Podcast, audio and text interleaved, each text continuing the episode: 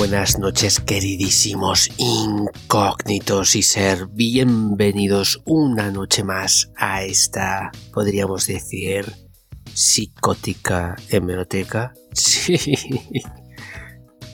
Yo diría que sí, diríais mal encaminados si pensarais de este modo. En fin, hoy tenemos, señoras y señores, programazo y a lo grande con fuegos artificiales. Coño, como no he pagado la cuota, no tengo efectos de sonido. Pero bueno, no pasa nada. Tenemos mitología gallega con Antonio Ceniza. Brutal. Este programa no estaba en la lista. Nos lo hemos sacado de la manga. Ha habido que improvisar porque no nos ha quedado otra. Llevo, creerme, más de dos meses sumergido con el tema de Amityville. Estamos hablando de unos 130 artículos. Traducirlos todos. Todos los artículos de los asesinatos, del juicio, de los lats. Bueno, entrevistas. Va a ser brutal. No sé la brutalidad de horas que nos va a llevar, pero me ha retrasado el plan. Así que no ha quedado otra que tirar de improvisación y nos hemos sacado de la manga este que es verdad que lo tenía en mente. No sabía muy bien cómo abordarlo y de repente surgió en cuestión casi de segundos se me pasó la idea por la cabeza, le pregunté a Antonio y en ese mismo momento me respondió y me dijo que para adelante. Así que, sin pensarlo dos veces, nos hemos puesto manos a la obra. Antonio se ha puesto a grabar como un loco, bueno, como lo que es, más o menos, audios uno detrás de otro y hemos abordado todo este tema sobre la mitología gallega. Es cierto que es tan vasta que es difícil, muy difícil de poder exponer todo en un solo programa. Hoy vamos a abordar un tema específico y si os gusta más adelante se podría tocar con mayor profundidad otros temas también sobre la mitología gallega, algo que de verdad a mí me apasiona. Así que nada, creo que mm, no nos va a quedar más remedio que implantar cabecera y no cabellera y arrancar el programa.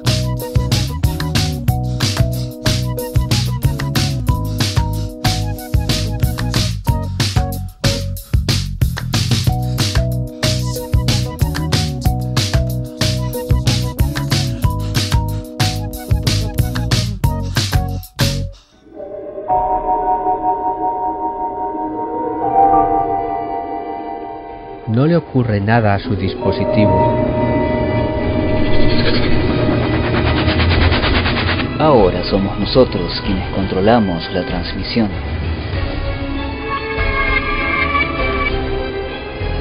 No intente ajustar la señal. Controlamos la horizontalidad y la verticalidad. Podemos abrumarles con miles de sonidos y hacerlos enloquecer con un simple tono, y aún más. Podemos hacer que escuche cualquier cosa que conciba nuestra imaginación. Durante las próximas horas controlaremos todo lo que queramos que oiga.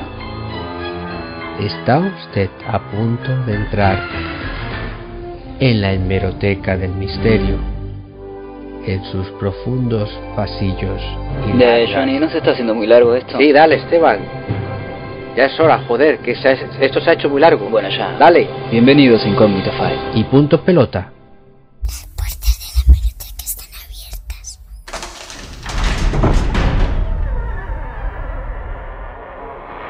Hemerotekan zaude. Estás escuchando Incógnito File. ¡Qué tío más pesado! Las puertas de la hemeroteca se han abierto. Qui etorri merotecarà. Benvinguts a la maroteca. Te voy a contar algo que te destrozará el cerebro. Es estúpido obviar las pruebas por tus creencias, ya que la verdad es esclava de la realidad. Las puertas de la hemeroteca han sido abiertas. Bienvenidos a la Hebroteca.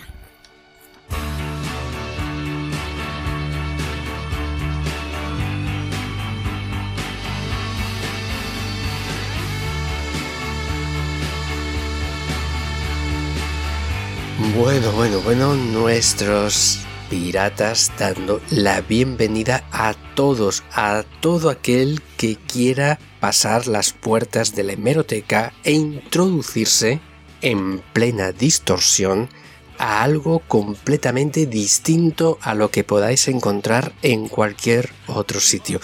Eso es cierto, pues ya que habéis tomado esta decisión, no le habéis dado al stop a vuestro reproductor, seguís adelante y ya nos introducimos de lleno en un programazo con una temática tremenda como es la mitología gallega. Y además lo vamos a hacer de la mano de Antonio Ceniza. Esto es un auténtico lujazo. No está a la altura de cualquier otro programa lo que estamos haciendo esta noche aquí. Yo solo puedo decir que tengo una gran conexión con Galicia de una forma indirecta y también directa. No soy gallego, pero conozco mucho Galicia, la he conocido. Tengo que dar gracias a Dios porque he conocido una Galicia todavía ancestral, justo, justo en el momento en el que se estaba transformando. No sé si decir transformando, pero sí es cierto que ya se notaba como que estaba mucho más integrada a España. Me refiero a que lo que podrías encontrar en Galicia ya prácticamente te lo podrías encontrar en Madrid. Es un ejemplo, o en Valencia, o en Málaga, o en cualquier otra parte de España. Yo conocí una Galicia muy rural, con esa gente mayor que todavía venía de una Galicia ancestral. Y eso es cierto, llena de leyendas, de historias, muy rica en tradiciones, que gracias a Dios se está recuperando como en muchísimas partes de España y que para mí creo que es la esencia de un pueblo. Y eso para mí es la riqueza de España. Un pueblo de pueblos muy diferentes entre ellos y lleno de lazos comunes entre ellos también. Y bueno, Galicia es impresionante. Yo conocí mucho Lugo. Tengo que decir que es una auténtica pasada mi mujer es de allí, la que narra los artículos, Elvira.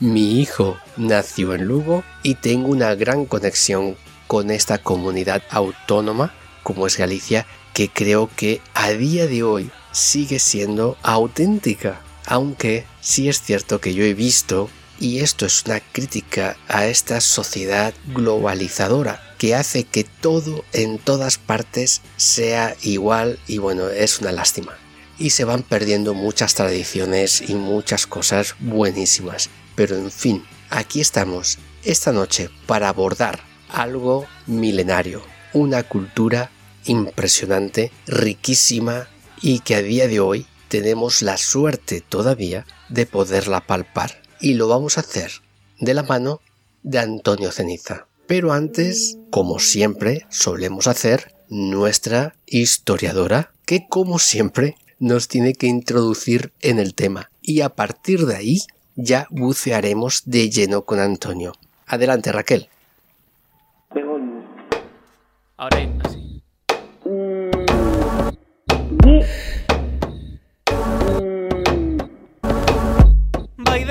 roda, vai de roda, vai de roda de arredore Vai de roda, vai de roda, vai de roda de arredore Canto máis la roda e anda Máis eu quero meu amor. Ai, Hola, bienvenidos a otra entrega de Incógnito File y en esta cita vamos a daros a conocer una tierra que si hay una palabra que la define a la perfección es magia. Se trata de Galicia, una tierra que se sitúa al norte de Portugal, que pertenece a la península ibérica, que está bañada por el Océano Atlántico en toda su zona occidental, al norte por el mar Cantábrico y al este limita con Asturias y Castilla-León, en concreto con las provincias de León y Zamora.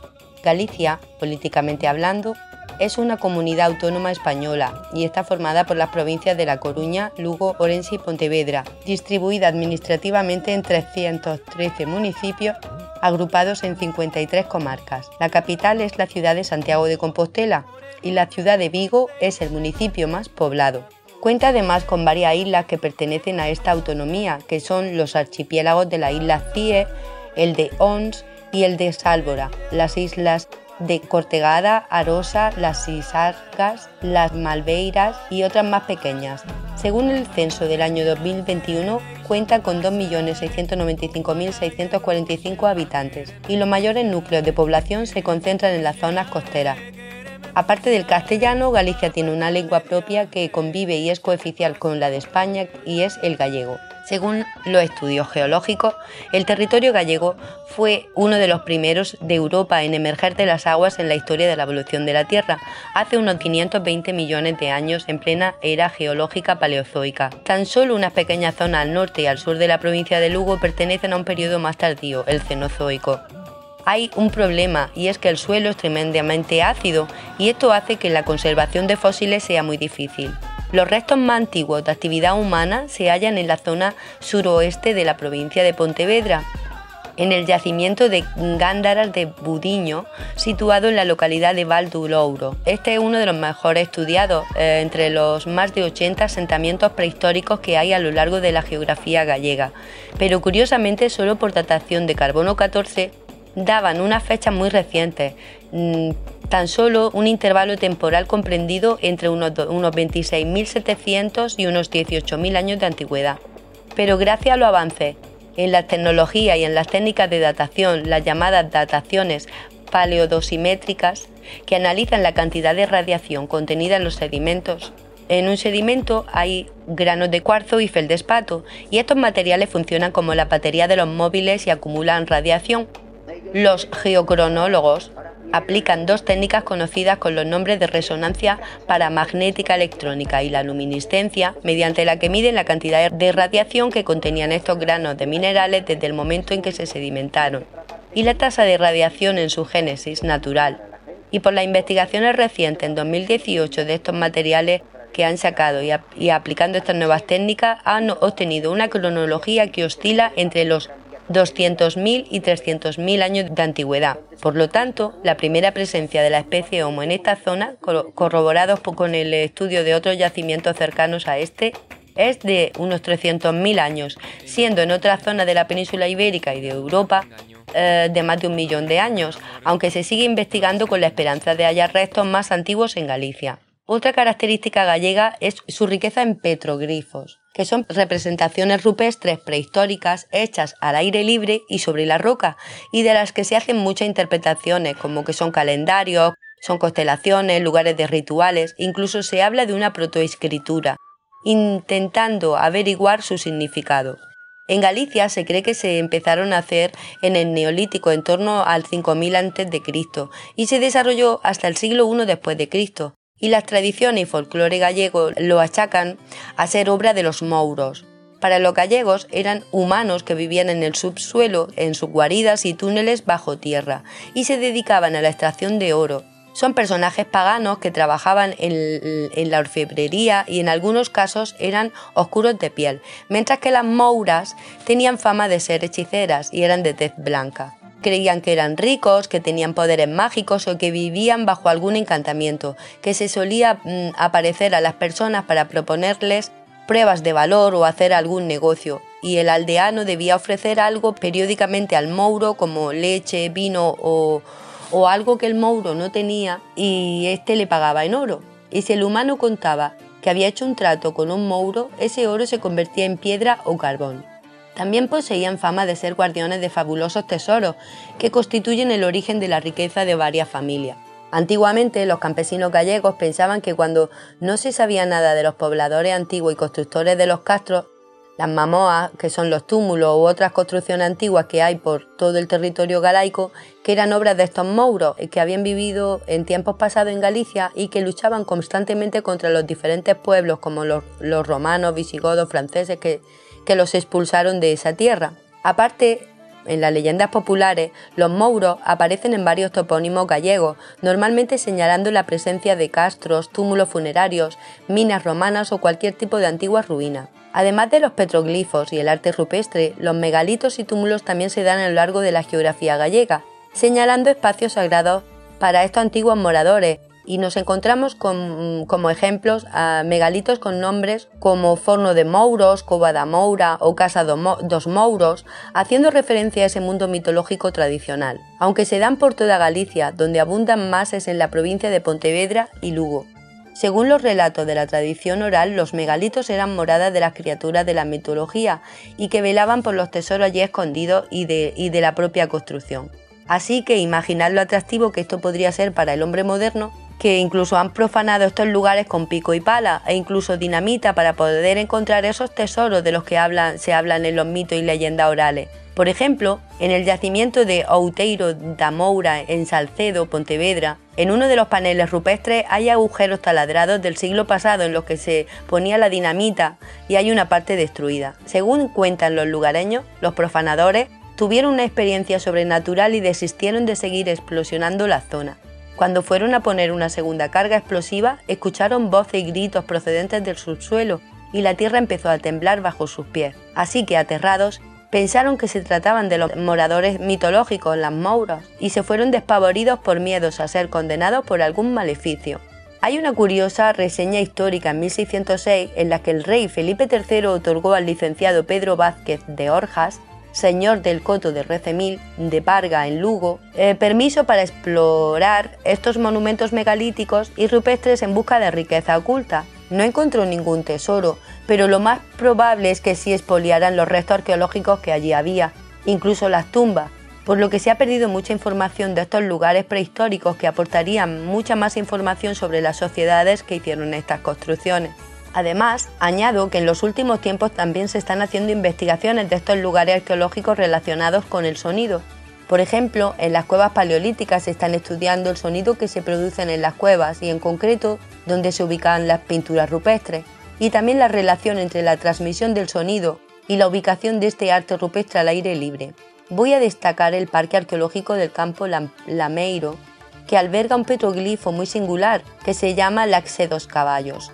Se sabe que se hicieron en torno al siglo XI a.C. y hasta el siglo IV, y que coincide con la Edad del Hierro. Destaca la figura de un gran ciervo presidiendo la escena, con una cornamenta muy desarrollada y con un collar en el cuello, que en las tradiciones orales se habla de la existencia de ciervos que llevaban en el cuello torques. Según la mitología indoeuropea, eran ciervos que vivían siglos y que llevaban al cuello un collar de oro, esto nos recuerda a la iconografía del dios celta Cernunos, representado por una gran cornamenta, una serpiente en la mano y un torque o collar en forma de herradura en la otra. El petroglifo del ciervo también tiene garras como las de un oso en lugar de pezuñas.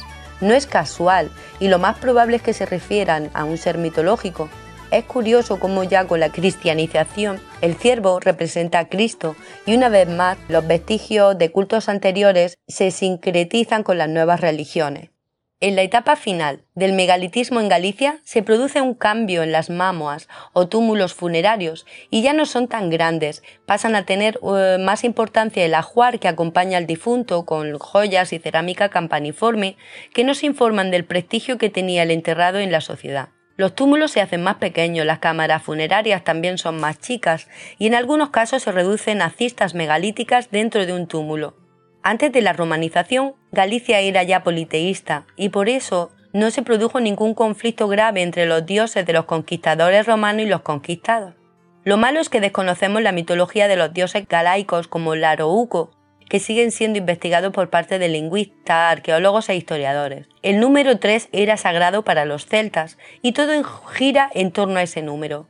El mundo sagrado se relaciona con la magia y la justicia divina, y este mundo divino ejerce su influencia en el, en el humano, para los galaicos, este mundo estaba representado por el dios Larouco, el Supremo, y cuando se encuentra una representación de este dios, normalmente eh, con un martillo en la mano y un tamaño desproporcionado de sus genitales, se cree que era un lugar donde se hacían ofrendas en un caldero o en alguna forma rocosa peculiar cercana asociada a este yacimiento.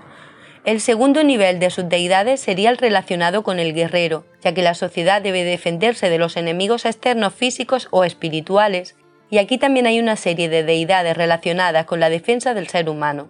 Hay dos armas muy importantes en la mitología celta como son la espada de Nuada, relacionada con Excalibur, y la lanza de Lug. Los arqueólogos han encontrado un tipo de espada con antenas únicas, incluso insertadas en piedras, que seguramente tuvo que ver con algún ritual relacionado con la función guerrera. El caballo también está asociado a... y es un símbolo de guerra. La yegua y el caballo se corresponden con una diosa galaica, Ícona, hay referencias incluso en documentos medievales, por ejemplo en Lugo, donde se sacrificó a un toro y a un caballo cortándole la cabeza de forma ritual. Según el mundo mitológico irlandés, si el rey se sentaba en una piedra de poder y ésta reaccionaba, es que no era el legítimo rey. Y piedras de este tipo se han encontrado a lo largo de toda Galicia. Para los galaicos, el dios para la funcionalidad guerrera era Bandúa, hay muchas representaciones de este dios conservadas en el Museo de, Orense y su espíritu es Cosus. Hay muchas aras o altares bajo su vocación en Galicia. Por ejemplo, en Muiños está el santuario de Couso. También existen los, los podomorfos, petroglifos con forma de pie, para ceremonias de investidura de un rey, como el guerrero más poderoso. El tercer mundo de las deidades relacionadas con la sociedad era el de la fertilidad, que es el que te da de comer. Y aquí estaría relacionado con los campesinos que sacan las cosechas y crían el ganado, el alimento maternal, y las divinidades están relacionadas con el trabajo, la paz y la prosperidad. Por ejemplo, el dios endobélico. Según los investigadores, cada red de divinidades tiene una función en el mundo espiritual, guerrero y material. Hay otras representaciones femeninas que las relacionan con las moiras griegas, que son Kale, que sería la anciana relacionada con el mundo espiritual, la embarazada relacionada con la fertilidad sería Anu y la joven virgen y guerrera sería la Moura de las tradiciones gallegas. También es muy complicado de interpretar porque hay dioses a los que se les dan muchos nombres según los elementos que trabajasen y según la religión celta era muy común el uso de muchos sobrenombres y epítetos en las deidades para proteger sus eh, nombres que eran secretos. Por ejemplo, el, el del dios Lug. Llegan los romanos a la península por Ampurias en las costas catalanas en el 218 a.C. Avanzan y entre los años 135 y 132 a.C. el cónsul décimo Junio Bruto llega a Calaecia y derrota a los celtíberos en Numancia en el año 1033 a.C. Servilio Cipión fue el primero en enfrentarse a los gallegos, pero fue este Bruto quien conquista esta zona para, para Roma finalmente. Eh, y no está exenta de curiosidades. Los historiadores Aviano, Tito Livio y otros lo cuentan en sus obras, y es cuando se crean los grandes asentamientos en Galicia. Hacia el siglo III después de Cristo, la ampliación de provincias en el Imperio Romano dio lugar a las diócesis que agrupaban varias provincias bajo la vigilancia de un vicarius, y es en el siglo IV cuando se asimila el cristianismo, pero aquí también cuajó la doctrina herética de Prisciliano, sobre todo en las zonas rurales, y aunque fue ejecutado junto a sus discípulos en el año 386 acusado de hereje, este se convirtió en mártir para muchos y su doctrina se difundió durante dos siglos más en la zona de Galicia. En el siglo V, los pueblos bárbaros asentados en la península van ganando el terreno a los romanos y en concreto los suevos se instalan en la zona gallega. A principios del siglo IX, se gesta la historia del supuesto sepulcro del apóstol Santiago el Mayor en el 828 y el rey Alfonso XII colabora en la construcción de un templo para acoger los restos del santo. Poco a poco, Santiago de Compostela irá ganando el interés de los cristianos que empiezan a peregrinar hasta Galicia para visitar los restos del apóstol y acabará siendo declarada sede apostólica, aunque otras teorías apuntan a que los restos que allí se recaudan son los de Prisciliano, sea como fuere, se convirtió en una, de, las rutas de lugares santos junto al Tierra Santa y otros en Europa por los cristianos hasta la actualidad. Los vikingos también hicieron varias incursiones en Galicia. La primera está documentada en el 844 y existe una leyenda con varias versiones que se llama el Milagro de San Gonzalo, que los expertos fechan en el siglo X, cuando las costas gallegos sufrieron muchísimas incursiones escandinavas. Según la leyenda de este santo, eh, con otros habitantes de la ría de Foz, ascendieron a los montes para protegerse de los ataques vikingos, y San Gonzalo les rezó a Dios, y los barcos vikingos empezaron a hundirse. En otras versiones, eh, se dice que lo que se desató fue un temporal que causó las bajas vikingas. Se achacan a esta época algunos castillos fortificados en las montañas con la función de servir de refugio de emergencia para la población, pero son muy pequeños, así que en realidad eh, servirían solo para proteger a los nobles y sus recursos. Sabemos que los vikingos tuvieron un especial interés por Galicia, a los que los escandinavos llamaban Jacobusland, y sufrieron sus ataques durante un siglo y medio al menos. Un reciente descubrimiento arqueológico relacionado con los vikingos se halló en 2017 por un arqueólogo danés que dijo eh, haber encontrado la tumba de Ulf el Gallego, un caudillo vikingo del siglo XI famoso por sus incursiones en esta tierra. En esta tumba se ha encontrado, entre otras cosas, una espada de 90 centímetros, estribos de, eh, de, cobre para cabalgar, aparejos con incrustaciones de plata, todas datadas en una fecha algo posterior al año 1000. Con la llegada del cristianismo, la Iglesia tuvo que hacer un gran esfuerzo por cristianizar la visión religiosa que había en esta zona, no solo por la propia geografía de Galicia, donde hay zonas de muy difícil acceso, la vasta vegetación y las zonas más incomunicadas, y la propia evolución de las creencias populares y sus lugares sagrados, algo que a día de hoy conviven esas creencias populares ancestrales con lo cristiano. La Iglesia, para evangelizar, colocó cruces en los lugares emblemáticos de los santuarios y aleccionaba a la gente sustituyendo los nombres de las deidades paganas por nombres de santos, vírgenes y sus vocaciones y Cristos everywhere.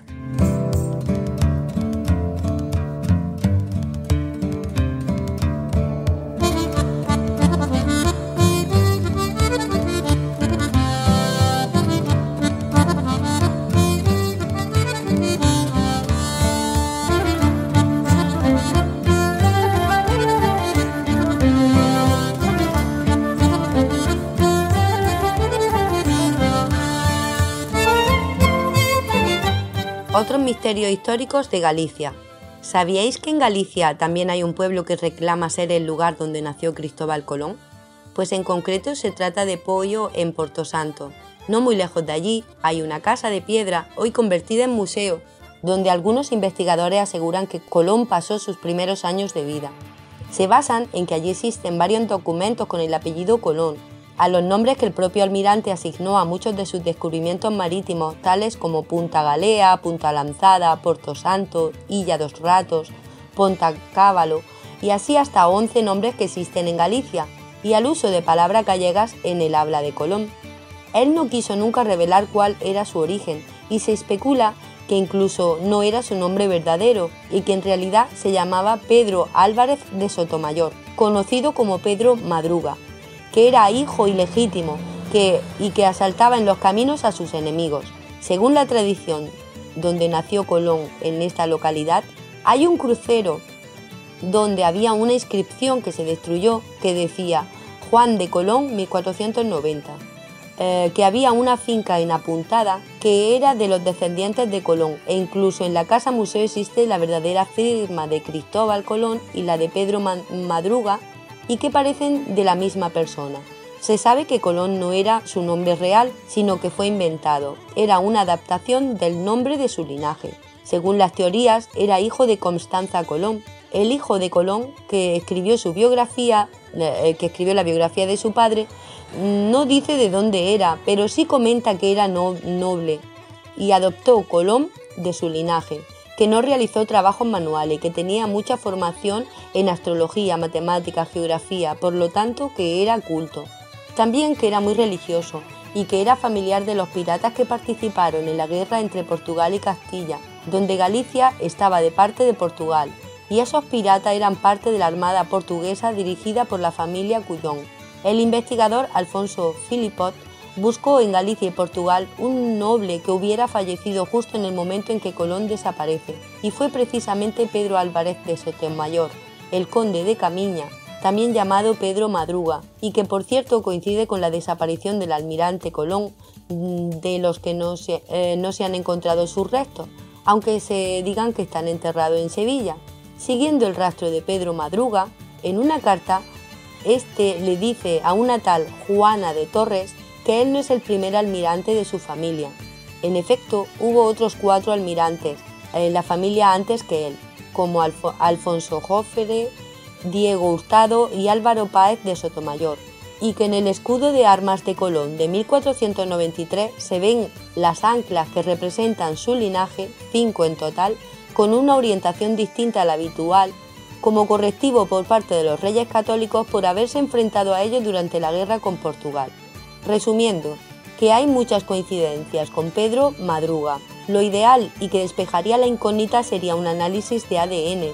En 2014 se descubrió por el arqueólogo submarino Barry Clifford en Haití los restos de una de las carabelas que participaron en el descubrimiento de América en 1492 y el análisis de su madera podría aportar luz sobre eh, la duda que también existe en el lugar donde se manufacturaron los barcos, ya que, según algunos investigadores eh, que apoyan la teoría gallega, la calavera Santa María se hizo en los astilleros de Pontevedra y que su primer nombre fue la gallega. Otra leyenda histórica en torno a Galicia y a la historia más reciente es que Hitler estuvo en Samos. Se sabe que tras la Segunda Guerra Mundial muchos nazis huyeron por España hacia Argentina y otros países de Latinoamérica y que se les ayudó porque España durante ese tiempo, en plena dictadura franquista, estaba hermanada con los nazis. La historia oficial dice que los cuerpos de Hitler y Eva Braun fueron quemados con gasolina por el ejército ruso poco después de que se suicidaran, e incluso los, rusos afirman tener archivadas piezas del cráneo de Hitler y que hicieron públicos estos restos hace pocos años. Pero Julio Barreiro, en el 2014, a sus 80 años, un cantero especialista en túneles subterráneos y que trabajó en secreto para muchos gobiernos, aseguró que Hitler, con su mujer Eva Braun, salió el 29 de abril de, de 1945 de Berlín con un avión trimotor y que llegó a su pueblo de Lugo, Cornes, donde una escolta de guardias civiles le esperaban con un arreo de mulas con alforjas llenas de barras de oro y otras reliquias, y que se dirigió a Samos, donde le recibió una comisión del convento y que pasó de camino a Samos por Ocebreiro, Hospital y, y Triascastela. También se afirma que se construyeron túneles debajo del monasterio de Samos y que estuvo un tiempo allí para luego irse hacia Argentina. Otras leyendas extendidas por la zona dicen que en realidad no se fue a Argentina y que está enterrado en algún lugar del monasterio de Samos. Lo cierto es que en unos documentos del FBI desclasificados en 2014 se investigó esta posibilidad. La festividad del entroido es una festividad con reminiscencias totalmente paganas y que tiene sus raíces en las tradiciones más ancestrales de Galicia, que tienen diferentes manifestaciones y atuendos dependiendo de dónde se haga. Se celebra en la época de carnaval y llevan unas vestimentas y máscaras también muy variadas que recuerdan mucho al ceremonial de las tribus indígenas de Norteamérica. Los tambores también son muy importantes y son casi danzas chamánicas que con esos sonidos imbuyen a todos a un estado alterado de conciencia, sumado a los bailes casi como si fueran derviches sufíes. Las máscaras ocultan la identidad y confundir la inversión de los papeles de hombres y mujeres y así recorren los campos deliberadamente como si fueran dioses o espíritus purificadores de las plagas en, eh, las cosechas o contra las inclemencias meteorológicas. Hay quien lo vincula con la festividad de las Saturnalias romanas, en las que se dan los excesos, una confusión de los valores, una restauración simbólica del caos, en beneficio de las cosechas y el comienzo de un año nuevo, antes de la llegada de la época de recogimiento que es la cuaresma. Se celebra al final del invierno y los personajes que dan con palos o varas a las solteras y a los jóvenes hacen alusión a la fertilidad y los palos tienen una clara simbología fálica. Cuando pasa la cuaresma y la Semana Santa aparecen otras festividades que también tienen sus reminiscencias precristianas. Por ejemplo, el Domingo de Ramos la gente lleva ramas de olivo para que sean bendecidas y las usan para protegerse de las tormentas. Y para protegerse de los rayos, el jueves santo se lleva una vela a la iglesia. El sábado se lleva agua a la iglesia y queda bendita con la correspondiente bendición en la misa. Y esta se usa para curar dolencias o purificarse. El domingo de Pascua se lleva a la iglesia una rama de laurel para que sean bendecidas y con ello espantar a los, males de los hogares. o se hacen hogueras para pasar determinados objetos por estas llamas purificadoras.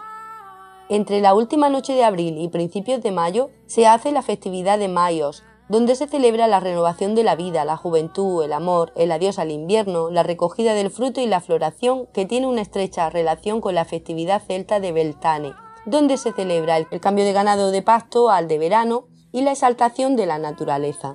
En verano destaca la fiesta de las luminarias de San Juan, que es donde se hacen las fogatas y se saltan sobre ellas en la noche del 23 de junio, noche de San Juan, y que da paso al verano, y purifica y protege de los males futuros.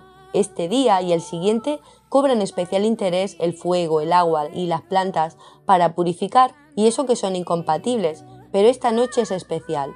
En San Xenxo, Pontevedra, los enfermos de sarna acudían a la ermita de Alanzada para lavarse con las gotas del rocío que se acumulaba en la hierba bien temprano al amanecer del día de San Juan, el 24 de junio, restregando su cuerpo desnudo sobre ella. También existía la costumbre de dejar unas ramas de roble a la intemperie el 23 para que el rocío la impregnara bien y al día siguiente, bien seca, se les prendía fuego y con ese humo se humeaban los cuerpos de los niños con mal del aire, una enfermedad asociada a los malos espíritus y que causa problemas respiratorios, decaimiento, vómito, etc. También para los curanderos y sanadores es muy importante el día de San Juan porque es cuando más activas están las propiedades de las plantas medicinales que ellos usan. Las cogen antes de que caiga la noche y las meten en agua. A la mañana siguiente se lavan la cara y manos con esta agua y así quedan protegidos para todo el año de cualquier mal y así tener más capacidad para ayudar a quien demanda sus servicios. Y las plantas se guardan para untarse contra las picaduras de escorpiones, arañas o mordeduras de animales venenosos. Algunas de estas plantas son la hierba luisa, las hojas del laranceiro, la ruda, malvarrosa, la menta, la carrasquilla, entre otras. Otras plantas también se usan esta noche para ahuyentar a las brujas y las hogueras que se hacen esa noche deben hacer mucho humo para alejarlas y romper posibles hechizos. Las piedras son muy veneradas en Galicia y existen un sinfín de lugares con diferentes piedras a las que se les atribuyen poderes. Por ejemplo, las hay donde acuden parejas que no pueden tener hijos para recuperar la fertilidad e incluso sobre las que tienen sexo para quedar embarazadas. Otras estructuras pétreas, al atravesarlas, te dan propiedades curativas contra el reuma, problemas renales o lesiones de espalda, por ejemplo. Pero también los montes y rocas, con alguna forma peculiar por la erosión, son sagrados. Además, los vientos, los aires, las tormentas, las aguas de las fuentes, ríos, pozos, el mar, todos los elementos están asociados a algún mito y poseen alguna propiedad sanadora. Con la llegada del cristianismo no se pudo acabar con estas creencias, pero con mucha inteligencia supo reinterpretar estos lugares y los seres mitológicos asociados a ellos, colocando en su lugar a santos, vírgenes y cristos. Pensad que es una región donde la accesibilidad a aldeas y poblaciones es muy difícil y los bosques, montañas, eh, facilitaban la incomunicación y esto ha permitido que las creencias ancestrales en seres mitológicos relacionados con la naturaleza pervivan y pervivieran durante, incluso después de la llegada del cristianismo, incluso hasta en la actualidad. Las creencias en sanadoras, en los hechizos, maleficios, las brujas, las hadas, el diablo, la santa compañía, la nestadea, la mao branca o preta, Alondra, que es una visión primigenia de las sirenas de la Grecia antigua, los mouros o mouras, hacedores de castros, megalitos y los complejos rupestres, o Canouro, un ser mitológico del bestiario gallego con aspecto casi fantasmal y responsable de los fenómenos poltergeist, el trasno, que es lo más parecido al troll escandinavo, que puede adoptar otras formas y es conocido por lanzar con violencia a las personas por los aires, hacer ruidos por la noche, espantar al ganado, y lavarse el culo en recipientes llenos de leche, y además provocan un gran estruendo cuando desaparecen. Los ganaderos se hacen amuletos para protegerse de estos trasnos y sus fechorías, como es eh, poner en un cuerno de carnero se metía una hiedra y unas páginas del Evangelio y se colgaban en las cuadras. Cuando estos trasnos adoptaban formas buenas como pajarillos y se posaban en las redes de los pescadores, significaban un buen augurio. También creen en los dragones, las serpientes que como custodios de tesoros, las ánimas de Creu, que son las almas de los difuntos que conformaban la Vía Láctea o el Camino de San André. Cada estrella era un alma, camino a Finisterre. Los tronantes, tempestarios o nubeiros controlaban el clima a su voluntad. En la mitología gallega, el demonio es el personaje capaz de todos los males y enfermedades, o bien el mismo o por unos subalternos como la bruja, los espíritus malignos, el diaño, que juega con la imaginación de la víctima haciéndolo ver lo que éste quiera por diversión, los de manchinos, de niños burlons. Estos entes del mal, al igual que el diablo, son, según sus creencias, ángeles expulsados del paraíso, y las brujas son sus aliadas. En Orense y Pontevedra se dice que las brujas de Alta Arcunia poseen una caja protegida por animales encantados y que se hacían estos de machiños que estarían emparentados con los matalot occitanos los Rakasams de la India, la familia de Ibiza, los Galsagorri del País Vasco, los enemiguillos de la zona de Castilla, los demonis boyets de Mallorca o los mengues de Cantabria, etc. En 1584, el autor Reginald Scott contaba en su libro Descubrimientos de las brujas estas alimentaban a estos demonios domésticos con su carne, leche o sangre de gallina, y aunque se pueden confundir con los mouros, los trasgos o los diaños, los de manchiños son más bien unos seres que hacen trastadas, pero sin mucha importancia, y el diablo sería el demonio superior a todos. Es al que todos temen, al que se alimenta de las armas humanas, aprovechando la debilidad de los hombres y mujeres que se dejan tentar por él es el que rige las acciones de los poseídos y recibe otros nombres en la tradición gallega como Satanás, Lucifer, Belcebú, Moxico, Pedriño, Leonardo y el Demo Preto o Demonio Negro. Uno de los poemas que se usan para librarse del diablo es recitar sin equivocarse las verbas retorneadas de San Juan y que os adjunto traducidas al castellano, que dice así: A las trece, trece rayos de sol, que explote el demonio mayor y todos cuantos van a su alrededor. Otros seres ancestrales son los espíritus das colleitas, que en la festividad del entroido son representados por seres enmascarados que conjuraban el mal mientras pasaban por los campos de la aldea. Otras son las lavandeiras, que están asociadas a las fuentes de agua o ríos y que son semejantes a las eh, Side irlandesas perdón, o las Bin Nights escocesas, que según las tradiciones son señal de mal agüero o avisan de la muerte, y están relacionadas con la sangre, pues lavan sus ropas manchadas de sangre en el río y son seres nocturnos. En algunas zonas se las considera como no como criaturas mitológicas, sino como almas de mujeres muertas durante el parto. Son unos seres que también aparecen en la mitología de Irlanda, Escocia, la Bretaña francesa, Euskadi, Asturias y Cantabria. Otra creencia muy arraigada es la de la Santa Compaña, de la que otro compañero os va a hablar más, más detenidamente. Otros seres son las mujeres de, de, extrema belleza que peinan sus cabellos dorados junto a las fuentes o ríos, como las sirenas, especialmente en la noche de Samaín o Halloween, esperando a sus víctimas, que son muy parecidas a las Corrigan bretonas. La mano blanca es la materialización de la mano fría de un difunto justo cuando acaba de morir para pedirle algo a un familiar, y la mano negra simboliza mal augurio. También creen en los unicornios, que en Galicia son muy apreciados por sus propiedades sanadoras, y muchos curanderos tienen trozos o los cuernos de un unicornio completos a modo de amuleto para protegerse del mal. También está la coca, que es un reptil marino con cuerpo de dragón y cola de serpiente y que destruye todo a su paso, que está asociado a las catástrofes marinas. También están las meigas, etc. Otro personaje es el sacauntos, que es un asesino de mujeres y niños que le sacaba la grasa y los jugos de sus cuerpos para hacer ungüentos y venderlos. Se le relaciona con la figura del hombre lobo, y el autor gallego Vicente Risco dio a conocer la historia del lobo de Ascente en el que una muchacha debido a una maldición se convirtió en lobo, pero el caso mejor documentado en Galicia es el del hombre lobo Manuel Blanco Romasanta, de la localidad de Ayariz, y que fue recogida en la causa 1788 del hombre lobo, que se conserva en el Archivo Histórico de Galicia.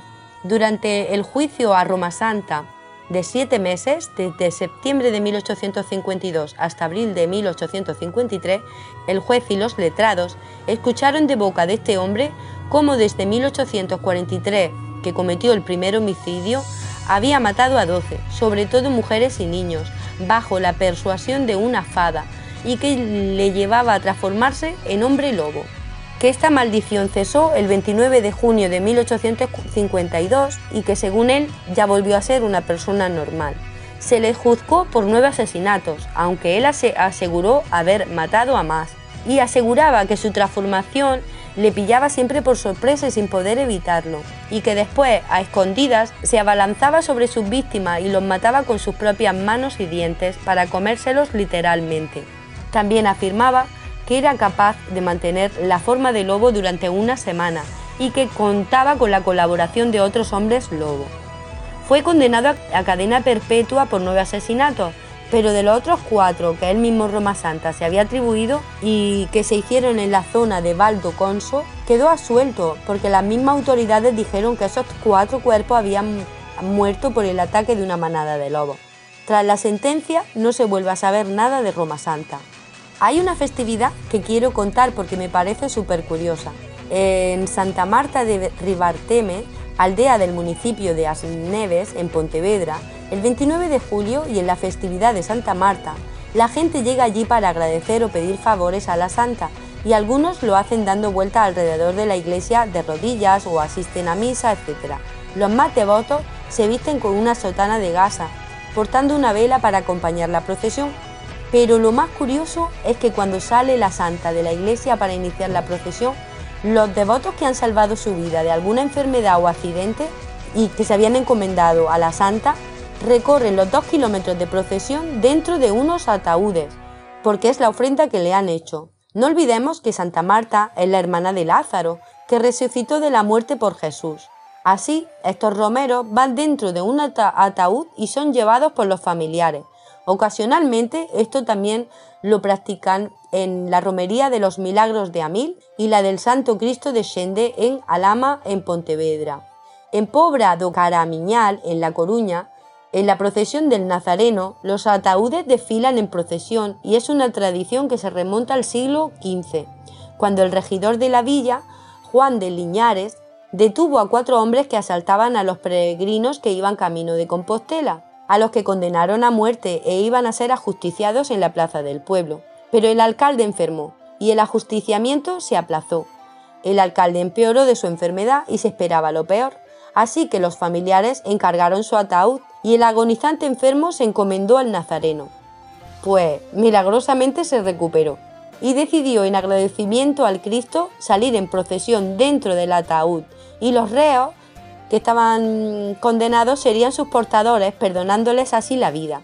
En esta tradición hoy día van en ataúd negro o de color oscuro si el que se escapó de la muerte es un hombre o mujer casada o viuda.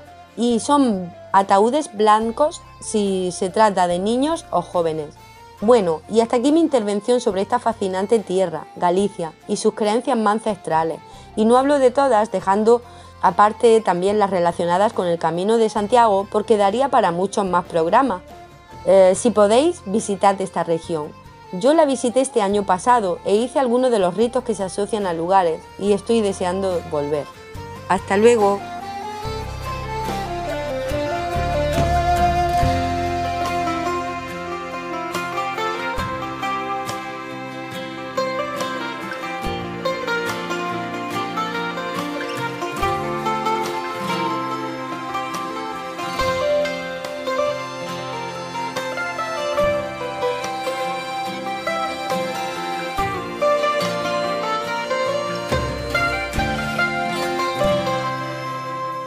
Raquel Berenguer Córdoba, como siempre, descomunal.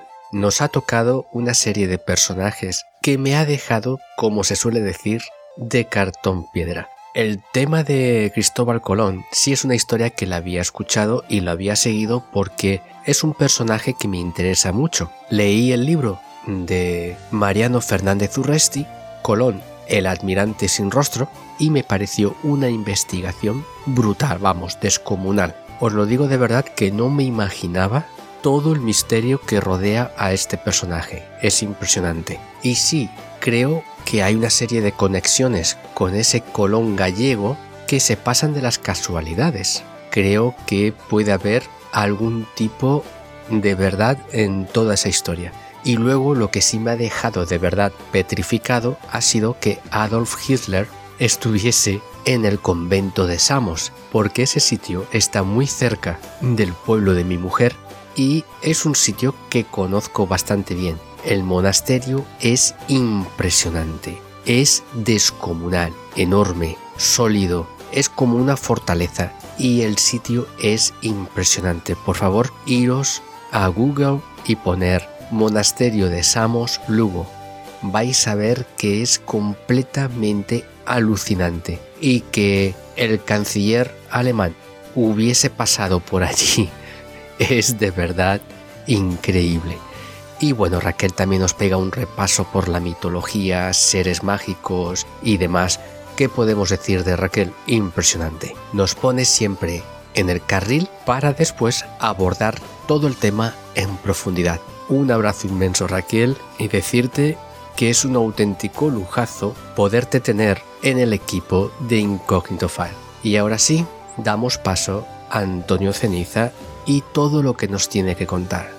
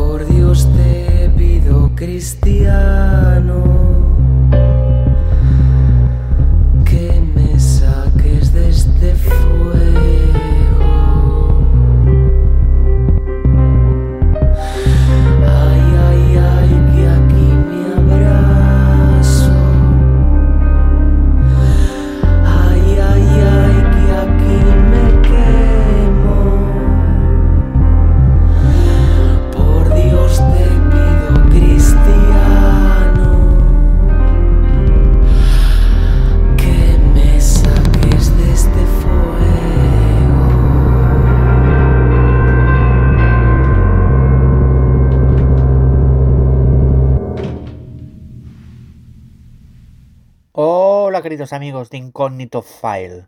Soy Antonio Ceniza. Pues bien, el jefe, John Deep, pero sobre todo amigo, me ha pedido que os hiciera algo relacionado con Galicia, así un, un, monográfico. Y he pensado que qué mejor que hablaros de la cultura de la muerte en Galicia, ritos y premoniciones y muchísimas cosillas más. Tema por otra parte denso, extenso y apasionante. Pues comencemos se volvieron a encontrar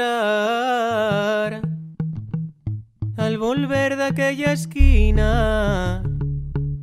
Se volvieron a encontrar y como dos criaturas se agarraron a llorar. Solo Galicia tiene ese culto a la muerte, únicamente superado por el antiguo Egipto y también podríamos considerar México y su relación con la muerte. Aquí, en Galicia, la vivimos con naturalidad.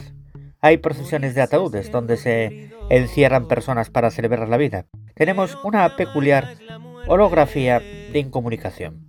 El hombre, en el progreso de su evolución, descubrió dos nuevos elementos que trastocarían la vida de nuestra especie. la conciencia de su identidad como ser individual, único e irrepetible, y por otro lado la certidumbre de la muerte. Y es esa certidumbre de la muerte, unida a esa conciencia de seres únicos, la que ha marcado en todas las culturas el simbolismo, los ritos, las premoniciones de la muerte e incluso la creencia en otra vida o la reencarnación. Galicia, quizás por su atraso histórico, su aislamiento o la dispersión geográfica de sus diminutos núcleos de población, ha llegado tarde a la modernidad y aún mantiene costumbres y ritos de la sociedad agrícola que en otras latitudes se perdieron bajo el peso de la industrialización, el pragmatismo de la sociedad de mercado y sobre todo por la manipulación de los valores por los medios de comunicación. Hoy asistimos en Galicia con la llegada tardía de la sociedad moderna a la pérdida paulatina de esos ritos que creíamos eran definitorios de nuestra cultura y sobre todo desde la masificación de la televisión con la consecuente pérdida de la tradición oral. La mayoría de los ritos comienzan a ser ya desconocidos para la inmensa mayoría de los jóvenes. Ya solo quedan los ritos cristianos. Comenzaremos la enumeración de premoniciones de la muerte, dejando a un lado aquellos que pertenecen más a la cultura universal de la superstición, como pueden ser derramar sal o espejos rotos, para centrarnos fundamentalmente en aquellos otros que son típicamente gallegos.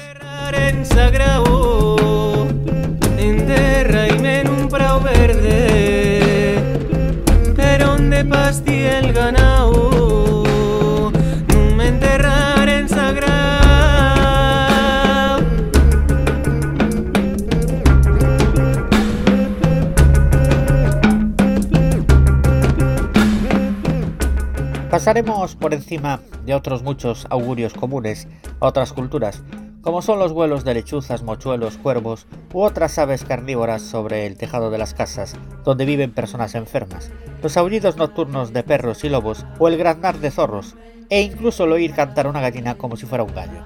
Hay muchos otros que no tienen tampoco una trascendencia cultural, como es encontrarse con un entierro cuando los novios salen de casarse de una iglesia, si en un funeral se apagan los cirios y se oye por la noche petar tres veces, petar o sea golpear, en la puerta sin que haya nadie llamando, ver un resplandor grande encima de la casa, olor muy profundo a cera, etc. En concreto en esta parte nos vamos a centrar exclusivamente en el aire de difunto, el urco y la Santa Compaña, como augurios típicamente gallegos para luego proseguir con los ritos y romerías de penitentes. Antes de comenzar, desearía dejar muy claro que estas premoniciones y ritos son muy diversos, cambian de parroquia en parroquia, llegando incluso a ser contradictorios unos con otros. Pero como de lo que aquí se trata es de hacer una aproximación a esa realidad, mostraremos solo una versión de cada uno de ellos. Por cierto, quien esté interesado en profundizar puede leer el estudio recogido en el libro de Lisardo Becoña, La Santa Compañía, El Urco y los Muertos, altamente recomendable, aparte de ser uno de mis profesores en la Facultad de Psicología. Pues queridos amigos, nos ponemos manos a ello y comenzaremos con el urco, el perro infernal gallego. El urco era un animal fantástico, una especie de can negro, de grandes proporciones, con cuernos y orejas grandes, cuya presencia cerca de alguien era presagio de mal agüero. Según la mitología popular, habitaba en las orillas del río Lérez, en un paraje tenebroso llamado en gallego Borrón. La leyenda del Urco dio origen en los años 1877 y 1878 a la celebración de las fiestas del Entroido, carnaval, en honor del fatídico monstruo. En Asturias existía también la creencia del Urco, ya que el mitólogo asturiano Cabal decía, en tiempos antiguos se debió llamar Erco, todo lo que llegaba a nosotros como aviso de la tumba, Huerco, la sombra del futuro muerto, el ataúd en que se metía, huerco, el perro que aullaba por la noche y huerco, todo animal agorero de igual significado. Se trata pues de un animal fantástico, que suele adoptar la forma de un enorme perro negro o blanco, con cuernos y orejas largas, que sale del mar arrastrando cadenas. Su presencia, como la de muchas otras figuras fantásticas parecidas, es considerada un mal augurio, anunciador de la muerte. En Pontevedra, la leyenda del Urco se incluyó, como os dije antes, entre las celebraciones del Entroido Carnaval gallego. A partir de 1876 se comenzó a honrar a este monstruo bajo la forma de un enorme y feroz perro, capaz de tragarse de un solo mordisco 20 sacos de calderilla con la misma facilidad con que un burro se traga dos granos de cebada. Según cuenta la mitología gallega, este animal habitaría en Borrón, un lugar lleno de niebla y tenebroso perteneciente al Alem. Bien, queridos amigos de Incognito File. El Alem es el más allá gallego. De ahí la comparación que algunas veces se hace entre nuestro urco y el cerbero, guardián del tártaro. El urco es un animal difícil de ver, y mucho menos en los tiempos actuales, en los que las aldeas se van quedando vacías y la gente se amontona en las ciudades. Pero aseguran que el urco todavía existe, y en la actualidad vive en las orillas de ríos y cerca del mar, siempre buscando lugares escondidos entre las rocas y desde donde poder lanzar un ataque prácticamente sin ser visto. Su presencia solo es delatada por lo inconfundible de su aullido, un aullido fuerte y lastimoso, que al ser escuchado hiela la sangre y estremece el cuerpo de la más valiente y osada persona, contagiándola de un ataque de pavor sin precedentes como si le atravesaran el pecho con un cuchillo de enormes dimensiones. Dicen que el aullido del lurco está relacionado con el presagio de un mal muy próximo, y de algún modo debe ser así, pues siempre que el lamentoso aullido fue escuchado en alguna ciudad o pueblo, pronto ocurrió una desgracia en la zona. Alguna o varias personas murieron sin saberse ni cómo ni por qué, pues aparentemente el suceso no tenía explicación posible. En un antiguo relato gallego se cuenta la descripción que un viejo pescador hacía de un encuentro casual con un urco. El urco tiene una boca de labios muy gruesos que forman, como en las lampreas, una especie de tubo que succiona la sangre con fuerza. Preguntado el viejo pescador si se refería a algo similar al ataque de un vampiro, este dijo No, no se trata de eso, el urco te absorbe el alma. Yo pienso que el urco es un demonio del infierno, que chupa las almas. Usted sabe que hay personas envidiosas y ruines, que fingen ser amigos de uno y andan hablando mal de nosotros a nuestras espaldas, y nos hacen todo el mal que pueden. Pues a esos es a los que el urco les absorbe el alma. Como si no se entiende que algunas personas como yo hubiésemos salido indemnes tras estar en su presencia. Algunas personas relacionan el urco gallego con el actualmente mal llamado chupacabras en países de Sudamérica. Lo cierto es que hay quien habla de la existencia de un relato escrito que habla de un inmigrante gallego. Este, estando de vacaciones en su tierra natal, encontró en el monte unos cachorros de perro y los recogió por lástima al escuchar sus débiles y apenados aullidos, llevándoselos con él en su regreso al Perú donde estos crecieron y acabaron con la vida del emigrante y de toda su familia. Lo que sí es cierto es que la mitología gallega está llena de leyendas que hablan de los surcos, de su ataque a rebaños enteros de ganado, de ataques a niños pequeños que jugaban tranquilamente en las puertas de sus casas o a orillas de los ríos, ataque en los cuales se llevan a los niños gracias al gran tamaño y fuerza física de los canes. Pero sobre todo, los surcos se relacionan con la muerte y con el aviso premonitorio de que una gran desgracia está próxima de aquellos que escuchen su apenado y penetrante aullido.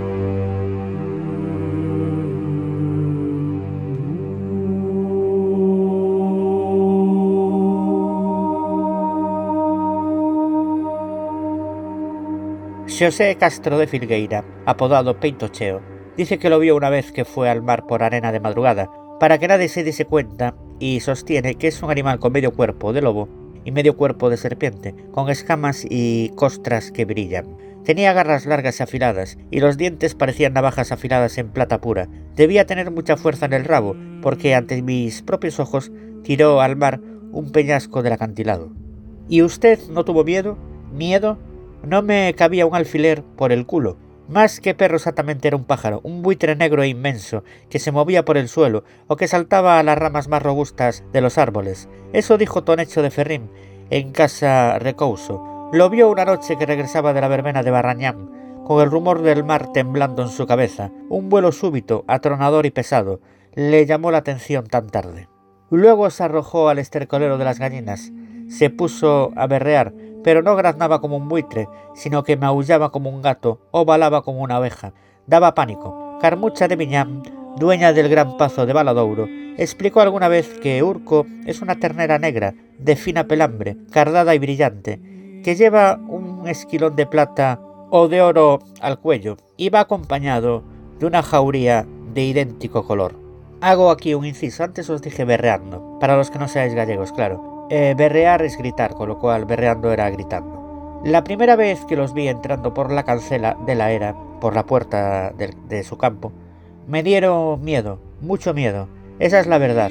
Pero después de que me acostumbré a su presencia inofensiva noche tras noche, no he podido evitar arrojarles unos huesos a los perros y un haz de hierba fresca a la ternera.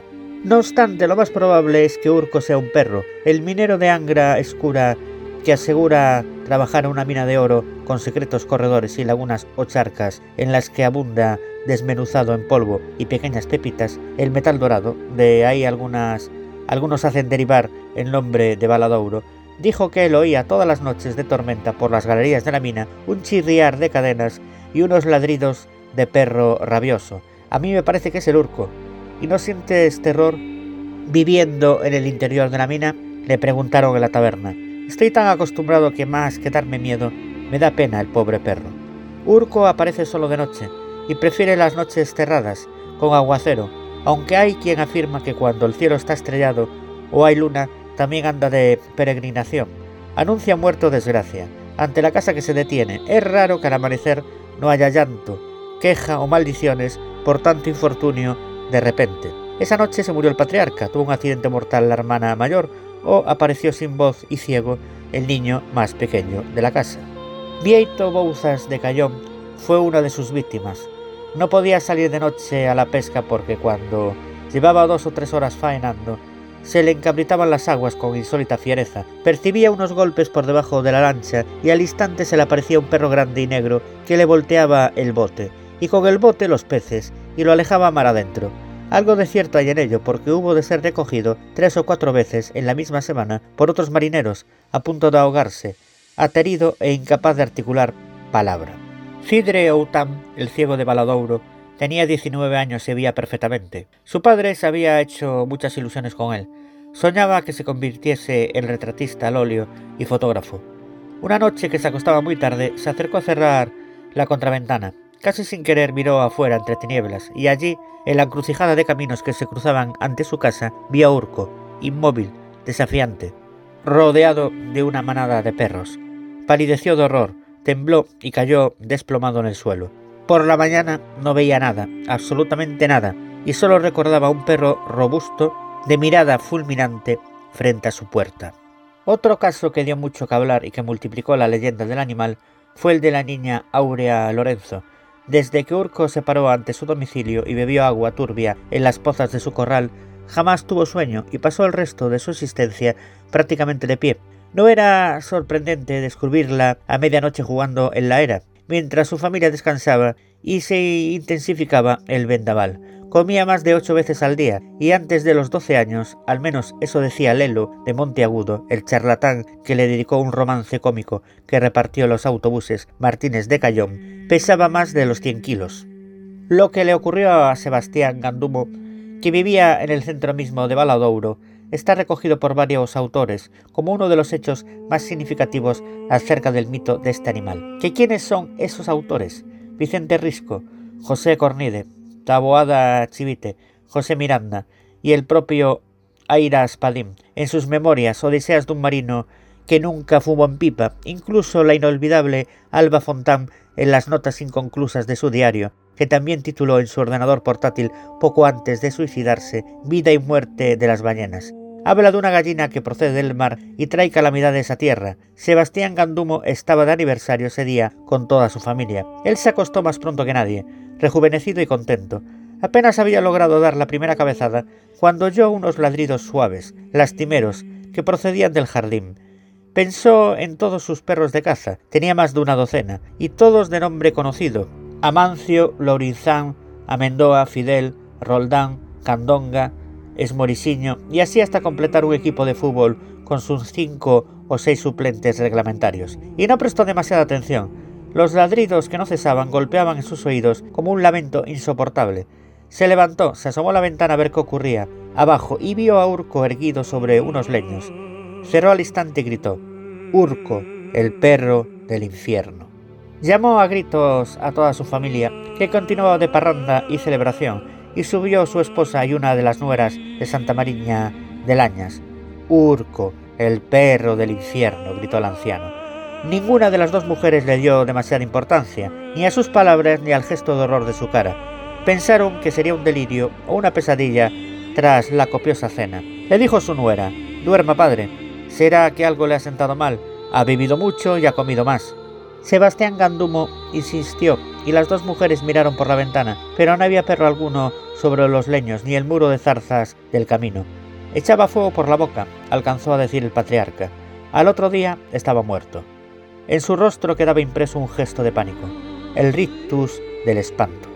Fuco Mogueime, alcalde pedáneo de Baladouro, Jamás podría olvidar el día en que aconsejó a los vecinos que amarrasen a sus perros en el interior de las casas, en los establos y cobertizos y en las bodegas de los hórreos, para evitar la presencia del animal cada noche en el pueblo.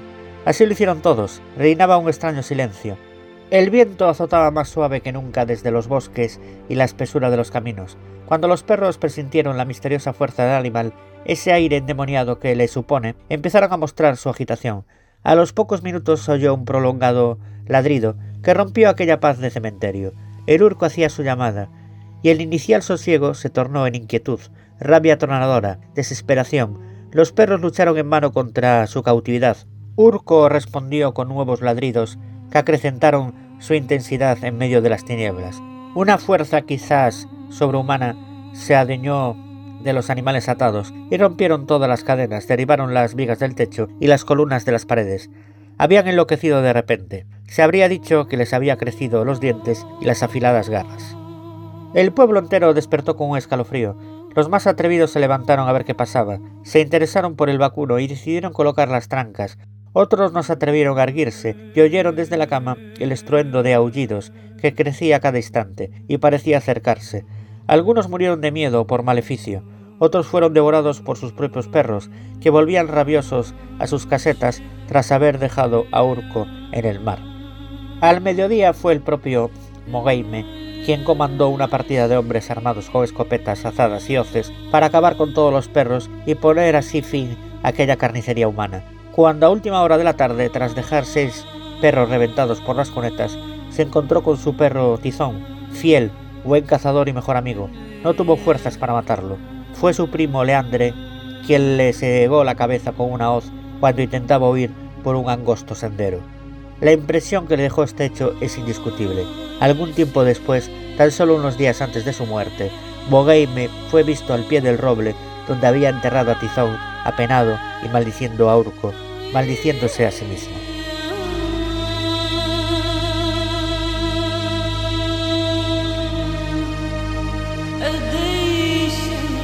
Después de este trágico suceso, nadie se atrevía a abrir las ventanas ni las puertas, ni a salir a deambular cuando caía la noche.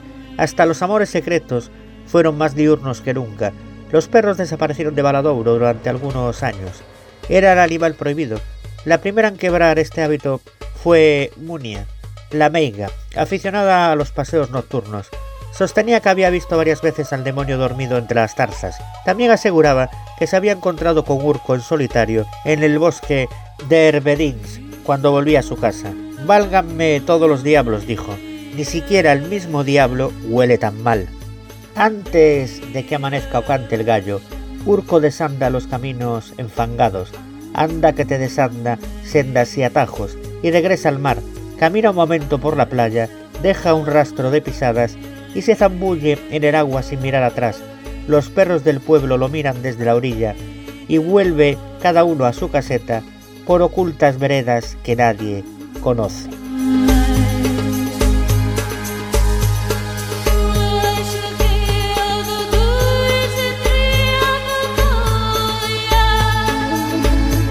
Bueno, pues empezamos bastante potentes, ¿eh? Yo aquí súper atento a todo lo que nos está contando Antonio Ceniza. Bueno, la descripción de este perro a mí me recuerda y mucho a la bestia del Ligevadán.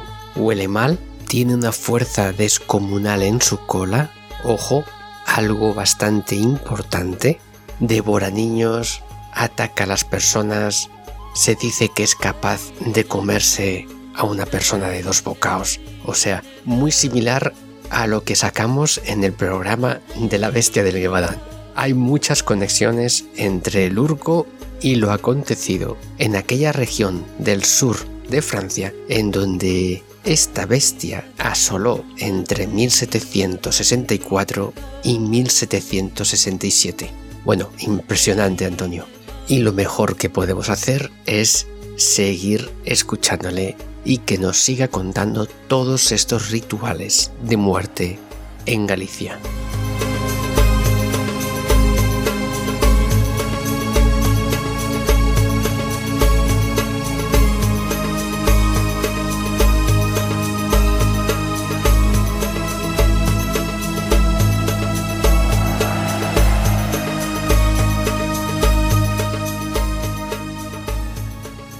Queridos amigos de Incógnito File. Una vez atado y bien atado el urco no vaya a ser que nos coma, alguno sobre todo a servidor que tiene grasilla, vamos a pasar al aire de difunto. Y en este apartado seré muy breve, porque breve es su significado. El aire de difunto viene a ser más o menos la colonización de un cuerpo vivo por el alma de un difunto. Normalmente el aire de difunto se instala en el cuerpo de un niño e incluso en un feto que se está desarrollando en el vientre de su madre. En estos casos es el contagio de una enfermedad que el difunto transmite al vivo para que se repare algún mal que se le ha hecho al muerto, como puede ser el desatender sus últimas voluntades, el haberlo enterrado como debían. En algunos casos, como veremos más adelante, cuando hablemos del rito de los enterramientos, veremos que puede transmitirse a través de los animales domésticos. Existen varias formas de curarlo. Hay mujeres especializadas en ese tipo de sanaciones, e incluso ritos, curación como pueden ser el acudir solos al cementerio a medianoche a pedir perdón al difunto que nos traspasó su aire. Vamos ahora con las almas en pena. La Santa Compañía, o quizás deberíamos decir las almas en pena, en todas sus variantes, son el más genuino de los aportes de la tradición gallega a la cultura de la muerte. Aún hoy, si nos ganamos la confianza de algún anciano, es muy probable que nos confíe haberlas visto en su juventud. La tradición de las almas en pena está extendida por todos los rincones de Galicia, probablemente como herencia de las culturas del Neolítico. Hoy con versiones cristianizadas, en cada parroquia se cree o se vive de un modo diferente esta tradición cultural. Hay que aclarar en este punto que la parroquia es el núcleo de población más extendido por la geografía gallega. En esta aproximación a las almas en pena, vamos a dar una única versión de estas creencias, aclarando que hay muchas diferencias, como os dije, de una parroquia a otra, incluso versiones contradictorias, pero como lo que tratamos aquí es una simple aproximación a esas creencias, bastará con que nos fijemos en una sola de sus interpretaciones. Hay dos tipos de almas en pena, las que van solitarias y las que lo hacen en grupo.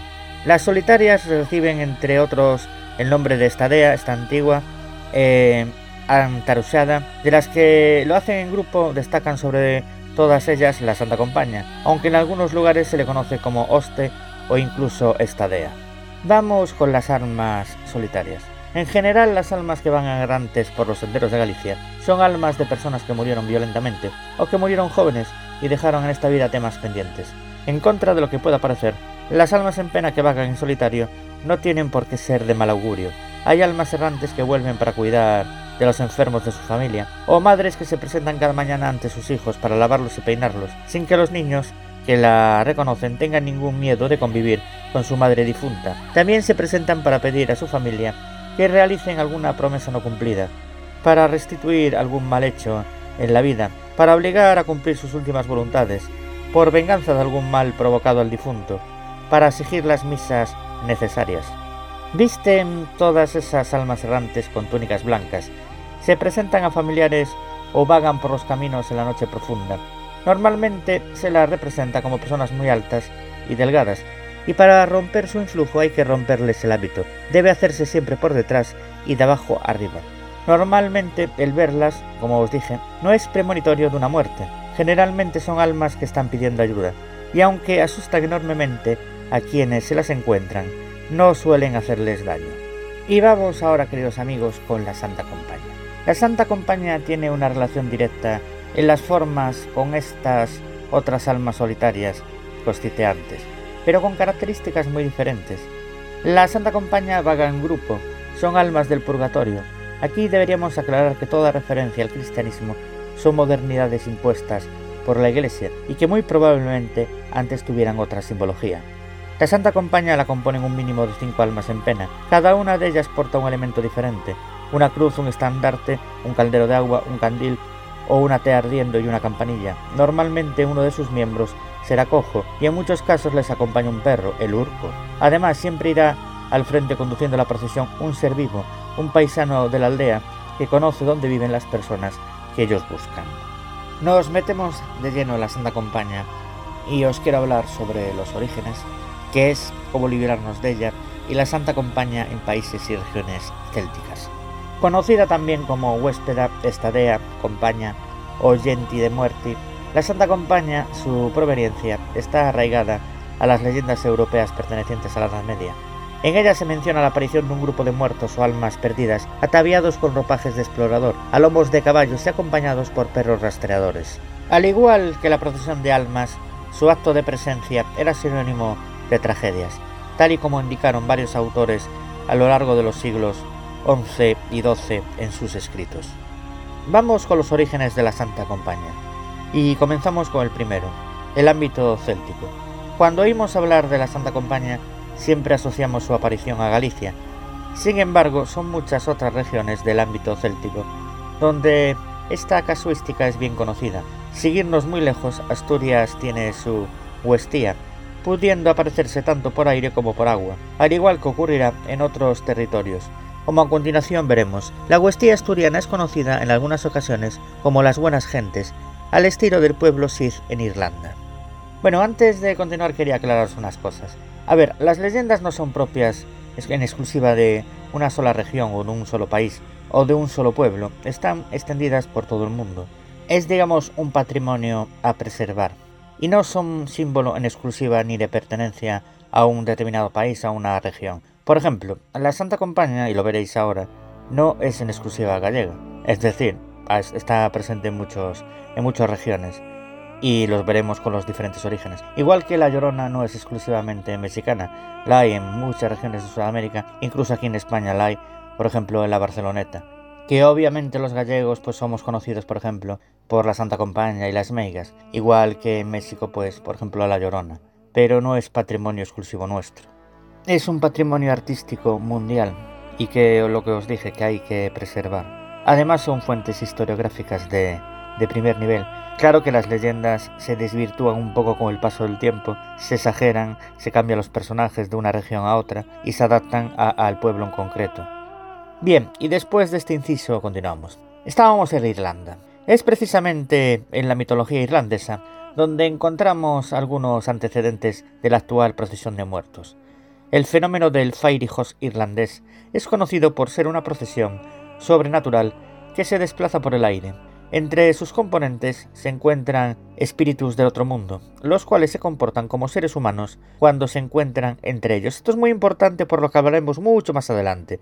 O sea, esos seres del otro mundo cuando están con los humanos se comportan como ellos. Quedaros con este dato. Estos seres están ligados a las Tuara de Anán, una raza divina que habitó Irlanda en sus comienzos. La tradición y el folclore popular transformaron a estos dioses en seres féricos los cuales habitaban escondidos. El fenómeno del Fairy pues será una manifestación esporádica y siempre se presentará como una procesión de seres volando por el aire. Padre Colum, conocido folclorista del movimiento Celtic Revival, incluirá en su obra Anthology of English Verse un poema titulado Fairy También en otros países célticos encontramos la huella de la compañía, en Escocia existe una hueste de muertos de gran tamaño conocida como Sluag. Según Anne Ross, este fenómeno guarda una fuerte conexión entre la procesión de almas y el Fairy Al igual que ocurría con este último, las apariciones vuelan y se deslizan por el aire, apareciendo en todas direcciones menos desde el este. Por último, encontramos en Gales una procesión más parecida a nuestra compañía gallega, conocida como el Toily, el motivo de su aparición es la anunciación de una muerte, y la componen elementos similares a los de la Santa Compañía del Norte Peninsular, luces brillantes, sonidos de campanas, pájaros negros, ladridos de perros y figuras espectrales. Vamos con el segundo de los orígenes o antecedentes, la caza salvaje o cacería salvaje. Esta manifestación estaba bastante extendida entre el paganismo, pero igualmente sobrevivió al mismo, manteniéndose viva durante la Edad Media cristiana bajo nuevos parámetros. Para no extendernos en demasía en ilustrar este fenómeno en sus múltiples variantes, hemos elegido un ejemplo proveniente del ámbito germánico y otro del ámbito clásico. Lison Tolosana, en su completa obra sobre la Santa Compañía, introduce ambos casos. Pero, ¿qué entendemos como caza salvaje? Es la aparición de una tropa espectral capitaneada por una figura, bien masculina o femenina, que cruza los oscuros cielos nocturnos, fundamentalmente en otoño en invierno, y cuyas apariciones coinciden con fechas relacionadas con la fertilidad o los muertos. En el ámbito germánico encontramos antiguas deidades asociadas a la guerra, o al otro mundo, capitaneando a las hordas de espectros. Comenzamos con Tiwaz, al que sustituirá Botan, y más tarde Odín. Este último tomará de Botan el papel de guía, bien con o sin caballo, el cual capitanearía a los muertos por el aire. Pero esta compañía no aparecía sola, pues iba acompañada por los ladridos de los perros y el sonido de los cuernos. Como también ocurrió en otros ámbitos del paganismo, tras la cristianización, la figura de Odín como líder de la caza salvaje se diabolizó, pasando a convertirse en una entidad negra que guiaba las almas de los muertos. Esta aparición puede anunciar tanto la muerte de algún individuo como un cambio de clima, asociado en cierta manera al fenómeno meteorológico de las tormentas. Otro inciso muy importante. Hay que recordar que el tiempo en el paganismo no es lineal, sino cíclico. Según Regis Boyer, el mundo de los muertos es susceptible de abrirse, por tanto, en la mentalidad germánica, el muerto que regresa lo hace como genio tutelar, el cual, en cierta manera, sigue vivo. El otro ejemplo que hemos elegido nos viene dado por el paganismo clásico.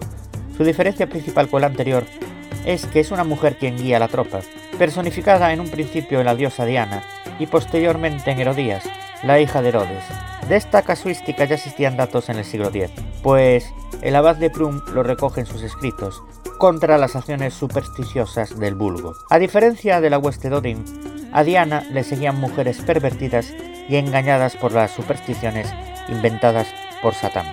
Estas mujeres pues obedecen a la llamada de la diosa pagana, quienes juntas avanzan surcando el aire. Como podemos deducir por el papel de esta diosa y por la presencia femenina, podemos hacer conexiones entre esta aparición y la fertilidad. De igual modo, el hecho de que las mujeres no acudan en sus plenas facultades, sino engañadas y cegadas, indica la creciente misoginia entre el estamento clerical medieval. Vamos con el tercero de los orígenes, los muertos errantes medievales, la Mesni Helekin. Y una vez contextualizado el fenómeno de la caza salvaje en el ámbito pagano, trataremos a continuación su evolución en la Edad Media y la concepción que en ella se tenía de la muerte y de los aparecidos. Esta manifestación evolucionó poco a poco bajo el velo del cristianismo, siendo la Mesni Helekin la aparición medieval más importante. Muchas son las versiones que existen de esta hueste, pues podemos encontrarla repartida en diversos sitios geográficos y con distintas denominaciones, la caza de Arturo, la caza del rey Herodes, la caza del rey Salomón, la caza del rey David, la caza maligna, la caza del diablo o caza de Caín, la tropa infernal de Odín, etc. Una de las primeras apariciones de esta mesnada podemos encontrarla en la leyenda del rey de Erla, esencialmente germánica pero con tintes célticos. Es necesario apuntar que en la tradición indoeuropea, todo aquel que muera de forma prematura por accidente, enfermedad, suicidio, etc., está predispuesto a vagar eternamente. Uno de los primeros o principales testimonios que nos han llegado pertenece a Orderic Vital, 1075-1142. En el libro octavo de su Historia Eclesiástica, recoge una visión de la mesnada de Helekin en la región de Kurs en el año 1090. La horda que aparece en el testimonio de Orderic Vital está compuesta por resucitados corpóreos, vestidos de negro, que hacen ruidos y rumorean en una clara noche del 1 de enero, un joven párroco tiene una terrible visión. Al avistar a la Mesni Helgin, estaba compuesta por un vasto ejército de caminantes vestidos totalmente de negro. El primer grupo lo compone un ejército de espectros, que a pie avanzan junto a bestias, marcando el paso entre gemidos.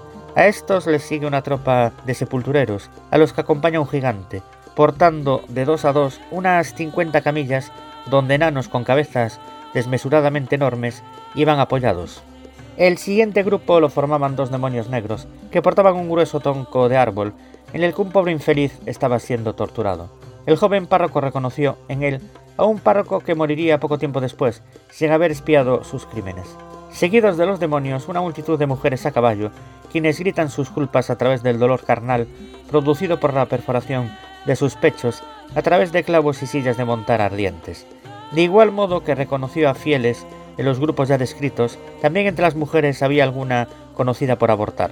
Siguiendo a las mujeres aparece un grupo de monjes y clérigos, ataviados de negro, los cuales portan cruces, se lamentan y suplican. El último grupo lo compone un ejército de caballeros, con armaduras y monturas negras que escupen fuego. Se alzan en caballos inmensos y portan todo tipo de armas y estandartes negros. entre los que también cree reconocer a nobles ya fallecidos. En el siglo XIII la Mesni Helekim se inscribe en el ciclo de castigo de la impiedad, y nuevos miembros pasan a formar parte de sus filas. Asesinos y sus víctimas, suicidas, niños no bautizados, adúlteros, gente que rompió el ayuno en cuaresma u otro oficio religioso, etc. Esta visión es muy peligrosa, puesto que su solo avistamiento puede hacer que el observador pase a formar parte del deambular de los muertos. Vamos con el cuarto origen o referencia, los residentes del purgatorio. Los orígenes de esta aparición milenaria pueden tener sus raíces en creencias celtas que en sagas y petroglifos expresan rotundamente las apariciones de los espíritus nocturnos con una naturalidad pasmosa. El noroeste de la península ibérica y en particular la comunidad de Galicia fue el lugar por autonomía de asentamiento del pueblo celta. Muchas de sus tradiciones impregnan enormemente el imaginario gallego, pero cuando se implantó el cristianismo, la Iglesia, al no poder erradicar estas creencias populares tan arraigadas, se limitó a cristianizar costumbres y relatos de origen pagano sobre el culto a los muertos. Esto es muy importante y os lo digo yo como gallego. Por eso siempre se dice que Galicia es mágica o esmeiga.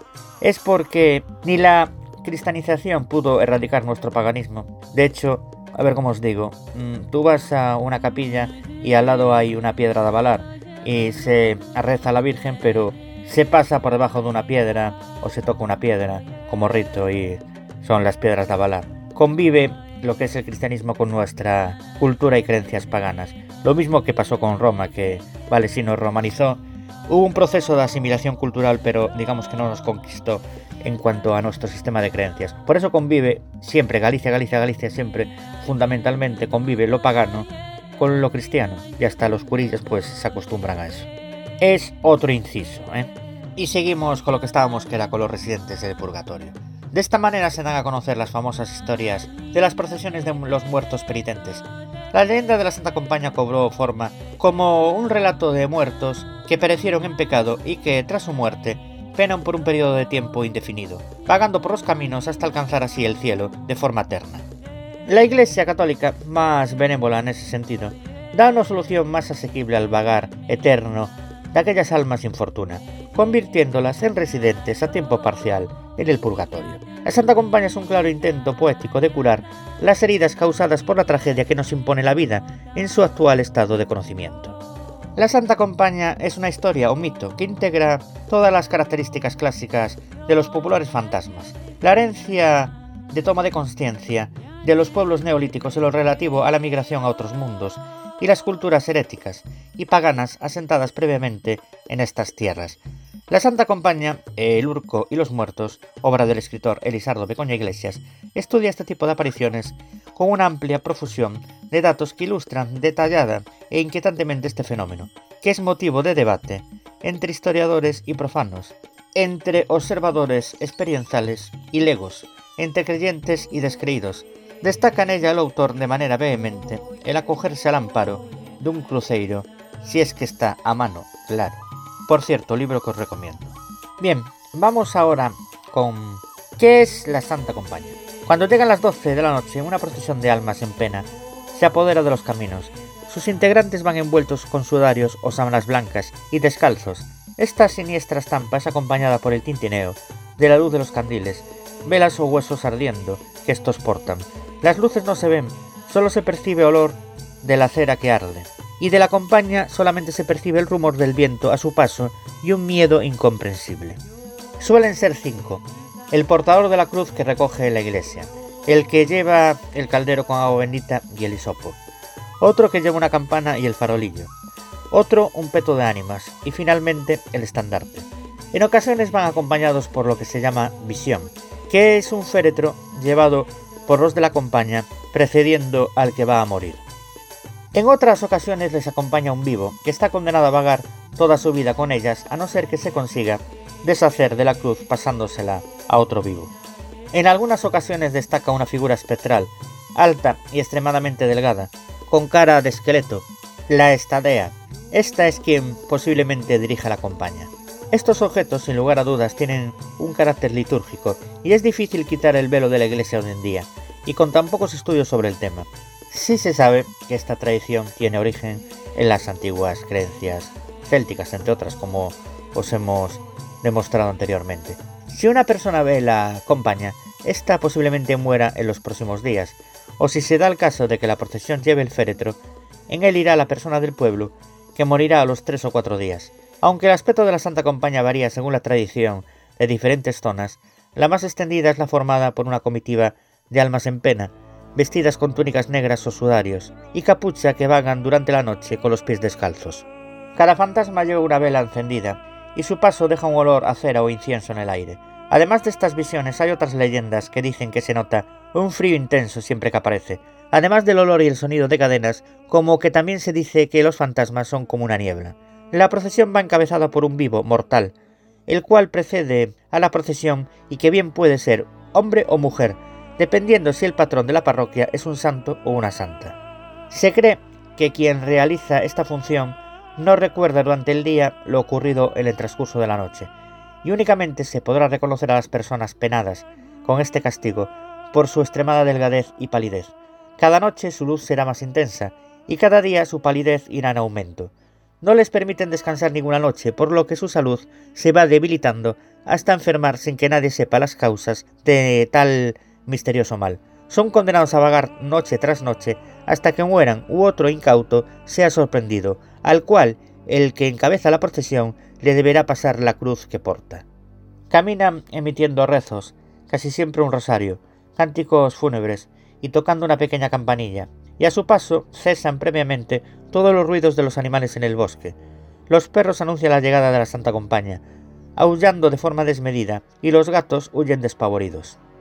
Se dice que no todos los mortales tienen la facultad de ver con los ojos a la Santa Compañía. Según la tradición, tan solo ciertos dotados poseen la facultad de verla. Los niños a los que el sacerdote, por error, bautiza usando el óleo de los difuntos, poseerán ya de adultos la facultad de ver la aparición. Otros, no menos creyentes en la leyenda, habrán de conformarse con sentirla o intuirla. En algunas versiones se cuenta que la luctuosa procesión transporta un ataúd en el cual hay una persona dentro, la cual puede ser incluso la persona que sufre la aparición, siendo su cuerpo astral el que está en el ataúd. Se pueden aparecer en diferentes lugares, pero predominan las encrucijadas, y hay fechas concretas en las que se dice que tiene más incidencia las apariciones, como por ejemplo la noche de todos los santos, entre el 1 y el 2 de noviembre, o la noche de San Juan, el 24 de junio. En otras provincias adyacentes a Galicia como Asturias, también existe esta tradición conocida como la Huestia o Bonasiente. Es un grupo de personas encapuchadas que se acercan a la casa de un enfermo moribundo, dan tres vueltas a la misma y el enfermo muere. Normalmente son conocidos del moribundo. Se dice que van exclamando a de día que la noche es mía. Se cuenta el relato de una mujer que salió de su casa por castañas pensando que ya era de día y un miembro de la procesión le dijo que era su padrino entonces ya muerto. Le tendió la mano dándole la vela encendida. Ella la cogió y al cabo de unos días se enfermó y murió. En Extremadura aparece el cortejo de Genti de Muerti, que se compone de dos jinetes fantasmales que causan el pánico de madrugada por los pueblos, ya que quien los ve puede resultar muerto. En Zamora se le denomina la estadea, y es una mujer que vaga por los caminos y los cementerios. No tiene rostro y huele a la humedad de los sepulcros, solo se aparece aquel que va a morir. El león se le llama la hueste de ánimas. Las numerosas leyendas sobre esta compañía de difuntos en pena cuentan que se aparecen en los caminos cercanos a los camposantos o en los cruces de caminos, en busca de algo o alguien, y que siempre auguran un desastre o maldición. Y es que, queridos amigos, como dicen las almas en pena, andad de día, que la noche es mía. La compañía es propia de los caminos de Galicia, norte de Portugal y Asturias, la antigua Galicia. El ámbito de actuación de la compañía se circunscribe al territorio parroquial. Los difuntos de cada parroquia responden a la llamada del que lleva más tiempo enterrado, se levanta de la tumba, entran en la iglesia para coger lo que necesitan y puntualmente a las 12 se ponen a andar por los caminos. Algunas personas dicen que salen todos los días del año, otros que solo en las noches de determinadas fechas o días de la semana, viernes y sábados, o algunos meses del año, marzo, octubre y diciembre. ¿Cómo poder ver a la Santa Compañía? En Galicia existe un poder, una extraña facultad que permite a ciertas personas ver a las almas en pena y por ende a la compañía.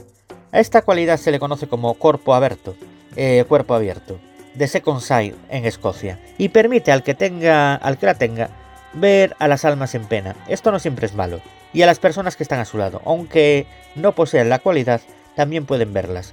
Para ello deben pisarle el pie izquierdo y con esto se transmite esta extraña facultad. En otras aldeas se dice que para poder verla pasar solamente se debe tocar el hombro de quien sí es capaz de verla.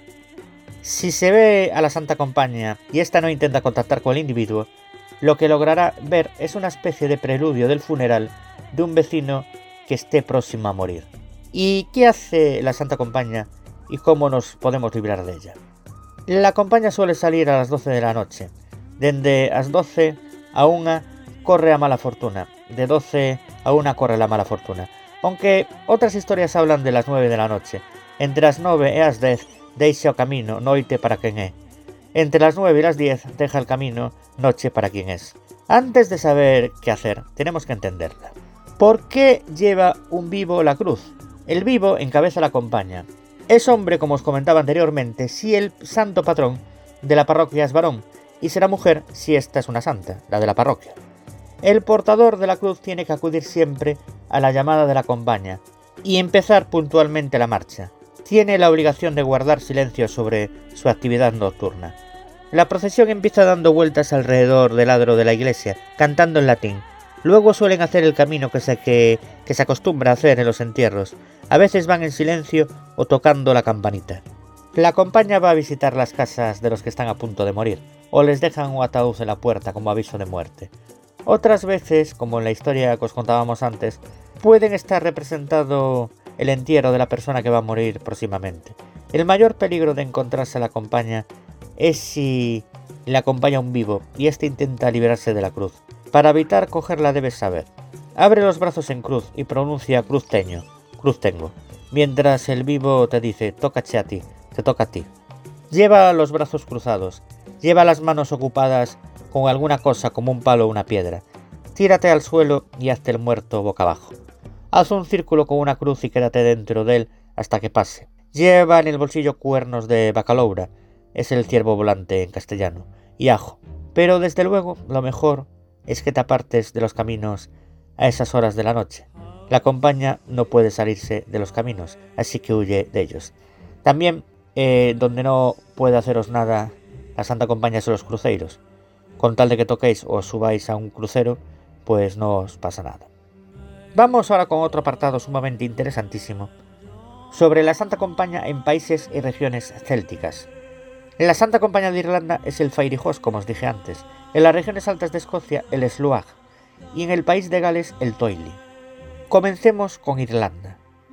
En Irlanda, el Fairijos del otro mundo, la hueste de los espíritus, cuyos miembros se comportan como seres humanos cuando se encuentran entre ellos, ha sido descrito por varios autores. El conocido erudito O'Hagan considera el origen del Fairijos como claramente céltico. Este tipo de aparición está muy bien representado en uno de los más arcaicos cuentos orales céltico-irlandeses, The Adventure of Nera, en el que una hueste de espíritus del otro mundo realiza una visita al mundo de los mortales. El Fairy aparece también en una reciente obra de Brian O'Doherty, donde Biddy, uno de los principales personajes, le dice al padre Mac Oh santos de Jesús, acabo de ver a las mujeres difuntas de este pueblo caminando delante de sus casas. Una mortífera enfermedad había afectado a los habitantes de la pequeña aldea situada en lo alto de las montañas de la isla, causando la muerte de la mayor parte de las mujeres. La aparición que vio Olvidi pronto comenzó a ser vista también por el cura párroco de la aldea, el padre Mac Arreri. Esta aparición es claramente el Fairijos. Vamos ahora con País de Gales. Parry Jones describe minuciosamente al Toily, o funeral espectral de Gales, y sus figuras fantasmagóricas o espíritus de almas mortales que se presentan en forma portentosa. En los archivos del Museo Nacional de Gales han sido y siguen siendo recogidos numerosos testimonios de personas que aseguran haber visto al Toily. Uno de ellos es el de Cassie Davis, de Caer Tudur, Blanc registrado el 9 de septiembre de 1970, su padre le contó el episodio en el que Dave Morgan vio una noche una procesión funeral fantasmagórica, un toile. Su padre le contó también cómo la visión de un toile significaba la cercana muerte de una persona de edad de la vecindad, y otros signos del toile que anunciaban muertes, tales como luces muy brillantes y extraños ladridos de perros, pájaros negros y sonidos musicales parecidos a campanas. Nos vamos ahora a Escocia. En Escocia los Sluag, Sluag Sid o Sluag Namar han sido descritos en el folclore gaélico escocés como huestes de los muertos no perdonados, los más tremendos e impresionantes de todos los seres sobrenaturales de Escocia. De acuerdo con las antiguas creencias célticas, existen fuertes lazos de conexión entre el Fairy y las almas de los difuntos. De hecho, tanto en el noroeste de España como en Irlanda han persistido la idea de que los muertos siguen viviendo al lado de los humanos en forma fantasmal y que suelen reunirse en grupos en Samaín, la víspera del 1 de noviembre, que es la fiesta de los muertos.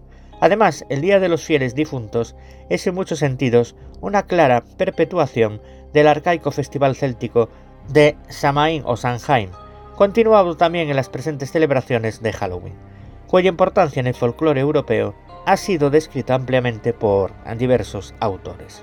Este dato de que la Compañía de Irlanda suele reunirse con preferencia durante el Samaín el 1 de noviembre coincide con la descripción de Sotelo Blanco que indica que la Santa Compañía de Galicia suele aparecer en la noche de fieles difuntos. El nombre Sluag proviene del gaélico escocés, que significa gente, multitud, compañía, ejército. También existe la expresión Sluag Namar, compañía de muertos. Las Sluag son ánimas de los muertos no perdonados del folclore gaélico escocés, que aparecen desde cualquier dirección, pero nunca desde el este, y generalmente vuelan o se deslizan casi a ras de tierra en forma de media luna como una banda de pájaros. Se dice que pueden agarrar a una persona y llevársela consigo, trasladando por el aire a largas distancias, de una isla a otra, aunque a veces se han descrito algunas acciones benévolas que han realizado en favor de los mortales. En general no traen al hombre más que funestas predicciones y consecuencias. Suelen ser vistos más a menudo tras el crepúsculo, durante la noche, y cuando aparecen rodeados de brillantes luces. Aparecen siempre en compañía, en forma de banda, y los que se atreven a mirarlos desde un lugar oculto pueden creer reconocer entre ellos a algún o algunos vecinos de la misma aldea. En general, no son vistos por todos los habitantes de la aldea o lugar, sino solo por aquellos que poseen de Second Sight, acordaros lo que os dije anteriormente, una especie de extravisión.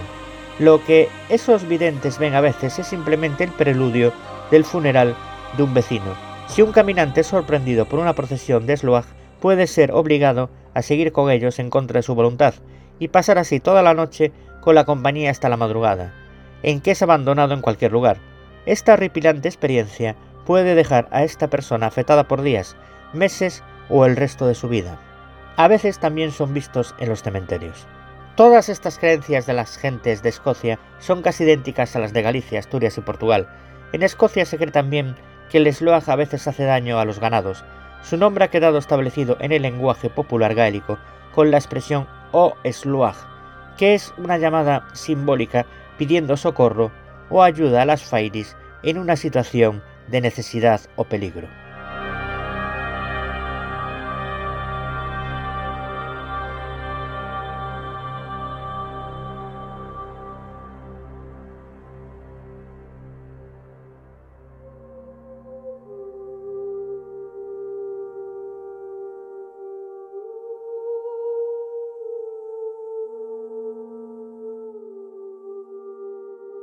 Bien, queridos amigos de Incógnito File, os he hablado de la Santa Compañía, de sus orígenes, de qué es, cómo librarse de ella, de la Santa Compañía en el ámbito de las regiones célticas, pero es que en Galicia no solamente hay una Santa Compañía, hay varias. Y la que vamos a tratar ahora es una particular Santa Compañía gallega, que se llama la procesión das La procesión das es una procesión muy parecida a la de la Santa Compañía que os acabo de comentar. Pero hay una gran diferencia entre las dos, mientras que la primera, los que realizan la procesión son los fantasmas de los muertos, es decir, la Santa Compañía que acabamos de tratar, en la segunda, en la procesión Dashias, está formada por los fantasmas de los vivos. Marchan formando dos hileras y portan un ataúd. Cuanto más cerca del ataúd viajan sus miembros, más cerca estará su muerte. Los que van más lejos van a tardar entre 3 o 4 años en fallecer. La persona que se encuentra con dicha procesión solo la ve pero no llega a sentirla. El encuentro suele suceder en los cruces de caminos, donde suele ser habitual que se detengan con los difuntos para que los curas puedan echar los responsos. Si el que se encuentra con la procesión es amigo de alguna de las personas que van ella, lo único que puede hacer es llevarlo por el aire a otro lugar. Si es enemigo, va a recibir una brutal paliza y lo van a arrastrar por las zarzas. Son pocas las personas que llegan a ver una procesión de asias, pues para ello hay que cumplir con una serie de condiciones, que son las siguientes. Que el padrino de la persona que la ve haya rezado mal el credo cuando éste fue bautizado, o bien que el cura hubiera cambiado los santos óleos, confundiendo los que se emplean para la extrema unción con los del bautismo. Si hubiera cometido este error, el bebé debía ser bautizado otra vez. Curiosamente, y al contrario de lo que ocurre con la Santa Compañía, no todos los seres humanos son capaces de ver a esta procesión de vivos muertos. Tan solo los bedoiros, personas con la facultad de ver a los muertos y más sensibles a los fenómenos sobrenaturales, son capaces de vislumbrar a los componentes de la procesión Dashias. Estas personas cuentan con esta capacidad desde que tienen uso de razón, y es que se dice que solo aquellos que fueron bautizados, como os comentaba anteriormente, con los óleos de la extrema unción en lugar de los del bautismo y o cuyo padrino rezase mal el credo durante la celebración del mismo, se convierten en auténticos bedoiros. Otro nombre que reciben los bedoiros es el de anturuseados. Ven mucho más que los simples mortales, ven cosas que el ojo humano no suele percibir, ven las cosas del otro mundo, especialmente las almas y el destino. Por ejemplo, el escritor Ramón Otero Pedrallo dice que tienen desarrollado su tercer ojo, de tal manera que son capaces de descubrir tesoros ocultos por el mero hecho de tocar con sus manos un objeto antiguo. Los parapsicólogos prefieren llamar a esta facultad psicometría. Y citando más autores, Jesús Vázquez Gallego en su obra Tradiciones, mitos, creencias y curanderismo en medicina popular de Galicia del año 1989, nos dice que a veces los bedoiros no son capaces de señalar la persona exacta que va a morir, pero sí el lugar o la parroquia a la que pertenece.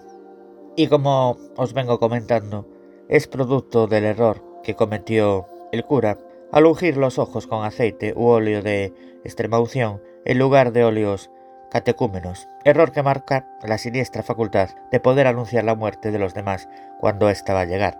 Triste misión la de estos bedoiros o antarusiados. Ambas procesiones de almas, tanto la Santa Compañía como la procesión de tienden a aparecerse cerca de los camposantos o los cruces de los caminos, lugares en los que la tradición gallega coloca cruces de piedra conocidos como cruceiros. Ya salvaré más adelante de ellos. La leyenda dice además que la Santa Compañía no podrá llevarse las almas de aquellas personas que se encuentran subidas a las escaleras que preceden al cruceiro, una manera más de burlar la muerte por el momento. Pues ya sabéis, queridos amigos y oyentes de Incognito File, esta es otra variante de la Santa Compañía Gallega, la procesión Asias, pero formada por los fantasmas de los vivos. Pero es aquí que hay más santas compañías. A continuación os voy a hablar de la Santa Compañía da Illa de Ons e a de Illa de Sálvora, es decir, la Santa Compañía de la isla de Ons y la de la isla de Sálvora. Además de la Santa Compañía tradicional y de la poco conocida procesión de Asias, en algunas zonas gallegas tienen sus santas compañías con una serie de variantes o particularidades. Tal es el caso de la isla de Ons en Bueu, Pontevedra, y la isla de Sálvora en la bocana de la ría de Arousa, entre la de Muros y Noia, en A Coruña. Comenzamos con la Santa Compañía de la isla de Sálvora. Grandes moles de piedras redondeadas, dispuestas en equilibrio, unas sobre otras, caracterizan el paisaje de la isla de Sálvora, perteneciente al Parque Nacional Marítimo Terrestre de las Islas Atlánticas de Galicia. Se llaman bolos y son debidas a la acción de la lluvia, el viento y la sal. Penetran en las rocas, las disgregan y luego van erosionando sus esquinas y aristas, modelando con el paso del tiempo extrañas figuras y cavidades en las rocas. En el Alto de Gralleiros, tercera parada en la ruta del faro, se concentran una gran cantidad de estas peculiares formaciones rocosas que la imaginación popular ha vinculado a la leyenda de la Santa Compañía. La macabra procesión de muertos o ánimas en pena que recorre por las noches los caminos anunciando la muerte de algún vecino. Esta leyenda de la Santa Compaña surge por los bolos, o las piedras graníticas con curiosas formas talladas por la lluvia y el viento, que inundan el paisaje de Sálvora. La imaginación popular los convierte en ánimas en pena que van en procesión guiados por un hombre vivo que ha sido condenado a vagar con una cruz y un caldero todas las noches hasta encontrar otro ser humano que lo reemplace, al que entregará la cruz y el caldero. De día no recordará lo que ha hecho por la noche, pero irá desmejorando su aspecto, estando cada vez más pálido y delgado. Para evitar unirse a la Santa Compañía o reemplazar a su guía, hay que hacer un círculo en el suelo, meterse dentro boca abajo, sin mirar a la cara a los muertos cuando los veamos pasar, que según la tradición es todos los viernes. Salen de lo alto de Gralleiros, en la isla hasta la playa, para dirigirse a la isla de Enoro y pasar allí el fin de semana ocultos en sus cuevas. El lunes regresa a Sálvora. Es curioso porque en la isla no hay ningún cementerio. Curioso el tema de los días viernes y lunes. A continuación os comento qué observo yo y qué particularidades y curiosidades tiene. Generalmente en Galicia se considera que la compañía puede salir todos los días. Ojo a este dato. Aunque en algunas zonas se dice que sale los sábados o los viernes. Y empezamos con las curiosidades. En Irlanda se cree que los viernes las fairies, fenómeno del Fairy Host, procesión sobrenatural que se desplaza por el aire, del cual hablamos al principio de la Santa Compañía, tiene poderes especiales y que es el día preferido para llevarse al otro mundo a los mortales. El viernes era considerado en muchas culturas como día fatal, tanto para los escoceses como para los alemanes es el día de las brujas. Tanto el viernes, cuyo nombre deriva de la deidad femenina Venus, como el lunes, que procede del latín luna femenino, eran en la antigüedad días dedicados a las deidades femeninas, dos días, por lo tanto, con probables connotaciones simbólicas positivas o negativas según los casos. Y ya ves la relación que tiene esta Santa Compañía de la isla de Sálvora con las fairies irlandesas. Volvemos otra vez a las conexiones en el ámbito de las regiones célticas. Aparte de las conexiones que tenemos los gallegos y los irlandeses en cuanto a nuestra mitología. Vamos ahora con la Santa Compañía en la isla de Ons. Respecto a la Santa Compañía de la isla de Ons, parece desplazarse por el aire, que curiosamente también nos recuerda al fenómeno del Fairy Host irlandés, conocido, como os digo, por ser una procesión sobrenatural que se desplaza por el aire. Siendo este Fairy Host, las apariciones vuelan y se deslizan por el aire, apareciendo en todas las direcciones menos desde el este, en el caso irlandés. Al parecer, la Santa Compañía de la isla de Ons tiene como procedencia Noalla, localidad cercana a la playa de la Lanzada, en la costa pontevedresa, y viene por encima del mar, y desde Noalla se dirige hasta el Centulo, promontorio norte de la isla, y que desde allí va caminando por la costa hasta el cementerio, donde desaparece bajo tierra. Otra variante dice que va caminando alumbrándose de antorchas en esa dualidad mundo de las sombras, mundo de los vivos. Más versiones difieren en su recorrido, ya que dicen que va por las noches desde el Lase de Noalla hasta el Prado de Paduada, en la parte sur de la isla, donde acampa a comer. La atribución de esta necesidad tan biológica como es el comer viene a reafirmar el fenómeno de profundo arraigo que esta creencia tiene en la mentalidad del isleño oriundo de Ons. Es parte de su cosmovisión, es algo tan real como la vida cotidiana. No es nada fantástico ni onírico. La acompaña son seres como nosotros que aunque vienen del otro mundo, cuando están en el nuestro, se desenvuelven con comportamientos humanos. Los lugares que visita esta Santa Compañía infunden gran respeto y suelen, como no, evitarse visitar a toda costa por las noches. Véase el caso de las playas de Melide y Cangs, además de los puntos denominados Fontiñas y Dentensa. ¿Cuáles son las razones de este temor a esta Santa Compañía? Una, por miedo a que la compañía les obligue a ir con ella.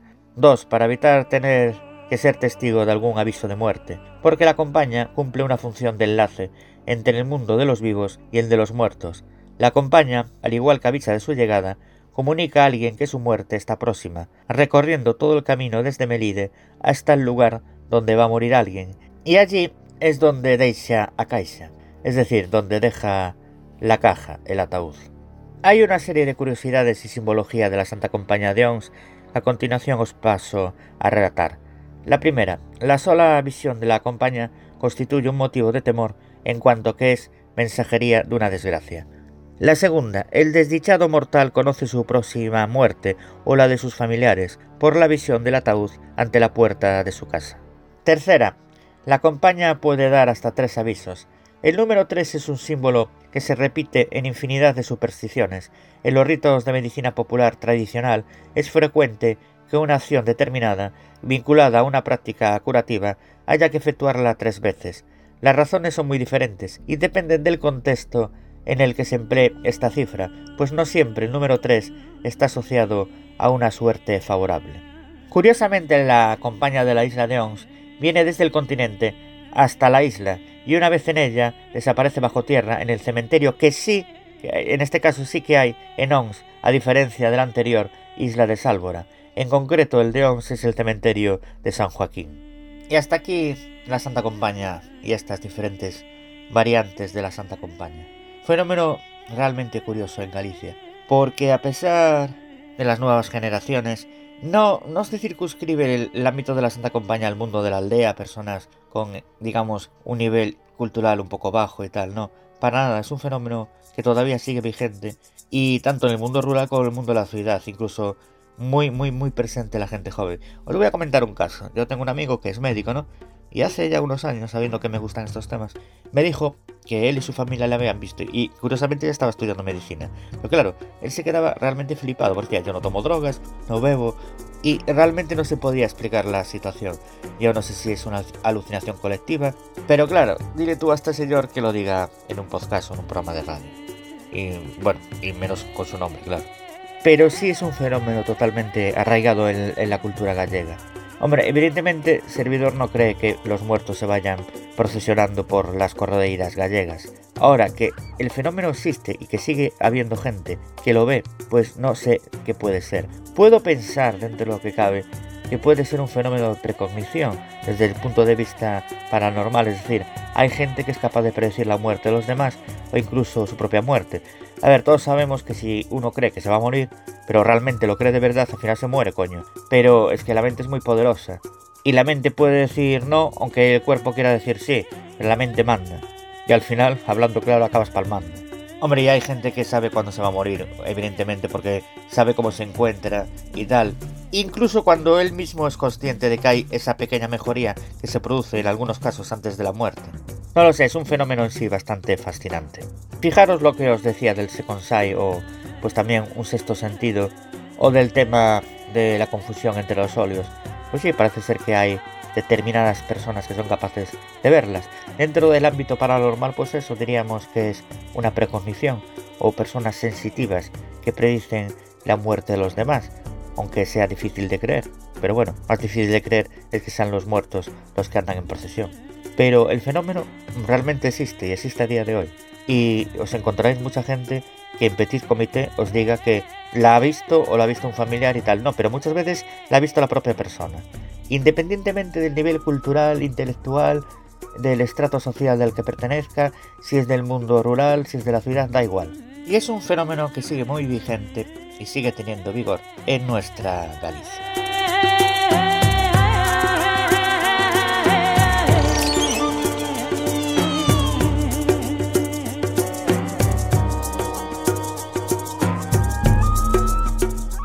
Auténticamente espectacular, ¿verdad? Vaya nochecita que llevamos con todo lo que es la mitología gallega. De cagarse por la pata abajo.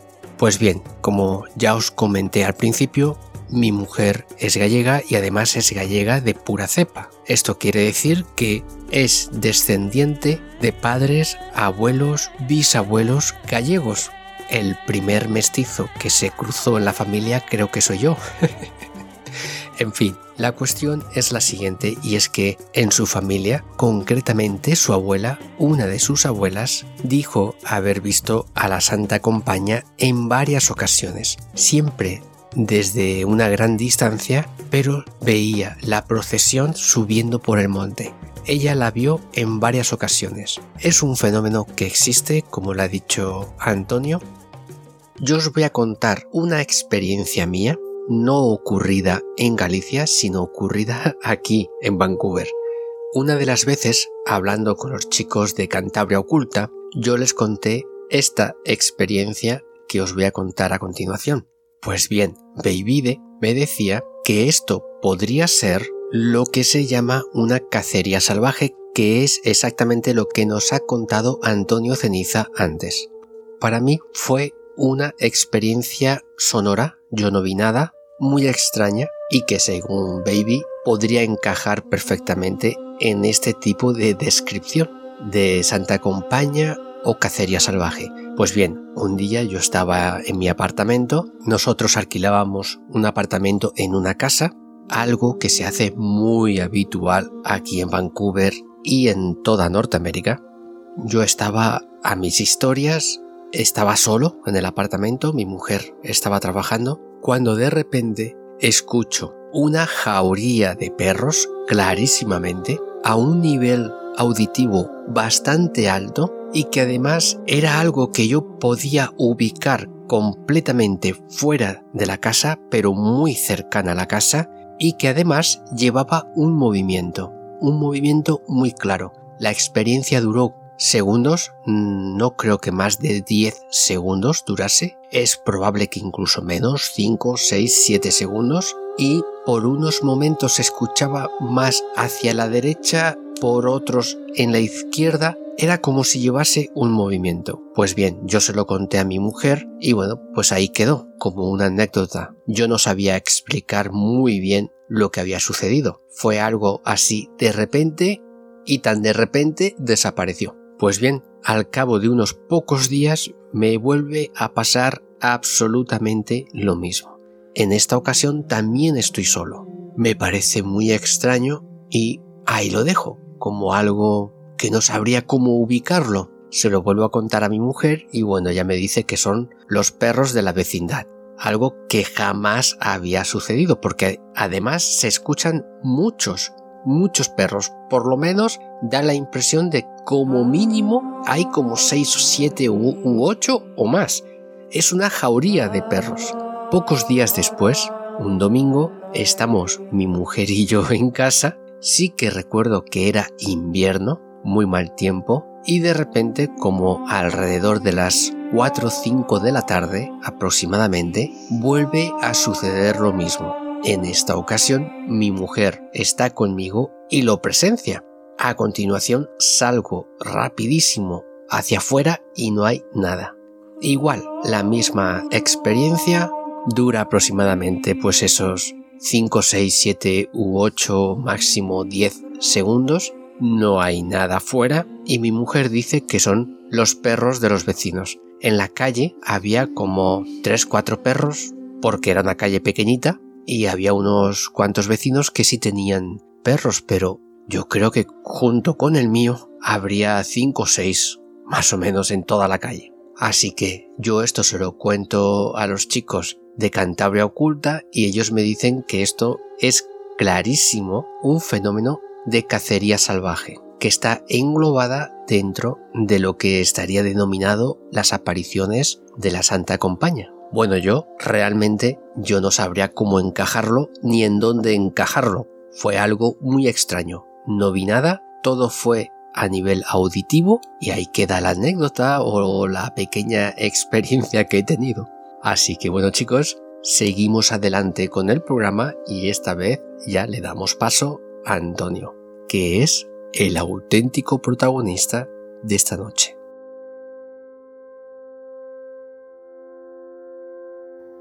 Bien, queridos amigos de Incognito File, una vez hablado de las diferentes santas compañías gallegas, vamos a proceder con los rituales de la muerte en Galicia, en concreto con el amortajamiento, el velatorio y el entierro. Comenzamos con el amortajamiento.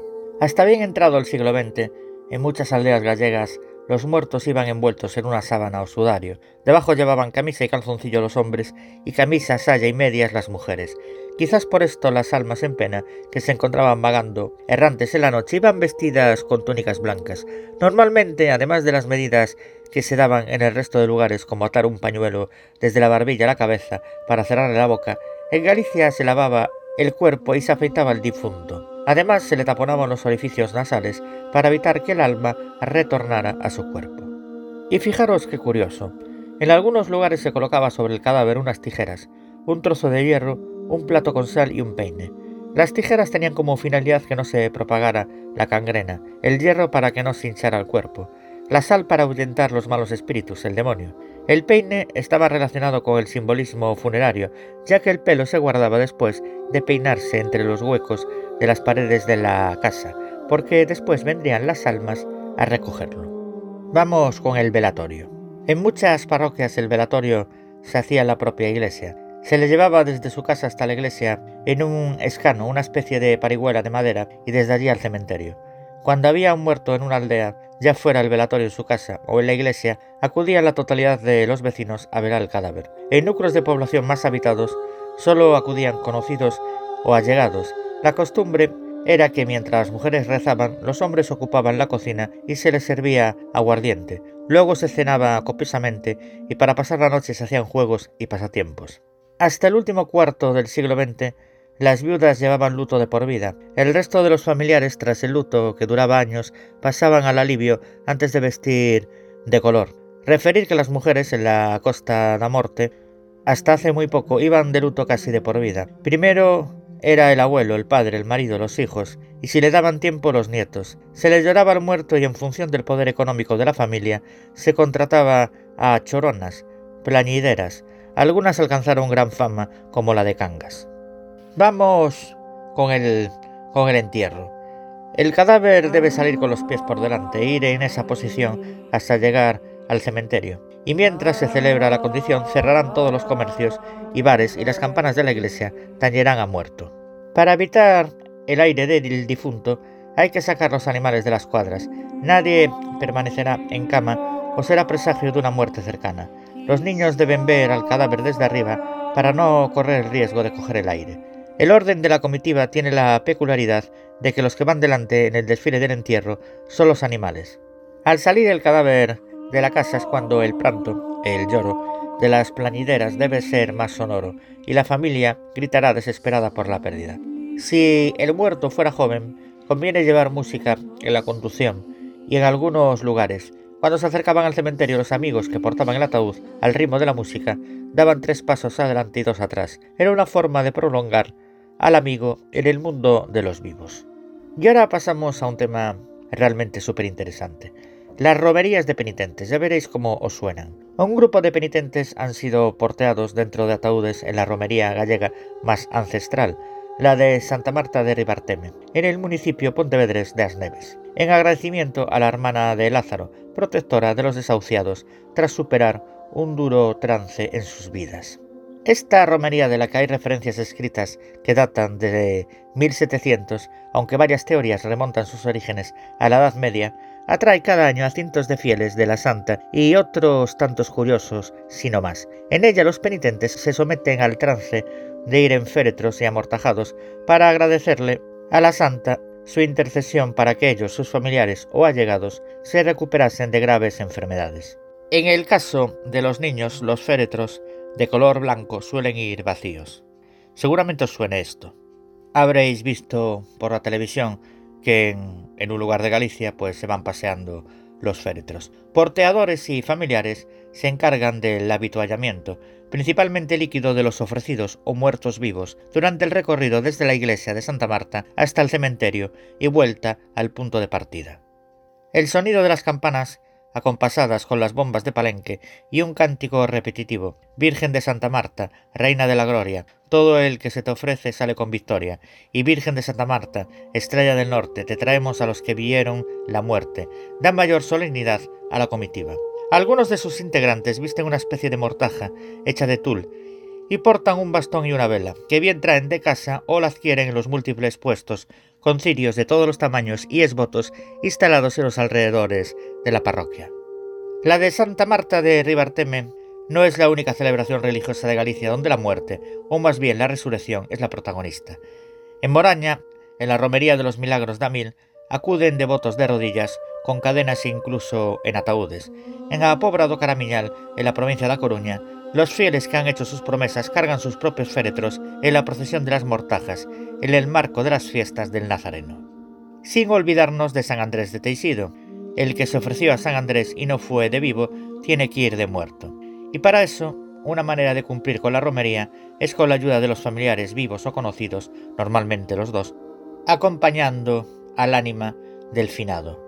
Antes de comenzar la peregrinación, los parientes van al cementerio donde se encuentra la tumba del difunto para invitar al espíritu del muerto a hacer el viaje con ellos.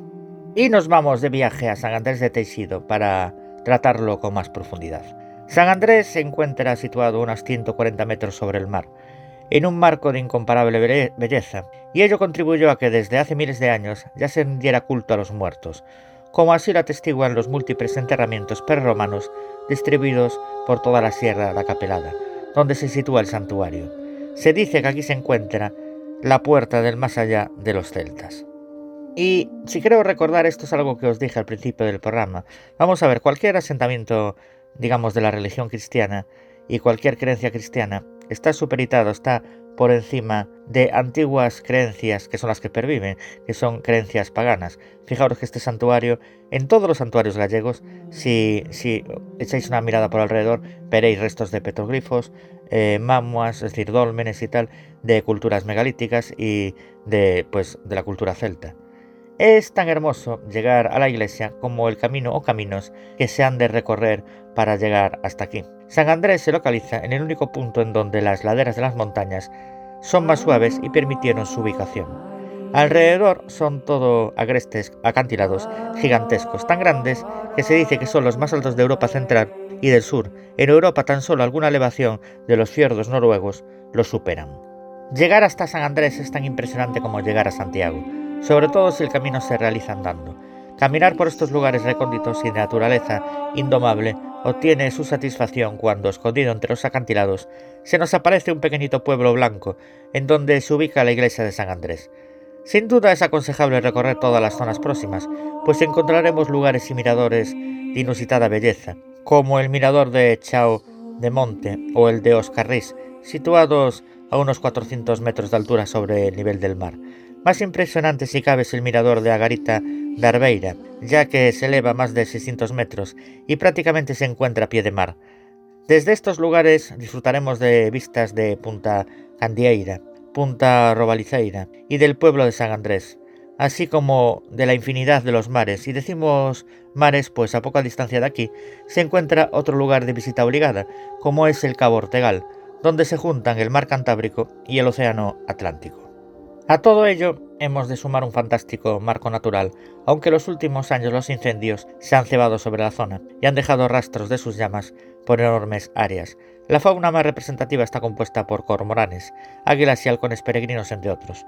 Podréis ver numerosos caballos salvajes y diverso ganado vacuno de raza gallega. Abundan también numerosas especies de anfibios y reptiles. En cuanto a la vegetación, encontraremos la aquí famosa Armeria pubígera, o más conocida en Galicia como herba namoreira o de enamorar, eh, hierba de enamorar. También se encuentra en la zona orquídeas, retamas, pinos y otros.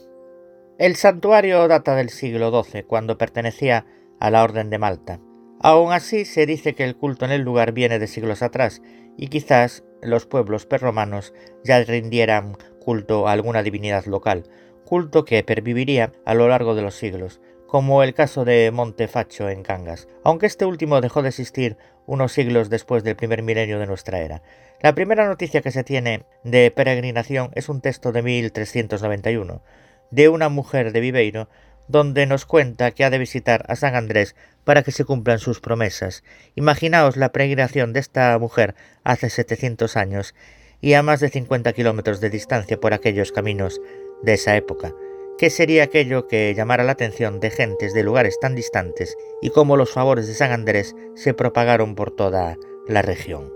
Al igual que pasa en Santiago y su camino, la mancha blanquecina que cruza el cielo nocturno estrellado de este a oeste la Vía Láctea, era conocida como Camino de San Andrés y decía que justo acababa en este lugar. Al final del siglo XII el templo pasó a manos de la Orden de San Juan de Jerusalén. Siglos después pasaría a manos de los Andrade de San Sadurniño, quienes controlarían las riquezas que generaba este centro de peregrinación. La iglesia actual fue construida en el siglo XVI y reformada y acabada en los dos siglos posteriores. Apreciaremos detalles góticos en su exterior y en su retablo, construido en 1665, un cierto aire barroco. Según la leyenda, es aquí donde se encuentra un hueso del apóstol.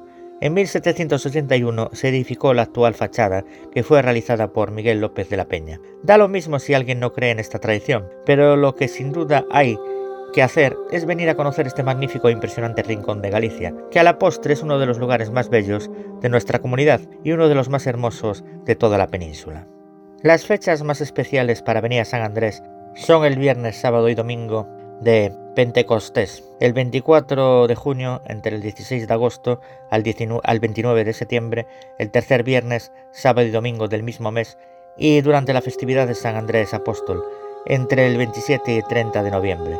Más vale venir y disfrutar en vivo que arrastrándose y reencarnado en un animal. No os olvidéis de llevar una piedra para depositarla en algún milladoiro a milladoiro y beber de la fuente de los tres caños, o también llamada Fonte do Santo. Y si queréis saber sobre el futuro amoroso, no tendréis más que encontrar la herba de enamorar.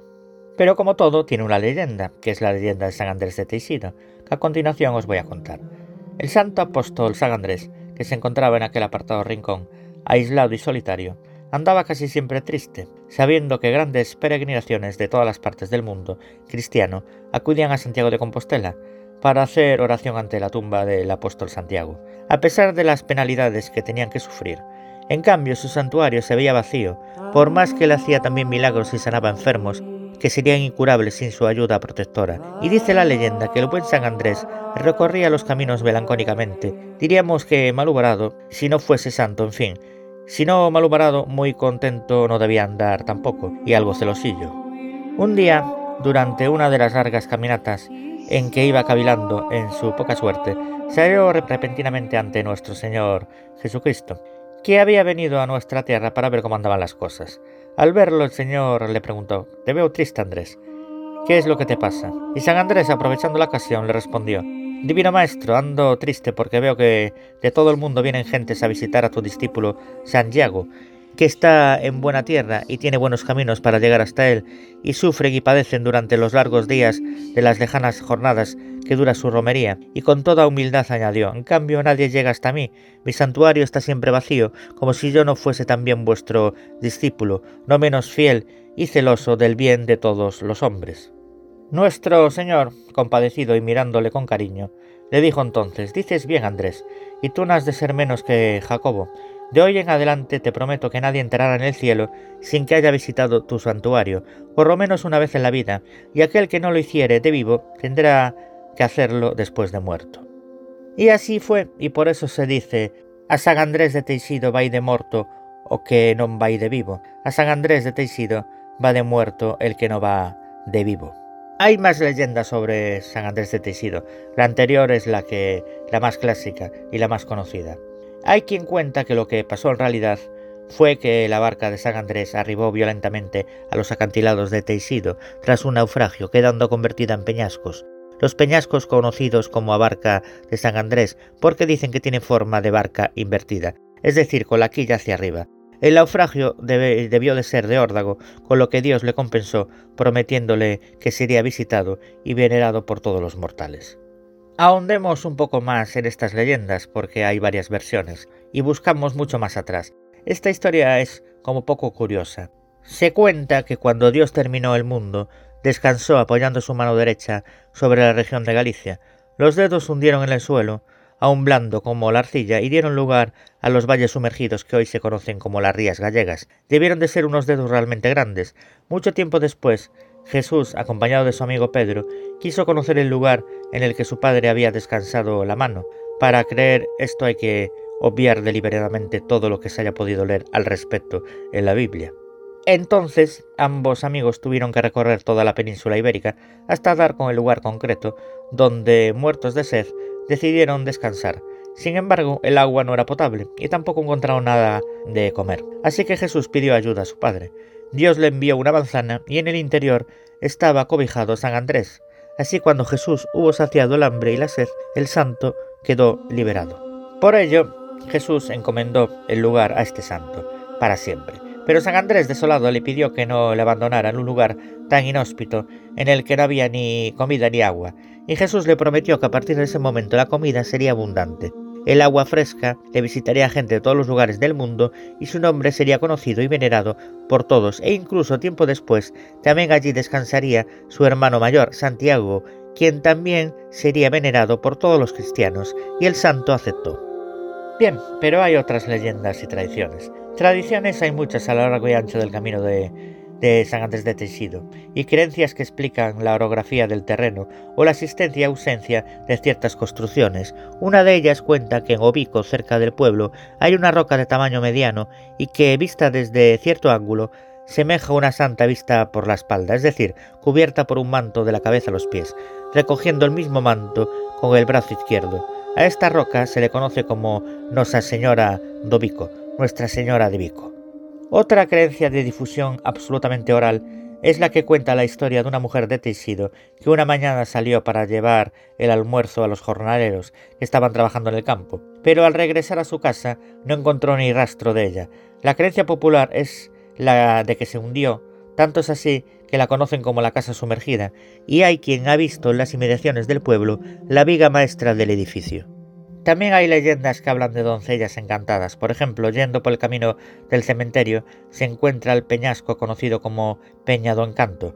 En este lugar hay una jovencita muy bella con un cabello largo y hermoso que llama la atención de quien la mira. Se dice que todos los años en la noche de San Juan sale al camino al amanecer y se hace visible a los transeúntes con la esperanza de que la vea algún caballero dispuesto a romper su hechizo. Pero la cosa no es tan sencilla, claro está. A medida que el muchacho se acerca a la doncella encantada, ésta se vuelve más y más horrible, hasta convertirse en un monstruo terrorífico. La cuestión es atreverse a matar a ese monstruo y demostrar la valentía que obra el desencantamiento de la mujer, con la que el valiente se casará y además podrá disfrutar de los tesoros encantados que ella misma guarda. Pero tranquilos que aquí hay para todos, porque en Coto dos Fondás no hay una doncella encantada, sino varias. Se trata de las hijas de los nobles de la región que al negarse a acatar los matrimonios impuestos que les habían sido arreglados, fueron castigadas de este modo, y así esperan el día en que un valiente caballero las libere del hechizo. Ellas también se aparecen el 24 de junio. Y vamos con lo que hace famoso a este santuario, que es la famosa frase de a San Andrés de Teixido vai de morto o que non foi de vivo. Por todas esas leyendas que os he relatado anteriormente y las promesas al santo hechas por el mismísimo Todopoderoso, todos los seres humanos están obligados a peregrinar en romería San Andrés de Teixido. Así pues, quien no lo haga voluntariamente en vida tendrá que hacerlo por imposición después. El mecanismo es el siguiente. Ojo, ¿eh? Las almas de los que no fueron en vida se reencarnan en animales ponzoñosos, es decir, lagartos, sapos, culebras, sabandijas, y tienen que hacer el mismo camino, pero arrastrándose en lugar de caminar. Hay quien dice que también es posible reencarnar en herradura y viajar de esta forma. Claro que también hay otra posibilidad, la de convencer a un vivo para que peregrine por ti y te acompañe durante el camino, en cuyo caso el familiar o amigo del difunto tendrá que ir a buscar al espíritu en pena a la propia tumba, dar unos golpes en la lápida y llamarlo por su nombre, Luego esa persona o personas emprenden la peregrinación en compañía del muerto, a quien deberán ir hablando todo el camino para que no se despiste y se pierda. Para todos aquellos que tengáis en mente realizar el camino en vida, debéis tener en cuenta los pasos a seguir para llevar a cabo una buena romería. La marcha es el momento en que las personas que van a peregrinar salen de su pueblo en grupos de hombres y mujeres que pueden ir a caballo andando, y que lo harán con alegría, es decir, cantando y acompañados por algún instrumento musical. Por el camino los que lo hacen por primera vez deben buscar una piedra y llevarla consigo, cada vez más difícil, para lanzarla en el milladoiro, es decir, un amontonamiento de piedras que deja constancia de que la persona ha hecho el viaje y ha cumplido. Ya os explicaré después lo que son los, los milladoiros y amilladoiros. Estos montículos los hay en el santuario, a los bordes del camino, en las cruces o en lugares sagrados. No es difícil encontrarlos. Una vez en el santuario hay que entrar y dejar la ofrenda, si es que la han traído, o una limosna en los cepillos de la iglesia, detalle poco elegante del que no se hace mención en la leyenda. También se pueden traer velas y encenderlas en el santuario, y antes de salir hay que besar una pequeña imagen del santo, con la que además nos darán la bendición, es lo que se llama poner o santo, poner el santo. Después el ritual nos lleva hasta la fuente del santo, aquella que dicen que nace debajo del mismo altar mayor de la iglesia y cae por tres chorros de agua helada. Por lo visto el caudal es el mismo en invierno que en verano, y la tradición implica ir a consultar al santo si tiene intención de cumplir las gracias que se le han pedido. Para esto hay que tirar una miga de pan al agua. Si la miga flota, la súplica se cumplirá, pero si la miga se hunde, el santo pasa. Aunque también hay quien cuenta que la consulta va más allá, pues si la miga flota, el consultante aún podrá visitar el santuario, al menos una vez más, pero si la miga se hunde, este será su último año de vida. Macabro, ¿verdad? Por eso también la llaman la fonte da morte e da vida, la fuente de la vida y la muerte. Si la gracia que uno va buscando de camino a cumplir esta peregrinación obligatoria es algo relacionado con el amor, entonces hay algo que incrementará las posibilidades de que se cumpla. Cerca del mar hay una hierba conocida como herba enamoradeira, hierba para enamorar, que son los claveles marinos y que por allí crecen en cualquier parte. Estas hierbas utilizan los hechizos de amor para atraer a la persona amada. A veces se regala como símbolo de amistad, pero es por excelencia la hierba para enamorar.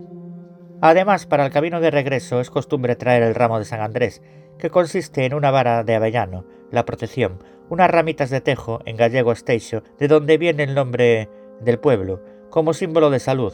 De hecho, el tejo produce el tachol, una de las principales sustancias anticancerígenas en la actualidad. Y por último, algunas ramitas de la hierba para enamorar, para, para tener también amor. Y ciertas personas también cuelgan del ramo unas figuritas conocidas como sagandreses, hechos con miga de pan sin fermentar, endurecida en el horno y después pintada a mano.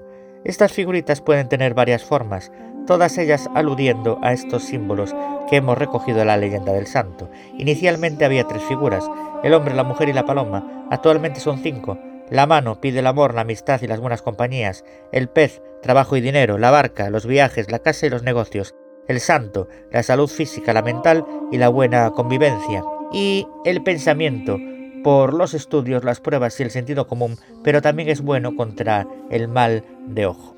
Curiosamente, en esta zona se conoce a la Vía Láctea como Camino de San Andrés, ya que dicen que la constelación de esta galaxia termina justo encima del santuario, razón de más. Cuando uno ha cumplido con todo el ritual, puede dedicarse a mezclarse libremente con el entorno y disfrutar de la naturaleza y de todas las sensaciones que ésta produce. El lugar se presta a las visiones más interesantes, y es que no hay que olvidarse nunca del poder de la sugestión, porque los lugareños cuentan historias que aluden a los sonidos de pasos perdidos en la oscuridad y a los lamentos nocturnos de peregrinos arrepentidos que llegan a este sanatorio de almas buscando el perdón del santo para poder abandonar definitivamente este mundo. En cualquier caso, siempre es mejor ir y comprobarlo antes de ser condenados a reencarnar en Alimaña o peor aún, tener que emprender el camino como alma en pena. Antes os hablaba de los sanandresiños, que son, son uno de los productos que se venden en los puestos del pueblo. Son unas figuras muy originales y coloridas, en forma de colgantes, llaveros, pendientes o simples amuletos. Supongo que esta costumbre está relacionada con la leyenda del trozo de pan que se deja caer en la fuente que ya os conté, pues las figuras están hechas de miga de pan. Se suelen hacer cinco figuras, una mano, un pez, una barca, un santo, un pensamiento. En cierta manera son amuletos u ofrendas para pedirle a San Andrés por la buena suerte en cada parte de nuestra vida, el amor, la amistad, los estudios, etc. Y como os dije, y a modo de, de, resumen, hay muchas más tradiciones, costumbres y leyendas alrededor de esta aldea y su iglesia. As herbas de enamorar que os dije, ramitos de hierbas que te ayudan a tener suerte en el amor, os amilladoiros, las piedras que van tirando los peregrinos de camino a San Andrés y que acaban convirtiéndose en montones de enormes piedras en puntos o cruces importantes del camino, la romería que se celebra entre el 8 de septiembre al 3 de noviembre. Y las figuras estas de miga de pan, estas figuras son hechas por los vecinos del lugar, están construidas con masa de pan, horneadas y posteriormente pintadas a mano como os había dicho. La tradición dice que todo aquel que tenga las figuras de miga de pan estará acompañado siempre por la suerte, y el significado así a grosso modo de cada figura es el siguiente. La flor nos acompaña claramente en el amor, la mano pide por el buen hacer en los estudios, la sardina para que nunca falte el alimento, la barca para que los viajes lleguen a buen fin, la escalera para mejorar en el trabajo y los negocios, el San Andrés por la buena salud y la amistad, la corona de San Andrés, la paloma símbolo de la paz, y estas son básicamente todas las que por lo menos yo, yo conozco. Y respecto al típico amuleto que si venís por aquí os van a dar continuamente, que es la hierba de enamorar, se trata, como os dije antes, del clavel marino que se recoge en los acantilados. Según la tradición, metiendo una rama de esta hierba en el bolsillo de la persona amada, ojo, ya lo, ya lo estáis haciendo, esta quedará rendida por nuestros huesos. Sí me ha parecido interesante en este tema de las romerías eh, pararme en especial en San Andrés de Teixido porque es la más conocida. Pero vamos, romerías que hacen alusión a lo que estamos tratando en este programa, que es la cultura de la muerte en Galicia, hay como decimos aquí a esgalla, que es una palabra en gallego que diría que hay muchísimas para que lo entendáis.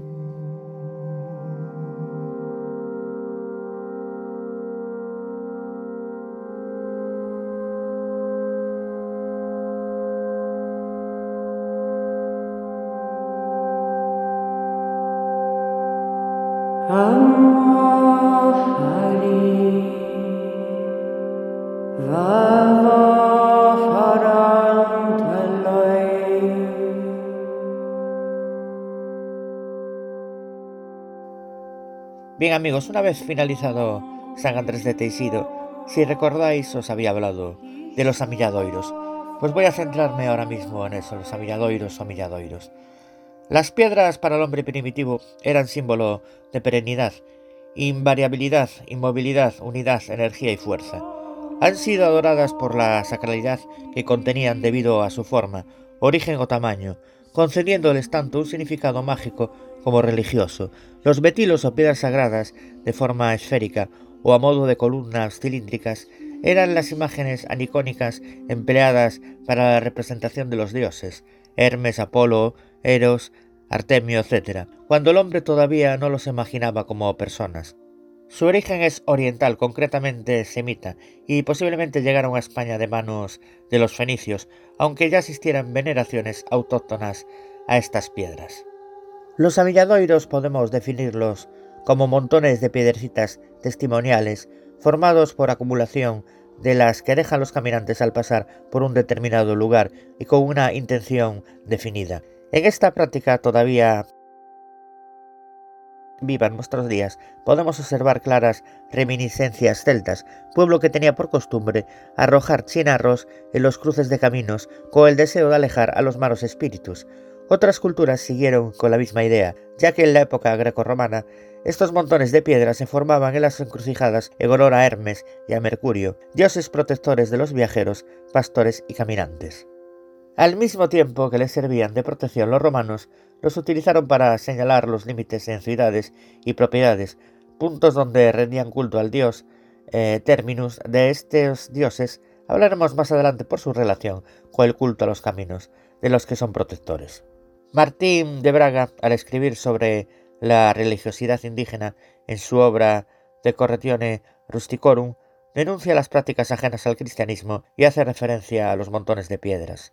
Otro demonio quiso llamarse Mercurio, que fue un astuto inventor de toda clase de fraudes, a quien como dios del lucro los hombres codiciosos, al pasar por las encrucijadas, ofrecían como sacrificio montones de piedras que se forman al tirarlas. Entre las culturas más dispares con la misma práctica de acumular piedras en un punto, cabe mencionar la de algunos pueblos astorelanos o la de otros africanos. Dentro de los primeros destaca la tribu de los Churingake, ante la creencia de que los espíritus, moradores de piedras y árboles, se metían en los cuerpos de las mujeres al pasar ante ellos para convertirse en seres vivos. Arrojaba una piedra en ese mismo punto para evitarlo, convertida entonces en objeto de adoración. Por su parte, la tribu africana de los Masai también depositaban guijarros en el kairs o montón de piedras situado sobre las tumbas y que adquiría forma piramidal. El pueblo celta cubría los cadáveres con piedras para evitar que los pájaros nocturnos removieran la tierra donde se hallaba enterrado el difunto. Por su parte, el pueblo romano tenía por costumbre depositar una piedra sobre la tumba de los muertos, al pie de las calzadas, para que descansaran en paz. Según los puestos hasta el momento, encontramos diversidad de intenciones en el proceso de este ritual. Por un lado, el viajero que tira una piedra lo hace con un sentido purificador, idea apoyada por Elíade, y por otro se trata del pago o tributo a una antigua divinidad, teoría sostenida por Atienza. Otros autores, como Cabal, afirman que esta práctica tiene su origen en los antiguos túmulos de piedras empleados para cubrir los cadáveres al pie de los caminos, según vimos al principio. La situación de estas sepulturas permitía a las almas de los muertos, materializadas en piedras y deseosas de más almas, vigilar el camino, motivo por el que los caminantes depositaban una piedra sobre el túmulo, evitando de esta manera que les arrebatasen la suya a través de la muerte por enfermedad. Se justifica así la ofrenda de piedras como sustitutas de almas de personas o animales, y cuya intención es evitar los primitivos sacrificios humanos realizados con este fin. El alma reclamada por los manes era tan alma en el hombre como en el corderillo o en la piedra. El espíritu era uno donde quiera que estuviese, y el mismo en todas las cosas bajo una forma distinta. Si el muerto lo reclamaba, o para remediar su soledad o para calmar su hambre, ¿a qué darle el espíritu de un hombre si con sacrificar un animal se le daba un espíritu también, de naturaleza idéntica? Bueno, una aclaración, los manes son los espíritus de antepasados, que oficiaban de protectores, por ejemplo, de hogar en la mitología romana. Tras la cristianización, mediante la colocación de una cruz en la cúspide, estos montones se han convertido en monumentos culturales y funerarios. Podemos encontrar multitud de ejemplos que aún hoy en día siguen siendo punto de oración, como la cruz de ferro de Foncebadón, León, cruz de Portela de Padarnelo, en Zamora, Inodejo, Soria, etc. La tradición de depositar piedrecitas en un determinado punto también se extendió a las cruces y cruceros de piedra que encontramos a lo largo de muchos caminos, especialmente a lo largo del Camino de Santiago, donde es posible contemplar acumulaciones de guijarros en el pedestal o sobre las gradas de los mismos, y cuya intencionalidad es igual a la descrita hasta el momento. Una tabla perteneciente al retablo mayor de la Catedral de León obra del siglo XV del maestro Nicolás Francés y que representa el traslado del apóstol Santiago, muestra como unos peregrinos depositan una piedra al pie de una cruz. Los amilladoiros, como os decía en el anterior apartado de San Andrés de Tesido, son lugares que están a las veras del camino hacia San Andrés de Tesido, en los cuales amontonan piedras. Se trata de amillar piedras traídas de sus ciudades o aldeas propias y tirarlas en el amilladoiro. Según cuenta la leyenda, las piedras hablarán en el juicio final para decir quién cumplió con la promesa de ir a San Andrés de Teixido. Algunas son de origen pagano, otras en cambio, aunque puedan parecer cristianas, tienen una esencia pagana intrínseca, aunque claro está, no todas son totalmente paganas o procedentes de una mezcla entre paganismo y cristianismo. Algunas son totalmente cristianas.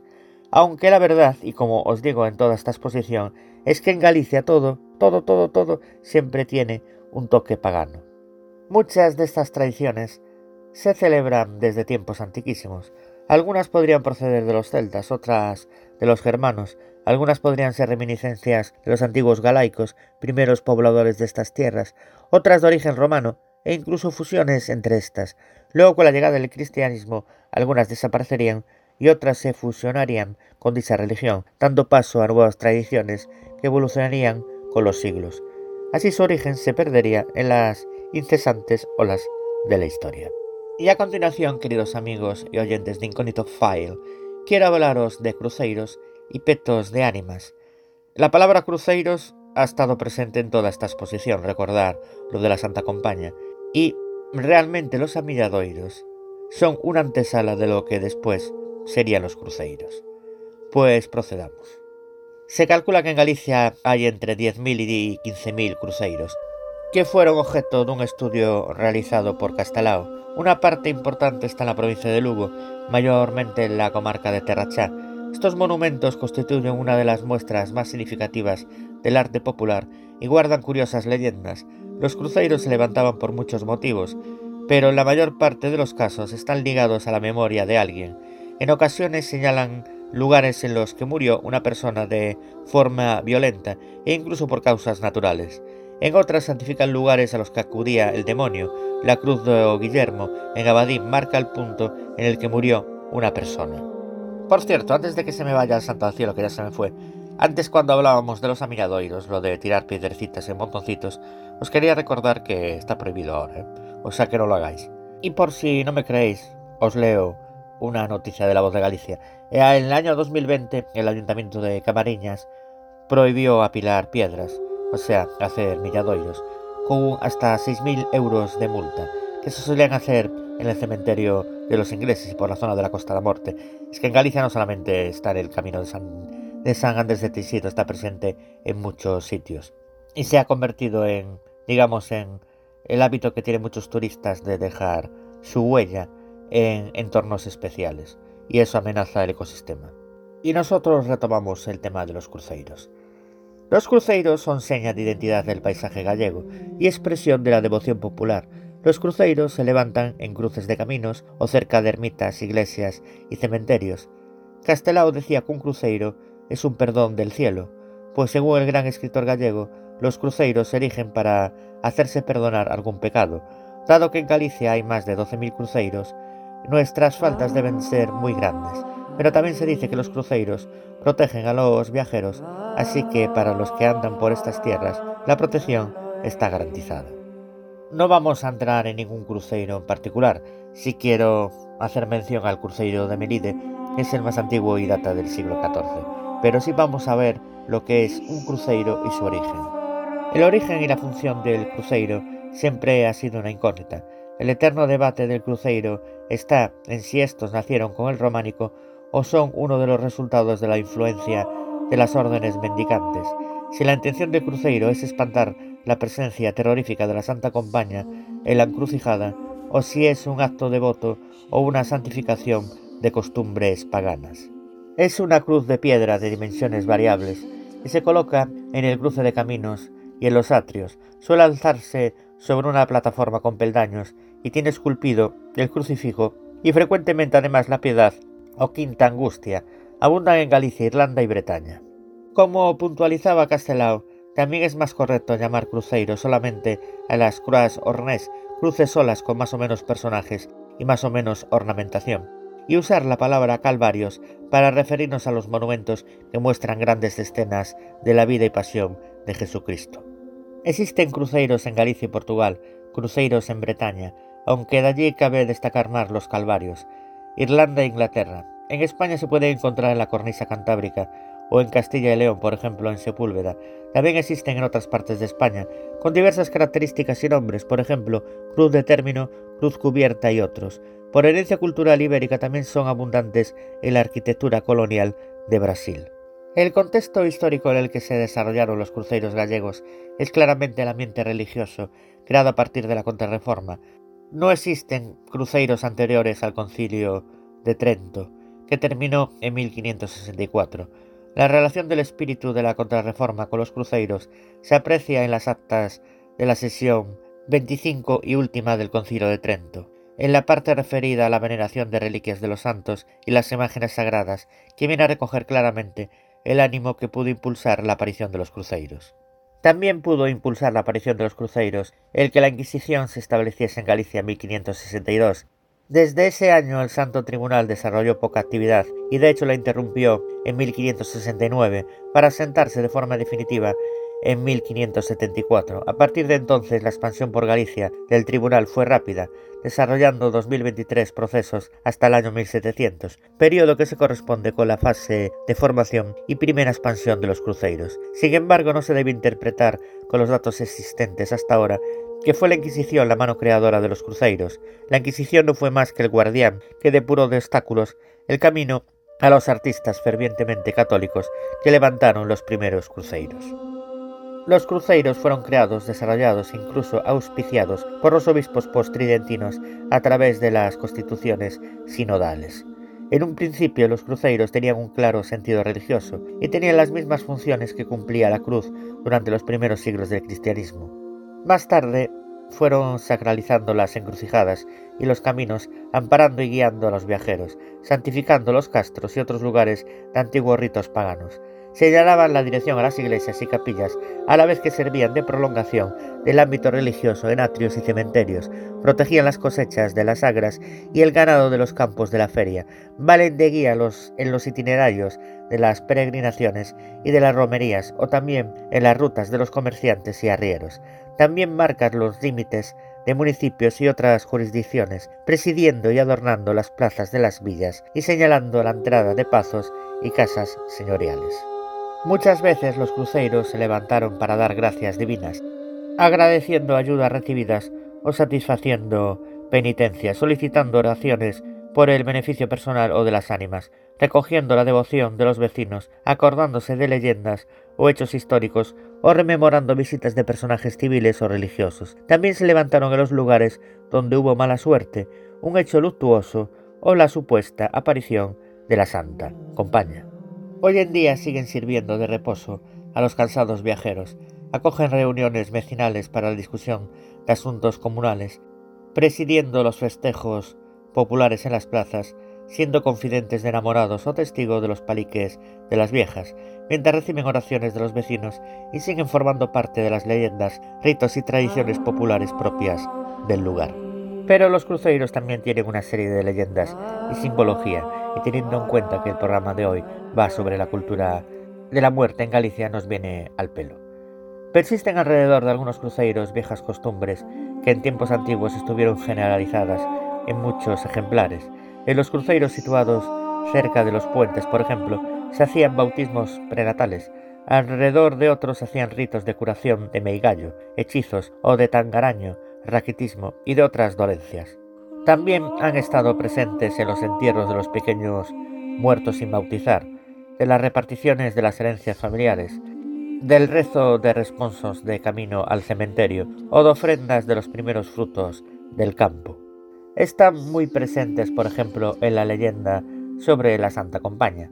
En ella se dice que esta procesión de muertos aparece normalmente cerca de los camposantos y vaga hasta la casa del futuro fallecido, pasando por estos símbolos, especialmente en las noches de Todos los Santos o San Juan. Cuenta la leyenda que la Santa Compaña no tendrá el poder de capturar el alma del mortal que se cruza con ella si éste se halla en los peldaños de un cruceiro o si porta una cruz consigo y logra escribirla a tiempo, como ya comentamos en el tema de la Santa Compaña.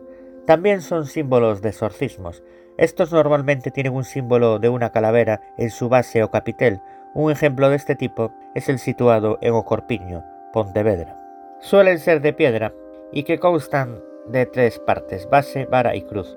Según algunas tradiciones servían para bendecir los caminos, otras las vinculan a rituales de sanación para eliminar los males del cuerpo y del espíritu, y en otras eran lugar de enterramiento de los niños no bautizados.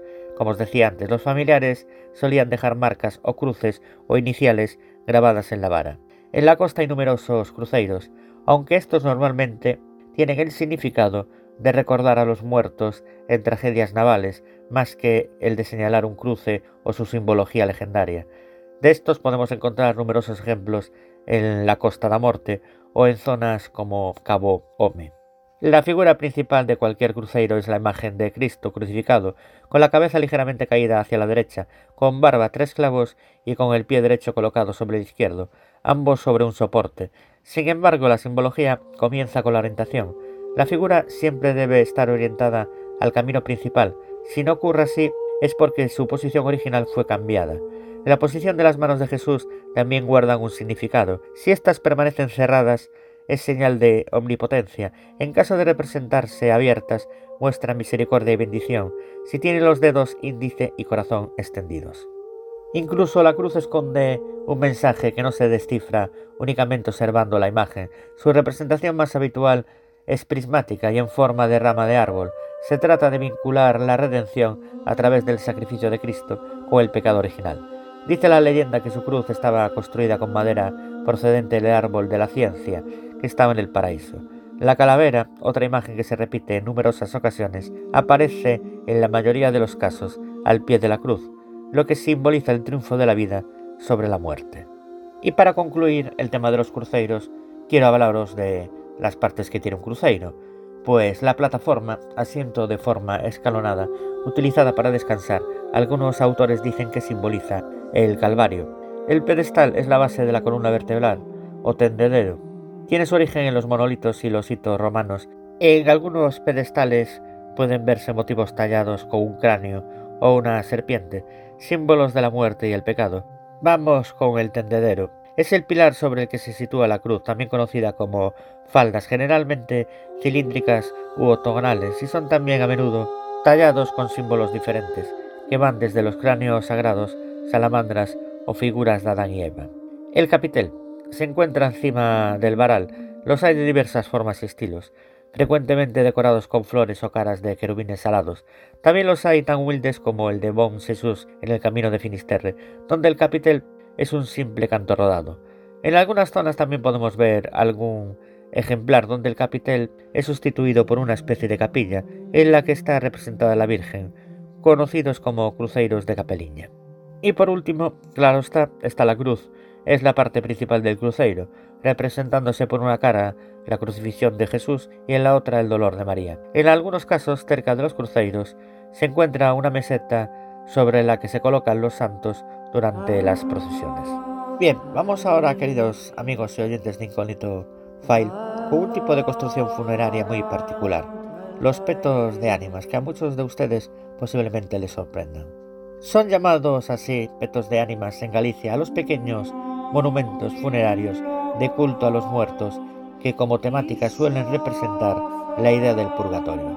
Estos monumentos están relacionados con la cultura de los muertos, tan arraigada en Galicia y de lo que va este programa de hoy, y muchos de ellos todavía conservan su carácter más religioso, al mismo tiempo que se les rinde culto. Se encuentran en cruces de caminos, atrios de iglesias y lugares de buena visibilidad. Los más antiguos datan del siglo XVII, aunque no sería hasta el siglo XVIII cuando se construyan con más profusión.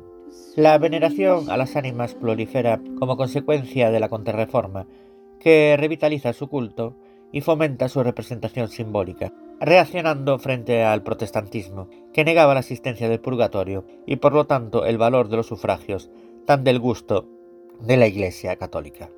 La finalidad de estas construcciones populares es la de ofrecer limosnas de todo tipo, flores, cera, patatas, maíz, pan, aceite, a las ánimas que no encuentran descanso en el purgatorio, para que alcance la felicidad en el cielo.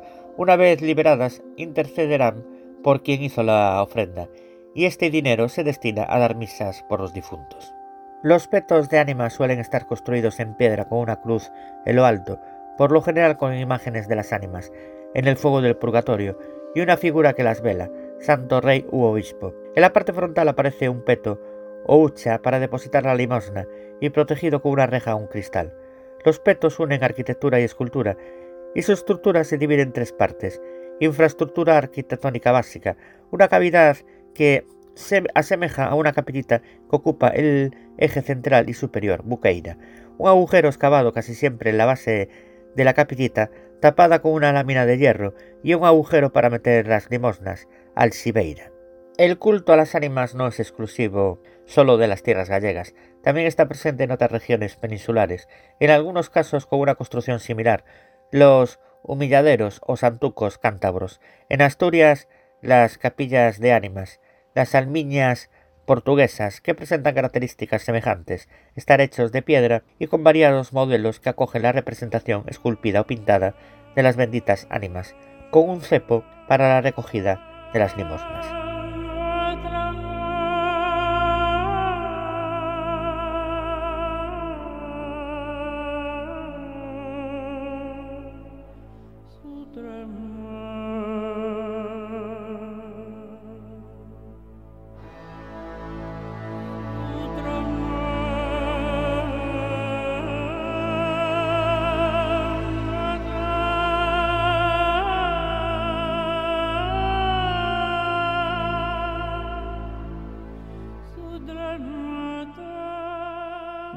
Queridos amigos y oyentes de Incógnito File, en este especial sobre la cultura de la muerte en Galicia, no podían faltar una serie de seres mitológicos gallegos relacionados con la muerte, como por ejemplo del que os voy a hablar, la veloina o cabra do monte, presagio de la muerte en Galicia.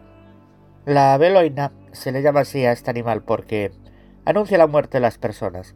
Para advertir de la muerte de las personas canta emite sonidos de queja o habla con voz lúgubre. Actúa de noche y se piensa que es invisible, puesto que nadie nunca lo vio, solo lo escucharon. Tiene otros nombres como cabra do aire o abelaoina. Hay un refrán que dice, cuando abelaoina laya, prepara mortalla.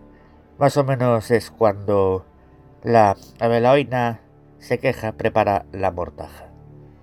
Como os dije, también se llama a cabra do monte, es decir, la cabra del monte. La muerte, según la mitología, se puede disfrazar de muchas cosas. En Galicia, donde somos el segundo país con más cultura de la muerte después del antiguo Egipto, una cultura tan antigua como la nuestra que se pierde a lo largo de los siglos, llegando a crear auténticos caminos de muerte desde otras regiones distantes cara al territorio galaico, dentro de la muerte hay testigos en nuestra tierra que dicen que se puede transformar en diferentes animales, que advierten de su llegada, como perros o las mismas gallinas. En este caso hablaremos de otro fenómeno misterioso, disfrazado de animal, que ocurrió en muchas regiones de Galicia, como en el Valle do Condado, donde durante muchos siglos y hasta ahora ha estado aterrorizando con sus canciones nocturnas a todos quienes lo escucharon. En algunas regiones la llaman a cabra doar, es decir, la cabra del aire, en otras a belaoina, y aquí conocida como la cabra del monte, el ave de la muerte. Este pájaro mitológico, cuando se acerca la muerte de un individuo, canta alrededor de su casa, camuflada por la noche oscura. Sus canciones suenan similares a las de una cabra, y siempre salen de la montaña oscura. De ahí su nombre, cabra de la montaña. Hay muchos testigos de las canciones de esta forma de muerte disfrazada de pájaro. Es más, se asegura que cuando canta, en menos de una semana alguien o incluso varias personas morirán durante un corto periodo de tiempo. Actualmente las aves que se atribuyen a la cabra del monte son las rapaces nocturnas, como el búho, el golpe o la lluvia, entre otros. Pero muchos testigos, especialmente de la Galicia más rural, como el Valle del Tea, dicen que no se trata de ninguna de estas aves. La cabra del monte no es cualquier ave, solo aparece cuando alguien muere y canta desde el monte más cercano a la casa del que va a morir, unos días antes de su muerte. Así lo dijo un testigo que habla de este ser, refiriéndose a que hay más que un animal, y que es la misma muerte disfrazada, pues solo aparece cuando alguien va a morir. También hay quienes la han escuchado muchas veces en su vida, y ellos pueden decir, desde mi casa cuando la escuchaba por la noche, dependiendo de la dirección en que vayan las canciones, sé en qué zona va a morir alguien del pueblo, y si en la misma noche cantan más de una dirección, habrá varias muertes. Como de costumbre, sus canciones son viejas, pero a veces sus canciones son de un pájaro nuevo, entonces el que va a morir será una persona joven. En la actualidad, las creencias en este ser mitológico se fueron perdiendo poco a poco, pero en el rural, aunque los más jóvenes dudan de su existencia, hay un gran respeto porque aún hay muchos que aseguran que lo vivieron en su propia piel y que el pájaro de la muerte es la misma muerte con alas.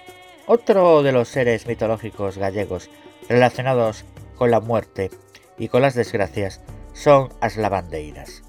En la mitología gallega, la lavandeira o pájaro de la nieve socorrió a Cristo cuando estaba clavado en la cruz, llevándole una gota de agua en el pico. Jesús se le agradeció, concediéndole el poder de hacer feliz a la moza que le eche, girando desde lo alto, una gota de agua en la madrugada del día de San Juan. De aquí puede partir o no la mitología de las lavandeiras.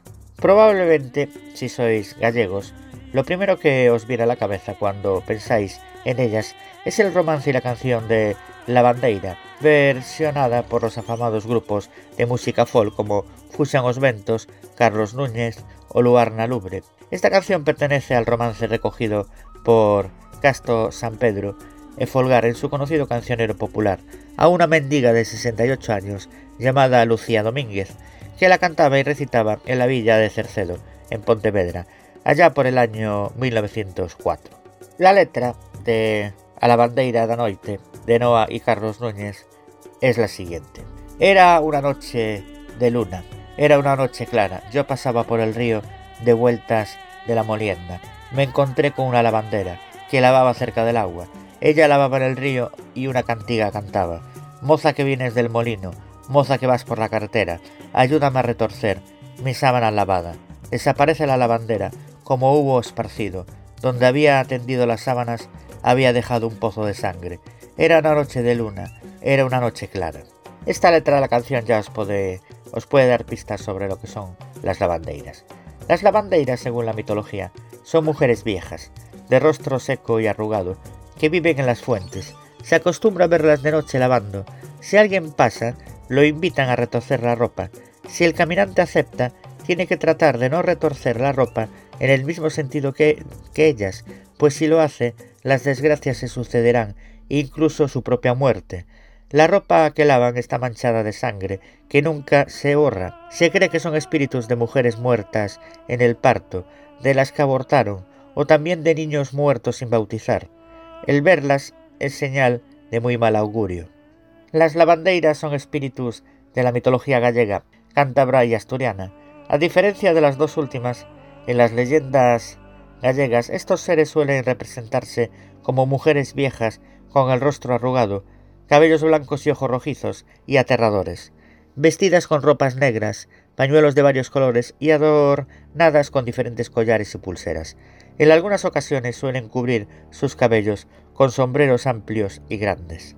Suelen dormir en las encinas o en las grutas de los bosques y aparecen en las noches de luna llena, en las orillas de los ríos que se desbordan, donde lavan sábanas manchadas de sangre que nunca, nunca desaparecen. Se les oye muy a menudo por el ruido que provocan sus palas al golpear la ropa y sus desagradables voces. Se dice que son los fantasmas de las mujeres que murieron en el parto o que dejaron morir a sus hijos sin bautizar, y que las sábanas que están intentando lavar con tanto frenesí están manchadas de su propia sangre, la de sus hijos o la de alguien que esté próximo a morir en vida. Las leyendas dicen que si te encuentras con alguna, ésta te invitará a que colabores en su tétrico trabajo. No debes renunciar su proposición, ya que si lo haces fatales desgracias caerán sobre ti.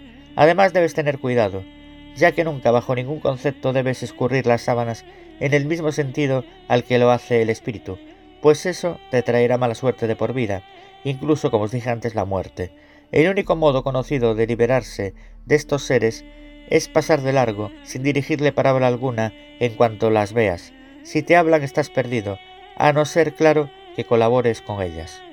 Es curioso que en la mitología de Bretaña también existan estos seres, los cuales están condenados a lavar la ropa eternamente por los pecados cometidos en vida, y al igual que en la mitología gallega, suelen suplicar a los caminantes que les ayuden.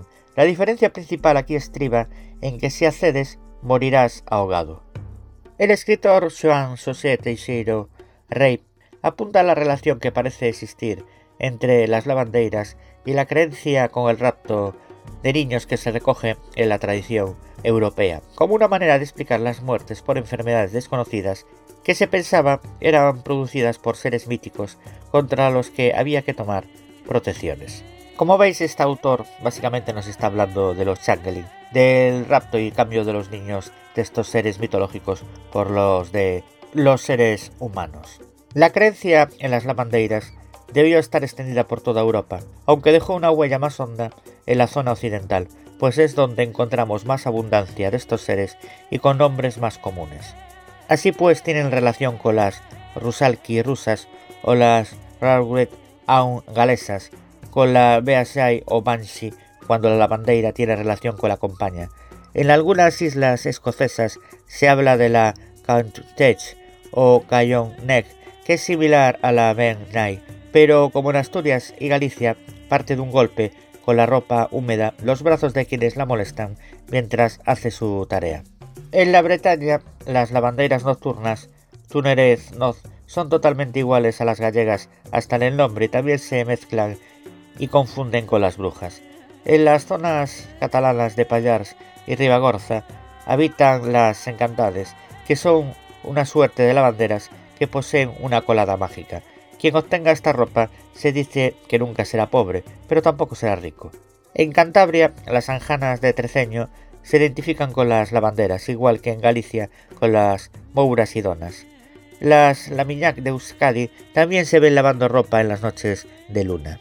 Incluso hay una clara referencia en la mitología celta, en las leyendas de Cu Chulain, en las que su buen amigo druida la advierte antes de que entre en batalla de que hay una lavandera en el río y que se acude a ese lugar morirá. El héroe celta hace caso omiso, haciendo especial hincapié en que le importa poco que un fantasma lave ropa ensangrentada. Poco después muere en esa batalla, quizás por despecho de tal funesto espíritu. Bien, antes ya hablamos un poco de esto, pero ¿cómo nos podemos proteger de ellas? No debe intentarse nunca verlas, ya que se dice que castigan al curioso embrujándolo. También se dice de ellas que atacan a los niños en los regazos de sus madres, como muchos tipos de meigas. Otra cuestión a tener en cuenta es su canto seductor, como el hechizo que suele relacionarse con las sirenas. Con él pretenden enmeigar, hechizar a la persona que lo escuche, para que le ayude a retorcer los paños manchados con sangre. Si las ves, te van a ofrecer torcer el paño con ellas. Si lo haces en el mismo sentido que ellas, esta acción acarreará consecuencias fatales, incluida vuestra propia muerte.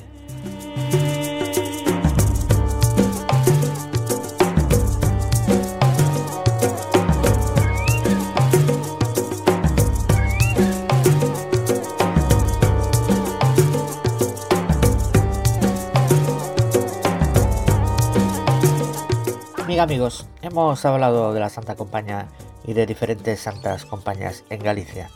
Pero ahora me quiero ir con mis primos hermanos, los míos, los de ustedes no lo sé, que son los asturianos, para hablaros de tres, digamos, santas compañías o relacionados con las santas compañías eh, asturianas, siendo la Huestía la Santa Compañía Asturiana. Vamos a comenzar con una leyenda, para meternos en situación, la leyenda de la procesión de las ánimas en pena de proaza. Y nos vamos a Asturias porque en este programa un seguidor nos ha mandado un audio comentando una experiencia que van ustedes a escuchar. Entonces, pues quería ahora centrarme en Asturias para que veamos las, similitudes y diferencias que hay entre la Santa Compañía gallega y la asturiana. Bueno, pues nos vamos a Proaza, que es un pueblecito asturiano, para contaros esta leyenda de la procesión de ánimas en pena. En Proaza vivía una mujer muy vieja y muy curiosa. Empleaba su tiempo en hilar pero al llegar las doce de la noche, por nada del mundo, dejaba de asomarse a la ventana para curiosear, lo que a esas horas ocurría por el pueblo, y así pasaba largos ratos fisgando a los pocos transeúntes que atravesaban aquellas callejuelas. Estaba una noche asomada, como de costumbre, en espera de que pasase algún alba viviente, para poder tramar cualquier chisme, pero como la calle permanecía completamente desierta, su vista vagaba por el oscuro horizonte. Más de pronto divisó a lo lejos una fila interminable de lucecitas que iban avanzando como en una misteriosa procesión. Quedó muy extrañada la mujer y perpleja se preguntaba qué procesión podría ser aquella de la que nunca había tenido la menor noticia. Discurría mil conjeturas acerca de ello cuando vio que las luces se dirigían hacia su casa. Inmovilizada, esperó a que se acercaran para poder distinguirlas mejor. Le inspiraban cierto respeto, pero su curiosidad era mayor que su temor y siguió en pie hasta que estuvieron bajo su ventana.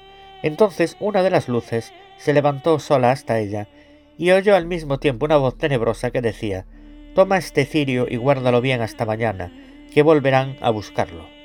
Muy asustada, la vieja con mano temblorosa cogió el cirio y con un terror que no la sostenía en las piernas entró en su alcoba para guardarlo en un baúl. Después cerró bien la ventana y muerta de miedo se acostó, se arropó mucho y trató de conciliar el sueño pero la impresión recibida habíala desvelado de tal modo que no podía dormirse. Le parecía ver aún las mortecinas lucecitas, y así pasó la noche más terrible de su vida. Cuando vio que empezaba a despuntar el día, decidió levantarse para ir a rezar a la iglesia, y se tiró de la cama, vistióse a toda prisa e instintivamente se acercó al baúl para ver si seguía allí el cirio. Pero al abrir la tapa, lanzó un grito de espanto, dejándola caer de golpe. El cirio se había convertido en un difunto. Despavorida, echó a correr por las calles y llegó a la iglesia, jadeante, refiriendo al sacerdote todo lo que le había ocurrido. El cura le riñó, pero ¿cuándo vas a dejar esa curiosidad malsana de querer saber lo que pasa en las horas de la noche, en que vagan las almas en pena? Corres el riesgo de que al volver esta noche por el cirio te lleven también a ti. La vieja tembló al oírlo, pero el sacerdote, para tranquilizarla, le dio varias reliquias, rogándole de antemano que no se separara ni un momento de ellas y reza todo el día. Solo así te podrás librar de las almas en pena. La vieja no se atrevía a volver a su casa, donde estaba el difunto dentro del baúl. Se pasó el día entero en la iglesia, temiendo que se acercara la hora fatídica en que volverían por el cirio. Pero cuando ya fue de noche no tuvo más remedio que marcharse a su casa y asomada a la ventana esperar a que fueran las doce de la noche. Llegó la hora y aún no se habían extinguido el eco de la última campanada del reloj de la iglesia cuando aparecieron en el fondo de la oscura noche las temblorosas lucecitas de la procesión, que a paso lento iban aproximándose hacia ella, haciendo acelerar el corazón de la pobre vieja. Cuando llegaron bajo su ventana, se levantó un cirio del que salió una voz diciendo Dame el cirio que te dejé anoche. La vieja quiso decir que se había convertido en un cadáver, pero del miedo no pudo balbucear palabra, y se dirigió por él al baúl, mas al abrirlo vio que de nuevo estaba transformado en un cirio. Lo cogió y fue a entregarlo por la ventana, alargando el brazo fuera de ella, y notó que una mano abrasadora la agarraba muy fuerte, tirando de ella hacia abajo. Ya iba a gritar cuando sintió que la soltaban y oyó a la vez como un rugido, en el que entendió si no fuera por lo que tienes puesto encima, en este momento te convertirías en fuego y cenizas. La procesión de las luces se fue alejando lentamente, y la vieja respiró libre, renunciando a su curiosidad para toda su vida. No volvió a abrir jamás aquella ventana de noche, pues desde entonces se acostaba siempre al rezo del ángelus al ponerse el sol. Y una vez contada esta leyenda, vamos ahora sí con la huestía asturiana, la Santa Compañía de Asturias, a ver si tiene algo que ver con lo que nos deja el testimonio de nuestro querido oyente. Procedamos. La huestía es una larga procesión de espíritus que avisan de la muerte. Portan huesos en vez de velas que misteriosamente desprenden llamas y nadie sabe a dónde se dirigen. Para una persona el hecho de ver esta procesión significaría la futura muerte. Siempre van exclamando, Andáis de día que la noche ye mía. Andar de día que la noche es mía. Y allá, en las casas donde se paran, una muerte en ella sucede a los pocos días. Quien lleva a la procesión, sin embargo, no es un espíritu, sino un vivo que está condenado a salir por las noches a comandarla y a encontrar a otra persona a quien pasar la maldición antes de que ésta le vaya palideciendo lentamente hasta morir, creándose así un eterno círculo vicioso. En conclusión, es un signo de mala suerte y mal augurio. Para librarse del fatal destino, la persona debe trazar un círculo en el suelo y meterse dentro de él nada más verla, y si la huestía se cruza por su camino, la persona debe tirarse al suelo delante de ella, aunque le pise y la aplaste. Y retomando un poco lo que dijimos al principio de cuando fue la exposición de la Santa Compaña, pues la Santa Compaña es en la mitología popular gallega y con otros nombres o el mismo en la asturiana, en la antigua región del Reino de León, provincias de Zamora y León como Huéspeda y Extremadura y en Castilla como Antigua, una procesión de muertos o ánimas en pena que por la noche a partir de las 12 recorren errantes los caminos de una parroquia. Su misión es visitar todas aquellas casas en las que en breve habrá una defunción. El mito está presente con diversas variantes en todo el continuum cultural asturgalaico, donde recibe otras denominaciones como huestía, huéspeda, estadea, hoste, genti de muerte, procesión de ánimas o simplemente compaña. Aunque el aspecto de la Santa Compañía varía según la tradición de diferentes zonas, la más extendida es la formada por una comitiva de almas en pena, vestidos con túnicas blancas con capucha que vagan durante la noche. Esta procesión fantasmal forma dos hileras, van envueltas en sudarios y con los pies descalzos. Cada fantasma lleva una vela encendida y su paso deja un olor a cera en el aire. Al frente de esta compañía fantasmal se encuentra un espectro mayor llamado Estadea. La procesión va encabezada por un vivo, mortal, portando una cruz y un caldero de agua bendita, seguido por las ánimas con velas encendidas, no siempre visibles, notándose su, presencia en el olor a cera y el viento que se levanta a su paso. Si hacemos memoria con lo que dijimos antes, esta persona viva que precede a la procesión puede ser hombre o mujer, dependiendo si el patrón de la parroquia es un santo o una santa. También se cree que quien realiza esta función no recuerda durante el día lo ocurrido en el transcurso de la noche. Únicamente se podrá reconocer a las personas penadas con este castigo por su extremada delgadez y palidez.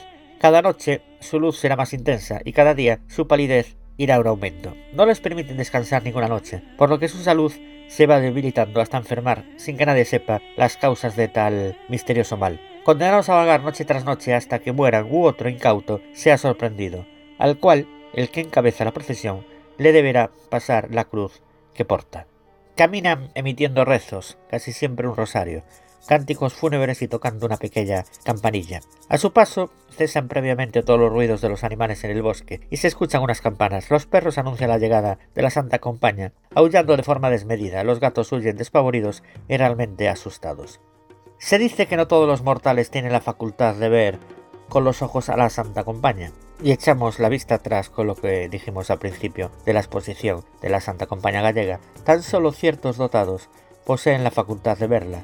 Los niños a los que el sacerdote por error bautiza usando el óleo de los difuntos poseerán ya de adultos la facultad de ver la aparición. Otros no menos creyentes en la leyenda habrán de conformarse con sentirla, intuirla, etc. Para librarse de esta obligación, la persona que vea pasar la Santa Compañía debe trazar un círculo en el suelo y entrar en él o bien acostarse boca abajo. Para librarse de la compañía se debe llevar una cruz encima, rezar sin escuchar los cánticos de la Santa Compañía o bien, en última instancia, salir corriendo. Aunque todas sus versiones coinciden en considerar la Santa Compañía como una anunciadora de muerte, hay diferentes versiones.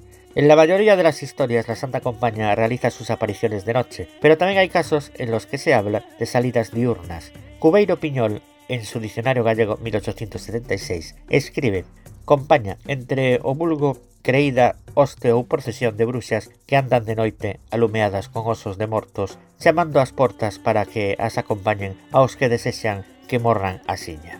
La traducción sería compaña entre las personas creídas hoste o procesión de brujas que andan de noche, alumbrándose con huesos de muertos, llevando a las puertas para que los acompañen a los que desean morir rápido. En unas versiones se cuenta que la luctuosa procesión transporta un ataúd en el cual hay una persona dentro, la cual puede ser incluso la persona que sufre la aparición, siendo su cuerpo astral el que está en el ataúd. Se suelen aparecer en diferentes lugares, pero predominan en las encrucijadas. Hay fechas concretas en las que se dice que tiene más incidencia las apariciones de la Santa Compañía, como por ejemplo en la noche de Todos los Santos, entre el 31 de octubre y el 1 de noviembre, o la noche de San Juan, 24 de julio. Vamos con la Santa Compañía en la tradición astúrica, es decir, la Huestía. No solo en Galicia se aparece esta procesión de muertos, sino también en Asturias, donde la llaman la Huestía, que es una procesión también conocida como Monasiente. Es un grupo de personas encapuchadas que se acercan a la casa de un enfermo moribundo. Dan tres vueltas a la casa y entonces el enfermo muere. Normalmente son conocidos del moribundo. Se dice que van exclamando Andad de día que la noche es mía. Se cuenta el relato de una mujer que salió de su casa por castañas, pensando que ya era de día, y un miembro de la procesión le dijo que era su padrino, entonces ya muerto. Le tendió la mano dándole la vela encendida. Ella la cogió y al cabo de unos días enfermó y murió. En las Urdes, en Extremadura, aparece el cortejo de Yenti de Muerte, que se compone de dos jinetes fantasmales que causan el pánico de madrugada por los pueblos urdanos, ya que quien los ve puede resultar muerto. En Zamora se la denomina la estadea, y es una mujer que vaga por los caminos y los cementerios. No tiene rostro y huele a la humedad de los sepulcros, solo se aparece aquel que va a morir. El león se le llama la hueste de ánimas y volvemos a recopilar lo que sería la protección contra la Santa Compañía. El contar esta leyenda también supone contar el modo de protegerse contra esta protección de no muertos. En el hipotético caso de que la compañía se presentara en presencia de alguien, se debería llevar a cabo una serie de rituales para la protección, que consistirían en apartarse del camino de la compañía, no mirarles y hacer como que no se les ve, hacer un círculo con la estrella de Salomón o una cruz dentro y entrar en él, comer algo, rezar y no escuchar la voz ni el sonido de la compañía, tirarse boca abajo y esperar sin moverse aunque la compañía le pase por encima. Jamás tomar una vela que nos tienda algún difunto de la procesión, pues este gesto condena a formar parte de ella. En último caso, echar a correr muy rápido. Cuenta la leyenda que la Santa Compañía no tendrá poder de capturar el alma del mortal que se cruza con ella si éste se halla en los peldaños de algún crucero, de los situados en los cruces de caminos, o si porta una cruz consigo y logra esgrimirla a tiempo.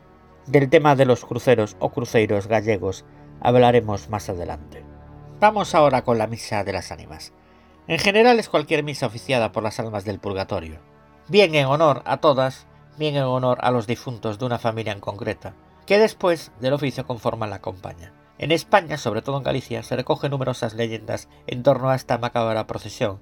Algunas de ellas están recogidas en el diccionario de los seres míticos gallegos.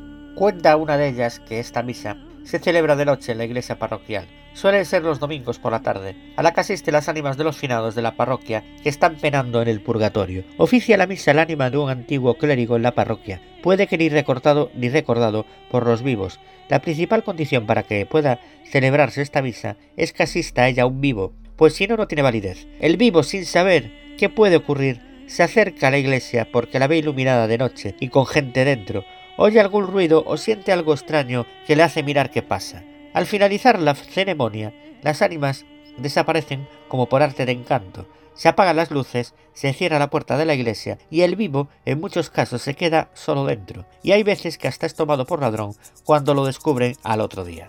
Quiero hablaros ahora de los versos que van diciendo los componentes de la huestía asturiana. Cuando no éramos vivos, andábamos a estos figos, y ahora que somos muertos, andamos por estos huertos, andar, andar, hasta el Duero de la Figar. Aurelio del Llano, en 1922, recoge numerosos relatos sobre la huestía. Uno de ellos es el siguiente. Había en un pueblo un vecino que veía las ánimas salir del cementerio en procesión y entrar en la casa en donde había una persona enferma. Esto era señal de que aquella persona se moriría pronto. Una noche iba el vecino por un prado con su mujer y vio venir en dirección a ellos la procesión de ánimas dirigida por una mandona. Esta al pasar junto al matrimonio sopló y tiró a la mujer al suelo, la cual dijo Jesús, caí. Y el marido le replicó ¿No te dije que te esviaras, que pasaban las ánimas en procesión para casa de fulano que está enfermo? Para defenderse de ella hay que dibujar un círculo en el suelo y meterse dentro de él. En San Juan de Beleño se defienden de la huestía, sujetándose a una cría de vaca macho. Y antes de abandonar tierras de nuestros primos hermanos los asturianos, como gallego que soy, quiero hablaros del carro de la muerte asturiana, que hablando incluso con asturianos, pocos conocen este fenómeno. Y tiene relación con, lo, con la huestía asturiana que acabamos de narrarles. El carro de la muerte es un carro que vuela por los cielos asturianos buscando a los moribundos para recoger el alma de este cuando fallece. En algunas historias se cuenta que de él baja la huestía, en otras historias el carro va tirado por dos caballos invisibles y vaga por los caminos con ruedas de corcho para que no se le oiga. Va conducido por el último fallecido de la parroquia y se para enfrente de la casa del moribundo y dice la siguiente frase: Sal fulano, que aquí lo buscan. Algunos folcloristas dicen que no se ven los caballos que tiran de él y aparentemente no lleva conductor, pero volviendo a su leyenda podemos tener una idea de qué es, puesto que algunos habitantes asturianos lo vieron. Y dice una leyenda tal que así. En San Pedro de la Llama, en Ribadesella, vivía una anciana a la que apodaban la señorona. Los vecinos se extrañaron de no verla por el pueblo desde hace días y fueron a saber de ella. Cuando llegaron era de noche y la encontraron acurrucada en el lar, pálida y tiritando de miedo. En cuanto ella los vio les gritó ¡Ay, provines del corazón! que acaba de pasar el coche de la muerte por encima de la casa de Pepillo. Pepillo vivía enfrente de la señorona. Era muy anciano y para más Inri en aquella ocasión estaba malo. ¿Y viole usted, María? le preguntaron. Como ahora te veo a ti, contestóles la señorona. Se armó un revuelo en el pueblo y cuando llegaron las demás mujeres procuraron animarla. El carro seguro que no vendría por ella, pues aún no era muy vieja ni tenía grandes enfermedades. La tía María, o como la llamaban, la señorona, se calmó y dado que hacía poco había hecho el San Martín con un cerdo enorme que tenía, se puso con otras vecinas a realizar enverzados, plato exquisito, tan exquisito que era una tentación para nuestra señorona. Mi alma, qué pinta tiem este enverzado, dijo una vecina. Anda, ponlos a cocer que vamos probalos, dijo la señorona. Metieron los emberzados en una caldera muy grande y siguieron su labor.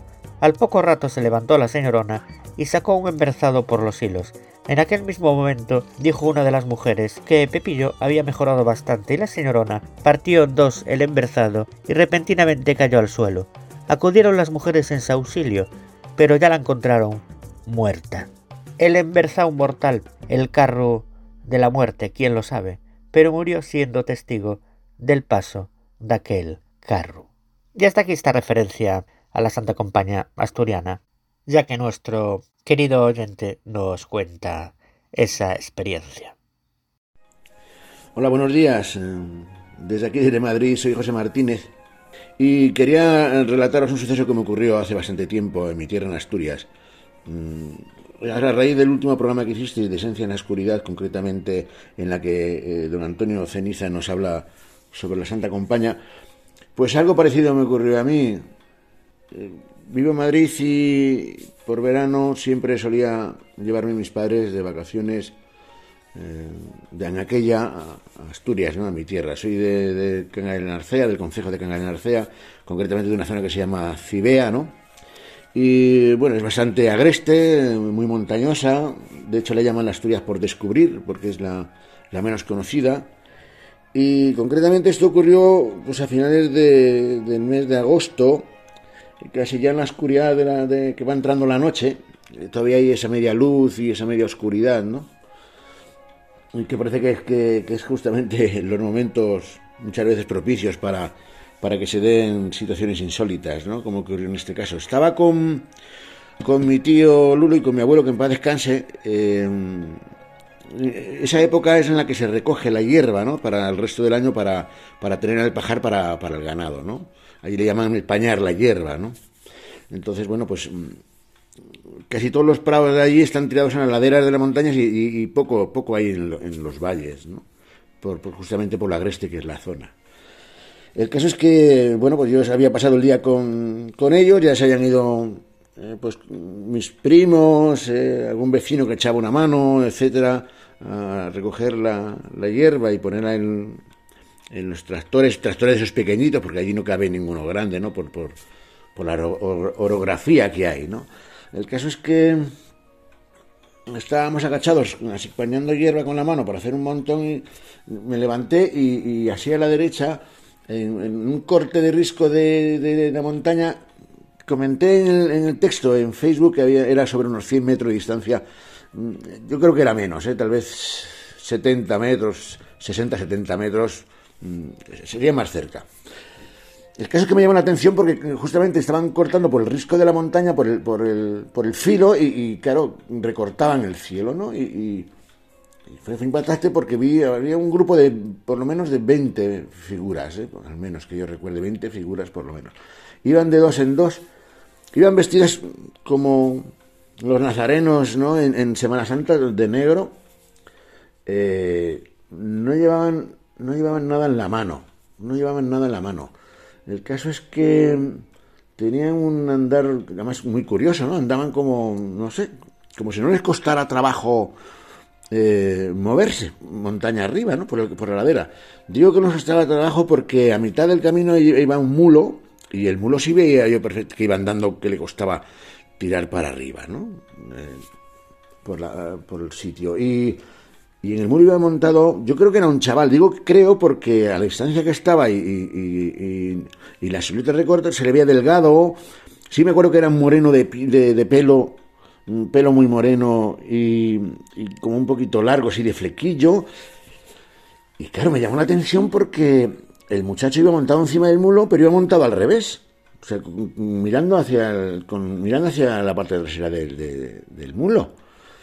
Y la cabeza se le movía como una peonza, para todos lados como loca, girando por todos lados, una cosa rarísima. Y luego te llevaba las manos atrás de la espalda atadas al pomo de la, de la silla. O sea, ese tío lo llevaban atado, lo llevaban atado, donde fueran. Claro, daba la apariencia de que le faltaba el conocimiento, que estaba muerto por, por aquella situación. El caso es que todo esto que estoy contando fue cuestión de 30 segundos, tal vez, viéndolo, observando, y claro, ya me parecía tan raro la situación tan pintoresca que, le dije a mi tío, que ellos no lo habían todavía, ¿eh? no lo habían visto todavía, le dije, no, pero ¿qué, es eso? ¿Qué, es aquello de allí? ¿Qué es? Y claro, le levantaron la cabeza, lo miraron y claro, a los tres segundos mi abuelo nos agarró del pecho así, pum, abajo al suelo, nos tiró abajo al suelo, cuerpo a tierra, como si estuvieran disparando.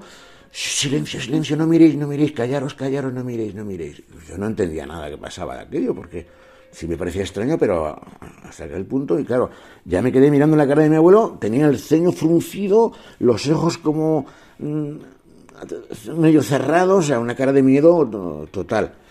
Y mi tío igual, algo menos, yo creo que mi tío y yo realmente nos asustamos de ver la cara realmente que ponían, eh, que ponía el abuelo, ¿no? yo, bueno, yo ni abrí la boca, porque sí, sí recuerdo que había un silencio absoluto, un silencio, no sé, muy, muy extraño, muy extraño. No recuerdo el tiempo que estuvimos tirados en el suelo, ¿eh? pero seguramente un par de minutos o tres estuvimos tirados en el suelo. Y sí me acuerdo además una cosa muy curiosa que me ocurrió, que no lo he comentado antes cuando lo escribí en Facebook, que a mí me dio somnolencia. Una cosa rarísima. Como que me quiero quedar dormido ahí mismo. Una cosa muy extraña, ¿no? El caso es que ella luego levantó así un poquito la cabeza de mi abuelo y ya, venga, levantar, levantar. Y ahí no, no había nada, ni ocurrió nada, como si no hubiera pasado absolutamente nada, ¿no? Y entonces eh, recuerdo, le pregunté a mi abuelo, ¿qué, ¿qué, era eso y tal? Y dice, es la Santa Compaña. yo no, ni idea de lo que era la Santa Compaña, ¿no? Hasta años más tarde, qué significaba aquello, ¿no? Y digo, pero ¿y el chico es el chico y tal? Dice, eso no, recuerdo muy bien, pero me dijo algo parecido como que lo habían cogido o que lo llevaban a... que estaba muerto y que lo llevaban a un sitio determinado. No, no recuerdo muy bien deciros exactamente qué me dijo mi abuelo. Pero vamos, que no era, no era un buen sitio donde parece ser que, que, era donde le llevaban, ¿no? Y eh, fue muy curioso. La verdad que esa zona de, Asturias, donde soy yo, em, pues entraña bastantes misterios, ¿no? Eh, ya os contaré algún suceso más que me ha ocurrido por, por, esa zona, como en un pueblo que se llama Gillón, donde, bueno, aquello fue kafkiano lo que, lo que me ocurrió estando solo en la casa, en esa misma zona también. Eh, y bueno, pues nada más. Muchas gracias. Bueno, pues ahí se nos cortaba justo, justo al final cuando se despedía el audio de José Martínez oyente, amigo del programa y que seguramente lo volveremos a tener con alguna otra experiencia que dice haber vivido. De todas formas, esta es una pasada. Siendo un niño pequeño, tener una experiencia de tal calibre yo creo que te deja marcado de por vida. Esto para mí es una realidad. De hecho, a día de hoy todavía la sigue recordando bastante bien. Y bueno, ya vamos alcanzando el tramo final de nuestro programa. Tenía muchísimas ganas de poder hacer algo como lo que estamos haciendo esta noche y gracias a la extraordinaria ayuda de Antonio Ceniza, este programa se ha podido llevar a cabo. Antonio es una auténtica máquina como muchísimos de vosotros ya sabéis y le seguís por Facebook y por, bueno, otras plataformas. El tío tiene una cantidad de historias, leyendas, estudios antropológicos, bueno, es una auténtica pasada. Si os gusta, por favor, dejar vuestro comentario en iVoox o en la plataforma en la que estéis escuchando este programa, porque si vemos que gusta el programa, seguramente le podremos meter mano en mayor profundidad a todos estos misterios de esta auténtica Galicia mágica. Y siempre con la ayuda de Antonio Ceniza. Continúe, maestro. Bien, queridos amigos de Incognito File, quería acabar esta exposición sobre la cultura de la muerte en Galicia con el aire de difunto, que tiene que ver con el mal hoyo, con el meigallo y obviamente con la muerte. El significado, más o menos, el aire de difunto, viene a ser la colonización de un cuerpo vivo por el alma de un difunto. Normalmente el aire de difunto se instala en el cuerpo de un niño e incluso en un feto que se está desarrollando en el vientre de su madre. En estos casos es el contagio de una enfermedad que el difunto transmite al vivo para que se repare algún mal que se le ha hecho al muerto, como puede ser el desatender sus últimas voluntades, en no haberlo enterrado como debían.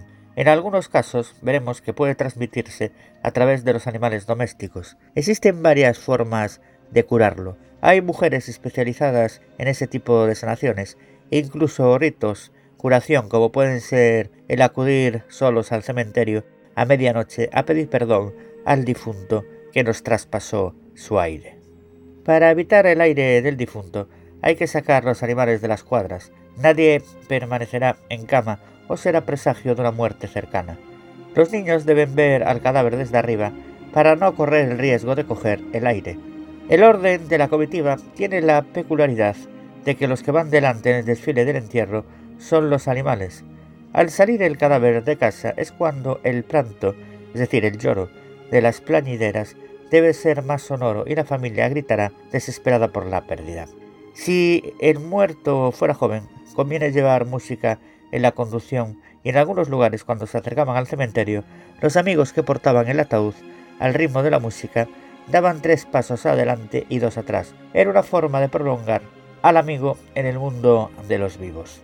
De esto, si recordáis, ya os había hablado. No solo las ánimas pueden ser peligrosas, lo mismo ocurre con los difuntos, sobre todo en ese impas que precede a su muerte. Ese miedo lleva aparejado toda una serie de ritos y creencias que se ponen en marcha en el momento del fallecimiento de una persona. Era frecuente tapar los espejos de la casa cuando había un fallecimiento. Había también catarle la boca al difunto para que no se la abriese. La parte de un posible sentido estético a la hora de presentar el cadáver puede tener relación con la idea de impedir que el alma del muerto escape por su boca y quede prisionera en la casa. También se echaba a los animales fuera de los establos para evitar que éstos cayesen víctimas del aire del difunto. Después del entierro había que ahumarse. La ropa también se ahuma pasándola por el fuego purificador. Existía la costumbre de levantar y sentar al enfermo cuando pasaba un muerto por delante de la casa, quizás para evitar que éste se llevase consigo al enfermo si lo veía tumbado y como a punto de morir. Existía la creencia de que los difuntos podían producir el mal de la sombra de difunto o aire de difunto. Para evitar el temido mal, había que tomar una serie de precauciones, como por ejemplo la relacionada con el tabú de que las embarazadas no podían ir a un entierro, pues corrían el riesgo de coger el aire de difunto. También se protegía a los más pequeños, los seres más vulnerables a estos males, de la sombra del sepulcro o del aire de los difuntos. Dentro de estos mecanismos de protección infantil, los amuletos jugaban un papel importantísimo. La comarca de Moraña es rica en creencias y tradiciones esotéricas propias del ancestral legado cultural gallego. A continuación os voy a reflejar y transcribir una serie de hechos que son relatados acerca del aire de difunto en esta comarca de Moraña. En la Moraña de aquellos tiempos aún sobrevivía la creencia ancestral de que el trayecto de la vida a la muerte era un intervalo especialmente dramático que podía afectar a las personas del ámbito más cercano al difunto. Pensaban que en el momento en el que el alma abandona el cuerpo, ésta puede quedar vagando en el plano terrenal durante cierto tiempo, sobre todo si el finado era persona que tenía cuestiones y cuentas pendientes de pagar en este mundo, lo que impedía que su alma viajara a su destino final.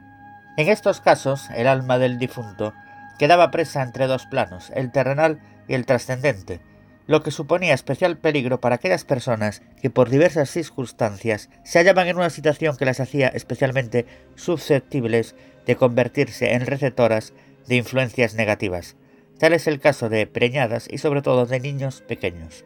Una vez dada cristiana sepultura a los restos del fallecido, empezaban a suceder una serie de acontecimientos que revelaban a sus familiares que el alma de su pariente no había culminado su viaje hacia el otro mundo, sino que seguía vinculada al mundo terrenal, para desgracia de sus parientes.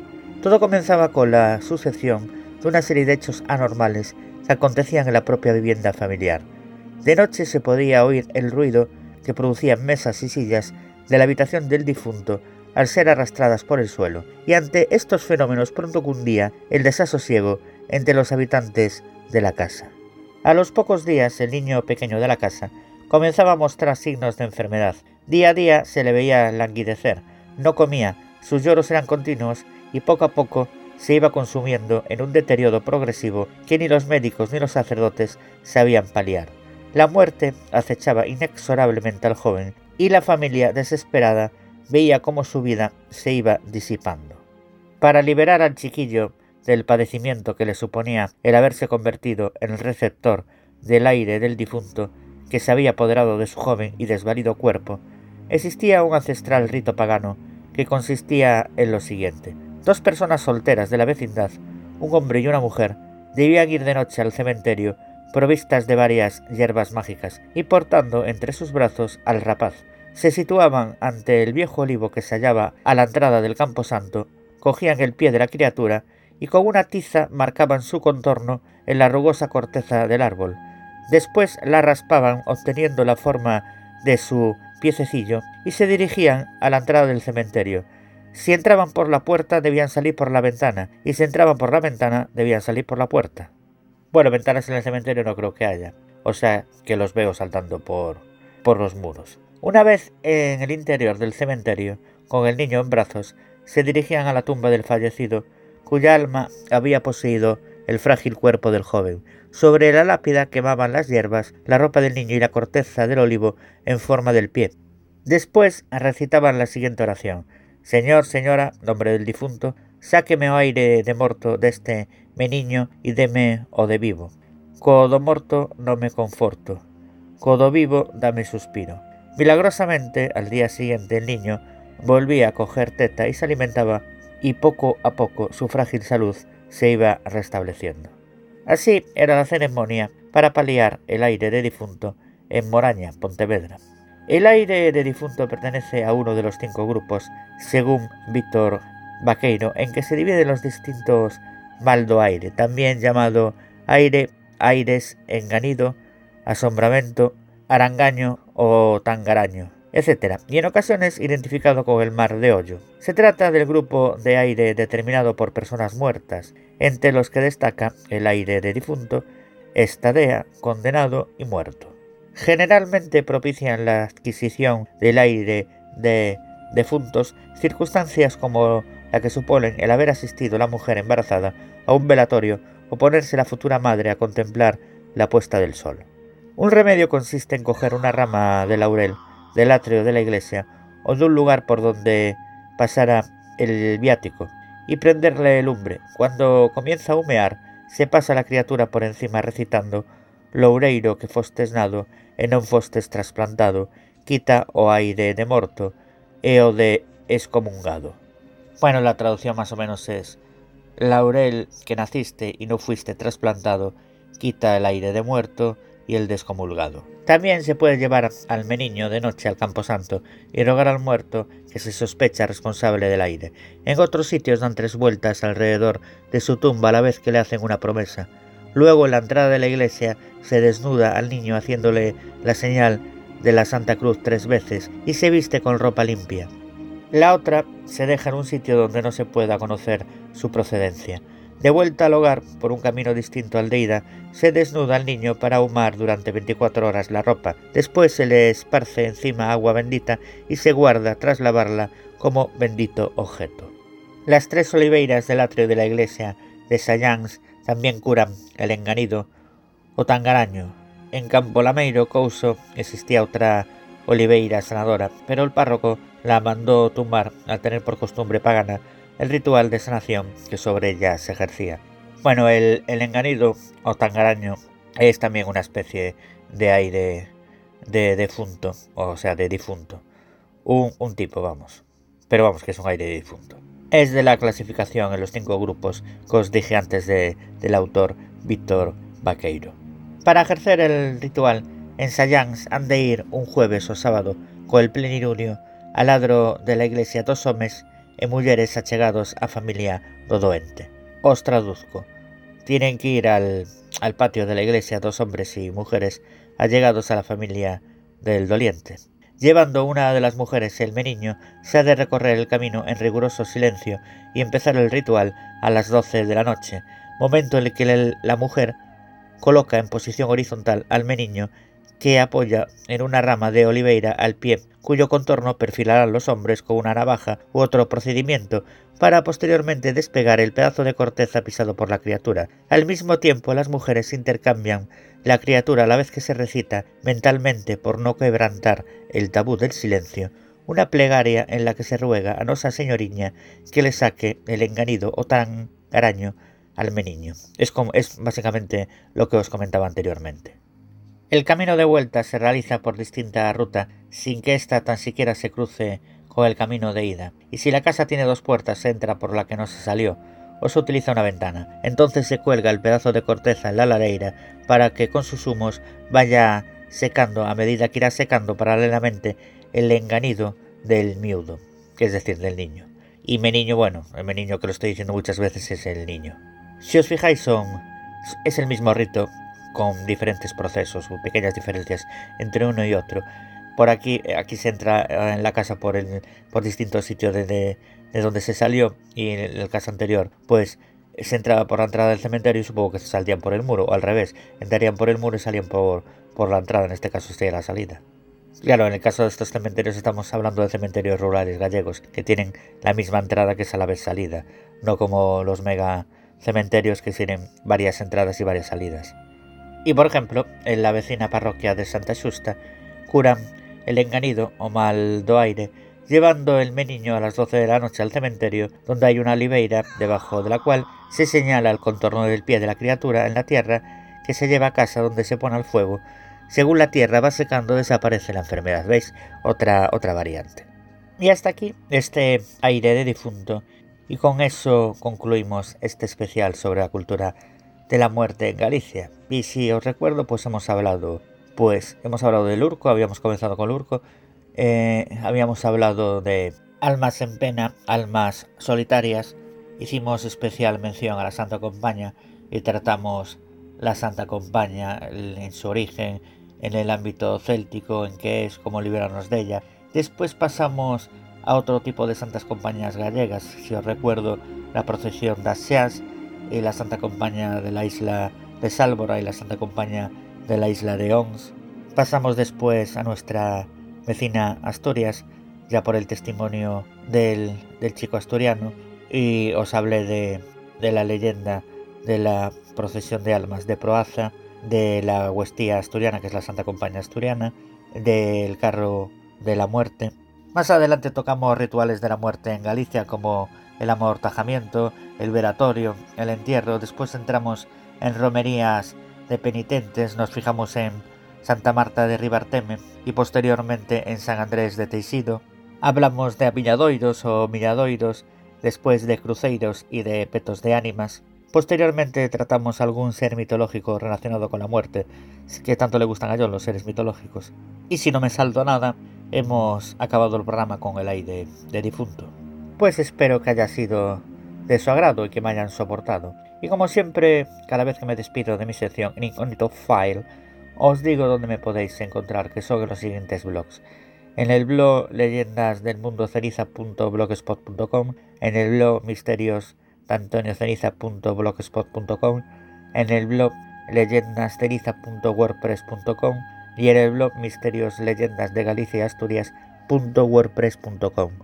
También podéis encontrar en mi propia página web la de Antonio Ceniza, que es antonioceniza.6t.net. También recordaros que me podéis encontrar en dos programas que codirijo como son Marín y Ceniza Misterios Podcast Radio y Misterios de las Noches Gallegas Podcast Radio. Además también en mi propio programa que dirijo y presento que es Ceniza da Morte Podcast. Un fuerte abrazo en especial a John Dee por darme la oportunidad de hacer este especial. Él me pidió un especial sobre Galicia, sobre la muerte o sobre seres mitológicos. Bueno, he intentado aunar dos cosas, la cultura de la muerte con algún ser mitológico. Ya, ya haremos algo sobre seres mitológicos gallegos que tanto le gusta a John. Otro abrazo para Walter, para todo el equipo de Incognito File y como no, a ustedes queridos amigos y oyentes y nosotros nos escuchamos en el próximo programa.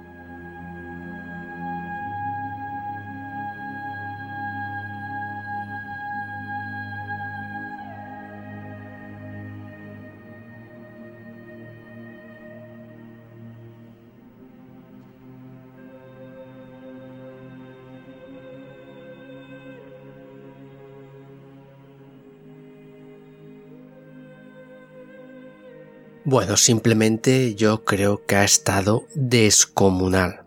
Muchas gracias, Antonio. Te lo digo de corazón. Has hecho un trabajo para mí buenísimo. Creo que nos ha salido un programa muy, muy, muy bueno. Y como siempre, pues rascando algunas cosas porque la cultura gallega es una cultura tan antigua que se pierde en la noche de los tiempos y todos esos ritos, costumbres, pues evidentemente han perdurado muchos de ellos hasta nuestros días y que poco a poco pues se van perdiendo. Es una lástima, pero también hay que entender que vamos avanzando y lo que ya no se usa pues se pierde. Sirvió durante un tiempo determinado y poco a poco pues ya las nuevas generaciones no hacen absolutamente nada de, de todos estos ritos. Pero una cosa que quería decir es que esto del aire de difunto me casa mucho con lo que podría ser en muchas partes de Europa el vampirismo, un difunto que va consumiendo la vida de un vivo y tienen que ir a hacer los rituales en el cementerio para poder romper con ese ataque que está haciendo la persona ya fallecida. Bueno, una, una caña, de verdad, de verdad que me ha encantado. Y bueno, pues simplemente deciros que seguimos manos a la obra trabajando mucho para poder sacar el siguiente programa. Lo vamos a intentar a ver si para el 1 de julio lo podemos tener preparado. Es un trabajo descomunal, creo que jamás hecho en ningún otro programa lo que vamos a exponer y vamos a ver si llegamos. No lo sé, no sé si habrá que pedir a Antonio que nos eche otra mano para que nos dé un poquito más de tiempo. Bueno chicos, pues las puertas de la hemeroteca se cierran y nos veremos próximamente en una nueva entrega de Incognito File. Un abrazo inmenso a todos y muchísimas gracias por haber llegado hasta aquí.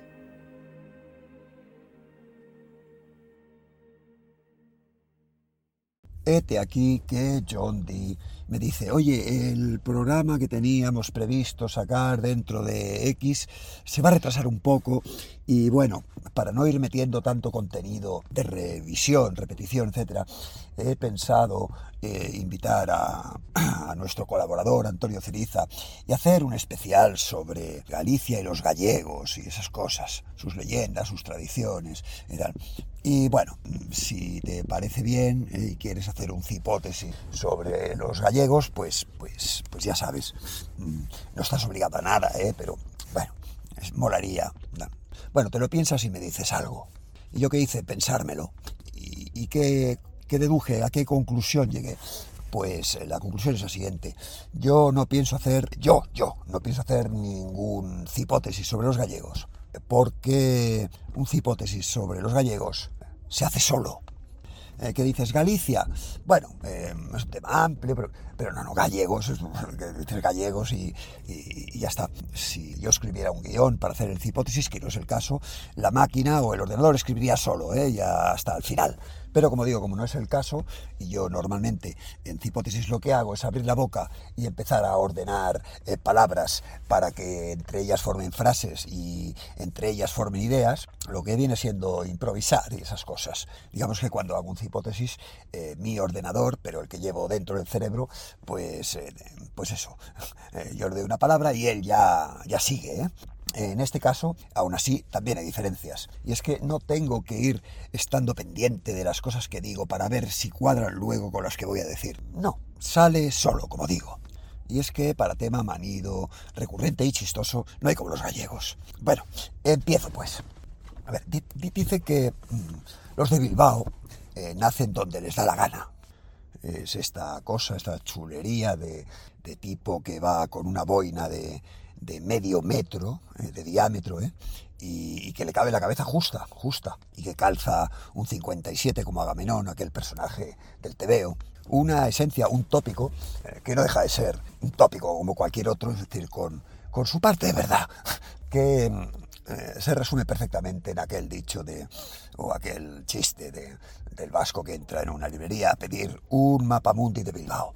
Bien, pero mm, para que os hagáis exacta idea, no tenéis que imaginar un mapa, eh, que lo desplegáis y veis allí un mapa eh, de Bilbao, eh, que arriba en vez de poner Bilbao pone Mapamundi, como si el mundo se acabara en, los confines de, la ciudad de Bilbao.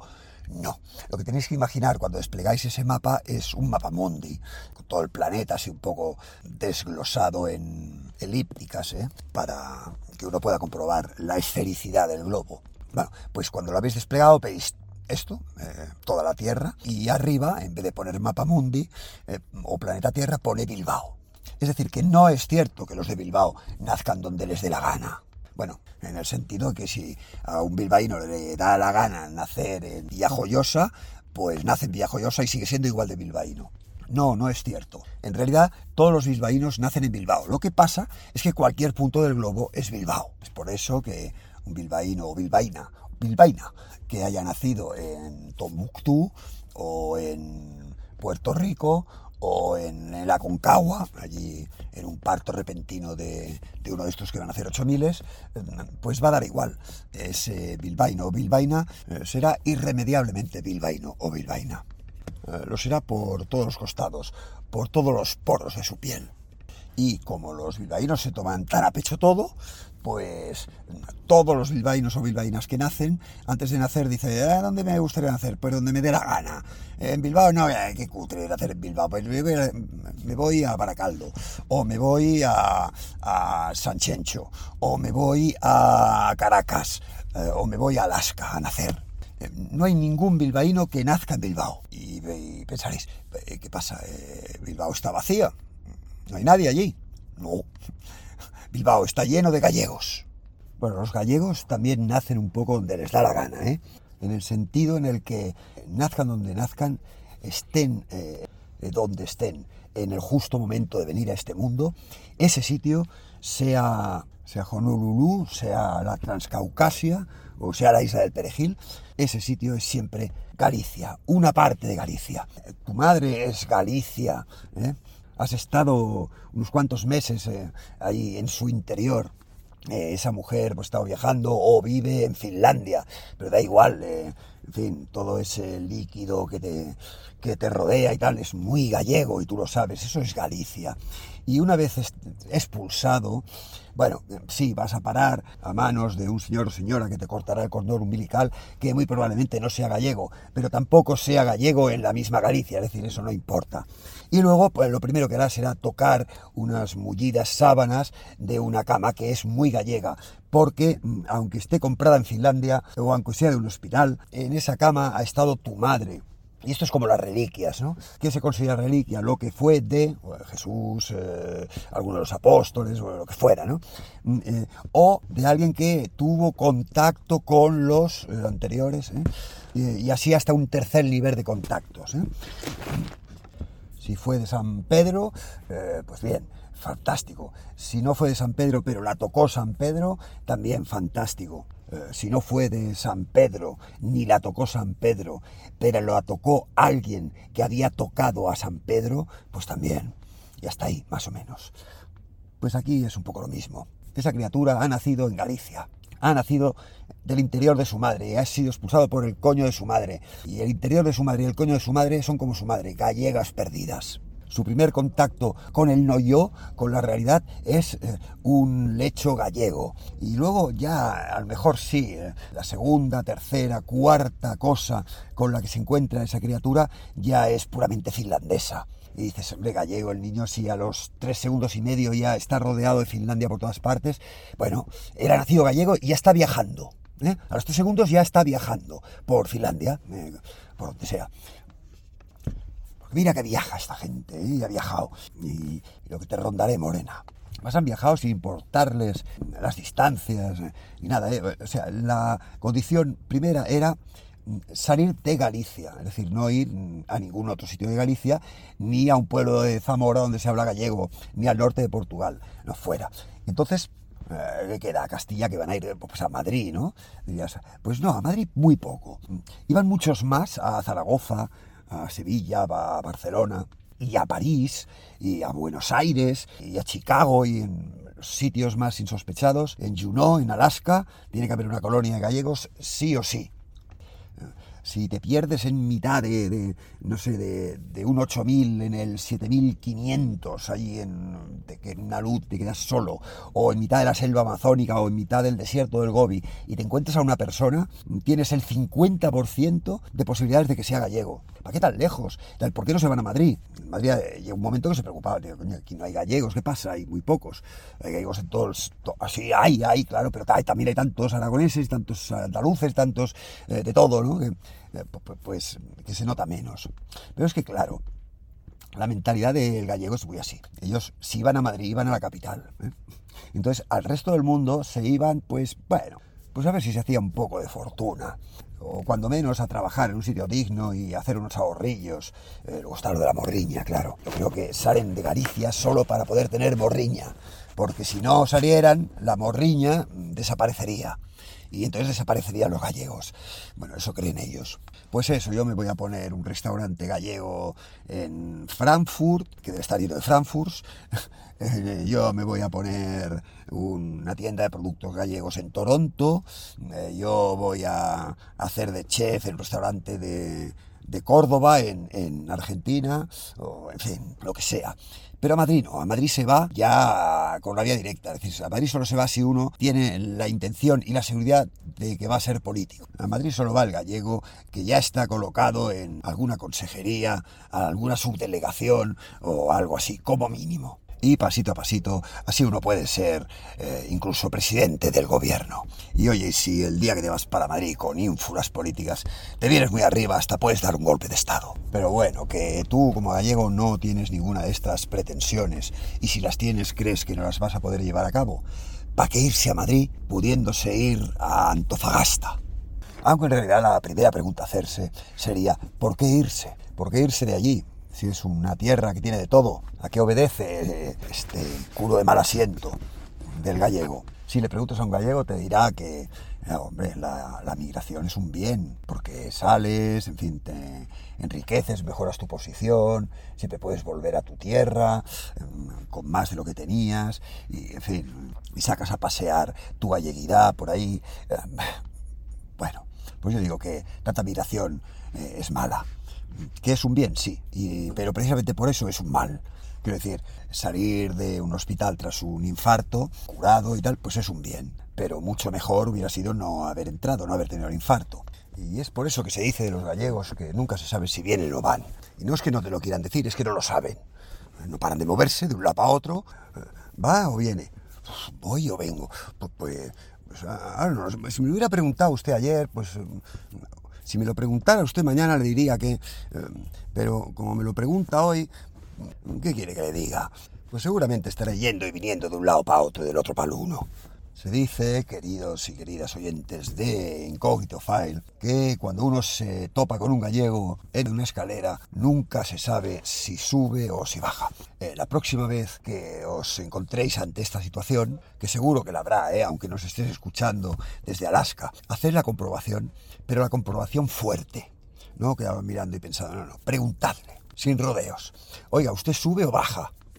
La respuesta que os va a dar el gallego es precisamente esa comprobación fuerte del aforismo, porque indefectiblemente os contestará esto, si no esto exactamente, muy parecido. Pues no lo sé. Supongo que si voy para arriba estaré subiendo y si voy para abajo estaré bajando.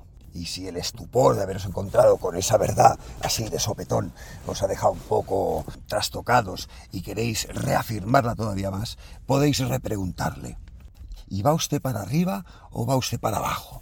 Pues no lo sé, porque eso dependerá de si subo o bajo. Y no lo sacaréis de ahí. Es más, imaginemos el supuesto de que tú deduces por tu cuenta propia que aquel gallego como tiene los pies enfocados hacia abajo, es que está bajando. Y te despides de él, te vas para arriba, para abajo, no sé para dónde ibas tú, y eh, cuando antes de llegar al otro relleno ves que empieza a moverse. ¿eh? Y dices, hostia, a ver para dónde va. Y ves que empieza a caminar de espaldas y a subir escaleras de espaldas. Y no dices nada. ¿eh? Cuando te lo vuelves a encontrar al día siguiente, imaginémonos esta este situación hipotética, dices, oiga, el otro día le pregunté y no sabía usted tal. Y al final resulta que se fue usted para arriba, aunque estaba mirando para abajo, porque no me dijo que iba hacia arriba porque estaba caminando de espaldas. ¿Ah? Y es que no me lo preguntó. Y así. Y, y, y si tú te encuentras, eh, te cruzas, tú vas caminando por la calle, en una calle, en una ciudad plana, una calle plana, eh, que no tienes de cuesta ni desciende para ningún lado, plana. Y de repente te topas con un gallego y le preguntas, oiga, ¿usted viene o va? Pues vengo de un sitio y voy a otro. Adiós. O sea que va a un sitio. Sí, pero también vengo de otro. Ahora estoy yendo a un sitio y estoy viniendo de otro. Vale, vale. Entonces intentas reformular la pregunta ayudándote de la mímica. Y le dices, vale, pero ¿va usted para allí o viene usted para aquí? así señalando con el dedo. ¿eh? Y, y él te dirá, hombre, pues si estuviera caminando en la misma dirección en la que va usted, iría. Y si estuviera caminando en la contraria, pues vendría. Pero mire, pues si le puedo ayudar, tengo la impresión de que yo venía subiendo. A la derecha, a la izquierda, para atrás, para adelante. Venía usted subiendo. Bueno, venía subiendo e iba subiendo también a la vez bueno, este pobre hombre a lo mejor es muy mayor y lo que para mí parece, en fin, una alfombra está trazada a, plomo, ¿no? Con la plomada esta y parece rectilínea y para a lo mejor este hombre nota un pequeño desnivel. Entonces tú, más de paciencia, sacas una canica de cristal o una bolita de metal, da igual, y la colocas en el suelo amorosamente, con la esperanza de descubrir si ese gallego va hacia allí, viene hacia aquí, si cuando va hacia allí sube o baja o, qué. Y la colocas. Y ves que aquella bolita empieza a moverse primero ligeramente, ligeramente en una dirección, y poco a poco va cogiendo una velocidad muy lenta, eso sí, muy lenta. ¿eh? Y dices, está bajando la bola. Pues si el gallego iba subiendo, iba para allí. Y por unos instantes te crees el ser más afortunado del mundo. Me he encontrado con un gallego y he deducido si iba o venía, eh, hacia dónde iba o venía, y si yendo viniendo subía o bajaba por la canica. Sí, ¿estás seguro? Pero ¿cómo sabes que ese gallego no iba andando para atrás?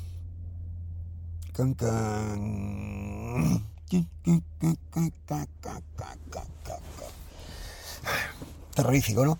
Mm. Ah, pues se lo voy a preguntar, si va para adelante o para atrás, cómo anda. No, no, no se lo preguntes, no se lo preguntes. Si te tienes algún aprecio, no se lo preguntes, no. Y en último caso piensa que eh, había una posibilidad que era todavía peor, que consistía en que al dejar la canica, aquella canica no se moviera para ningún lado, no se meneara. Y te dieras cuenta de que esa canica se ha hecho en Galicia. Y si ya es complicado saber qué te va a responder un gallego, imaginaos lo que debe ser enfrentarse a saber lo que te responden dos gallegos. Te vas al primero. Oiga, ¿usted sube o baja? Pues no lo sé, porque si estoy yendo para arriba, seguramente subiré, y si estoy yendo para abajo, seguramente bajaré. Vale, vale, vale, vale, te vas al segundo. Oiga, ¿usted sabe si sube o si baja? Pues yo no lo sé pero a lo mejor fuera casualidad que sí supiera si sube o baja este otro señor gallego. ¡Ay! Sí, pero, claro, como soy gallego, pues a lo mejor usted no sabe si estoy diciendo la verdad o estoy diciendo la mentira. Y aquello, eh, en fin, se convierte en un ejercicio que, no lo hubiera diseñado ni el propio Lewis Carroll, ¿eh? en Alicia, con sus espejos y sus posibilidades matemáticas y las contradicciones y las paradojas solo si piques en el anzuelo seguirías preguntándole para ver y intentando deducir si es verdad. Y entonces al otro le ya no le preguntaría si sube al, número uno, si sube o baja. No, no. Le Oye, ¿usted sabe si ese señor, otro señor gallego sube o baja? Entonces él te lo diría, pero tampoco sabría si es verdad o mentira. Entonces harías el juego este de la lógica, sí, pero nadie te va a decir desde arriba. Eh, uno de los dos miente. Si el que dice va para arriba dice la verdad, el otro no. Te lo tienes que comer tú solo. ¿eh? Así que es mejor no picar ese anzuelo. Eh, eh, y inmediatamente que te das cuenta de que allí no vas a sacar nada claro, te olvidas, con el alma en paz. ¿eh? Porque estás ya perfectamente convencido de que por más que le preguntes a aquel gallego, no vas a poder verlo más que de una manera, quieto en mitad del rellano, del escalón, ni subiendo ni bajando, ni yendo para allá ni viniendo para aquí, ahí quieto. Y si le preguntas a la canica, lo mismo. ahí, su plena esfericidad, en una línea que mm, es imposible que sea plana. Lo plano matemático, geométrico, el plano absoluto no existe en la realidad. Bien, es verdad que lo esférico tampoco, ¿eh? y la canica tampoco lo es. Y en estos pequeños defectillos de no ser entes geométricos, pues es eh, de lo que se sirven los gallegos para ir cuando vienen y para venir cuando van, y para bajar cuando suben y para subir cuando bajan, y en el último de los términos para andar de espaldas, en esa pequeña chatez de la canica en esa leve inclinación del plano elíptico, de, la horizontal. Y esta nota de carácter tan gallega les ha servido mucho, les ha sido muy útil en muchísimos aspectos de la vida. Como Ian les daba la gana, porque cualquier sitio donde hubiera una madre con un coño y una barriga gallegas, aquello era Galicia, pues imaginad el follón que suponía realizar una partida de nacimiento. Todas las que había que hacer en todo el planeta. Pues imaginad, solo una. Aquel gallego se estresaba, ¿eh? eh aquel gallego, aquella gallega, todos. Eh, el de Buenos Aires y el de Tucumán y el de la Conchinchina. Entonces eh, tiraron de carácter. ¿eh? como la mejor manera de desestresarse es pasar el estrés a otro, pues le encantilaron todas esas dudas a los funcionarios de turno. Qué pobrecitos, ¿eh? Porque oh, aquellas partidas de nacimiento, no queráis ver la partida de nacimiento de un gallego, ¿eh? A ver, nombre. Eh, me llaman Chose, Xosiño, y, pero en el colegio me llamaban Pereiro. Bueno, es igual como le llaman. A ver, ¿qué pone en su documento nacional de identidad? Alejandro. ¿Nacido en qué año? Pues en 1903, pero ya casi cuatro, porque era el... ¿Qué pone el DNI? 1908. 1908. ¿Dónde nació usted?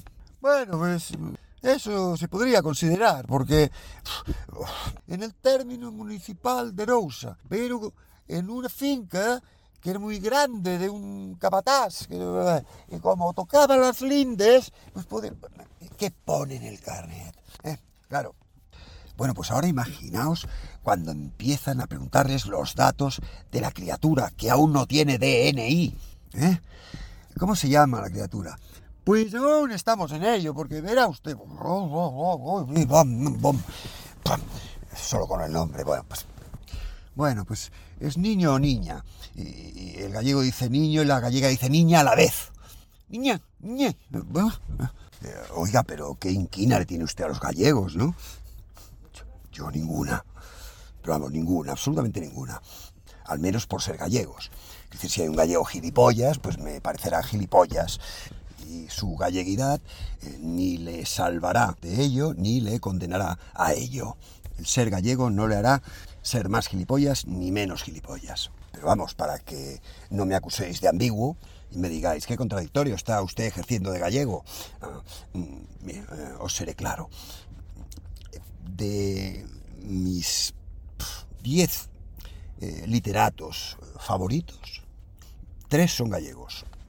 Ojo a la proporción, ¿eh? ¿eh? un polaco, un mexicano, algún inglés, algún francés, eh, un par de españoles y tres gallegos. Poca broma. Y hablo de literatos, ¿eh? Lo digo porque eh, yo soy persona de libros. Quiero decir, si esos tres gallegos estuviesen en mi top de favoritos de el macramé o de los corredores de carreras de motos o de fabricantes de alcantarillas, pues no tendría el mismo peso la afirmación. De ella no se deduciría la cantidad de simpatía que puedo tener por los gallegos. Y oyes, aprovechando que el niño pasa por Urense, permitidme que os recomiende una lectura. ¿De uno de mis diez escritores top? Sí. ¿De uno de los gallegos? Sí. Y ya que hoy se está hablando aquí de leyendas eh, de la Galicia profunda, de Deep Galicia, ¿eh? pues voy a echar mano del gran Ramón María del Valle, Inclán. Voy a recomendaros la lectura de sus comedias bárbaras.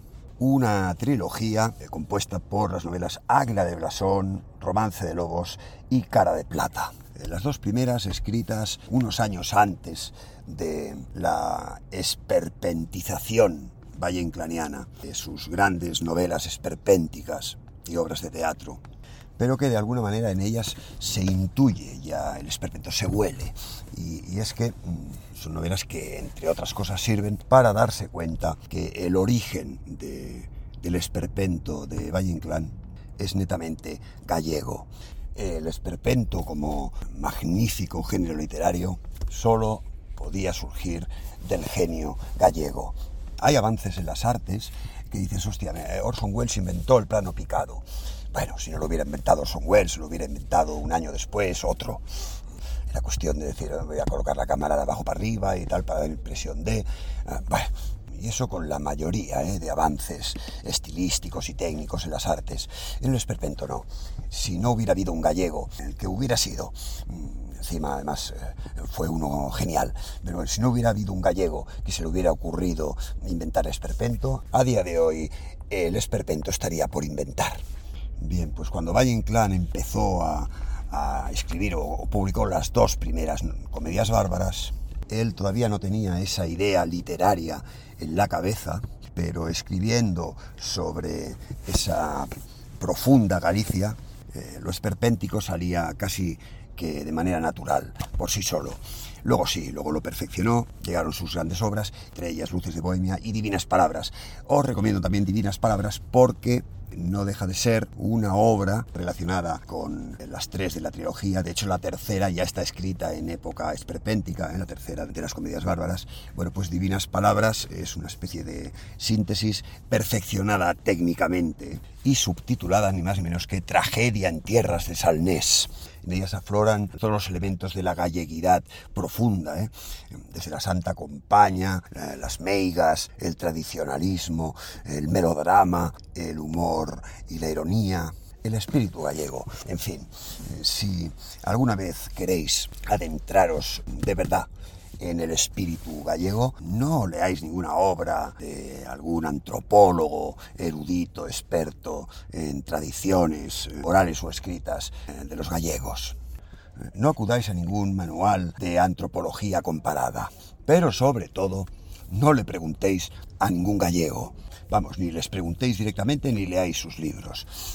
Y esto de, uy, pues esto lo mejor, yo me voy allí, dos meses, eh, me pateo aquello y, así me hago una idea. No, no, no funciona. Allí no funciona. Vas a volver muchísimo más confuso de lo que llegaste. No, para conocer a la perfección lo más profundamente posible el espíritu gallego no hay como leerse las comedias bárbaras y las divinas palabras de don Ramón María del Valle Inclán. Ea, pues, pues ya está ya podéis ir con Dios. Bueno, si sois gallegos, hasta podéis venir también con Dios.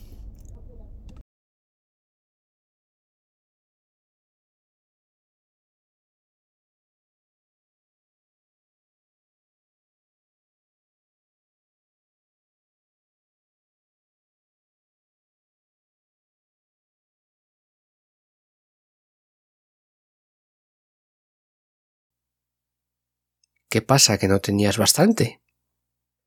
¿No os ha valido todo lo que hemos expuesto? ¿Queréis un bonus track? Pues aquí le tenéis.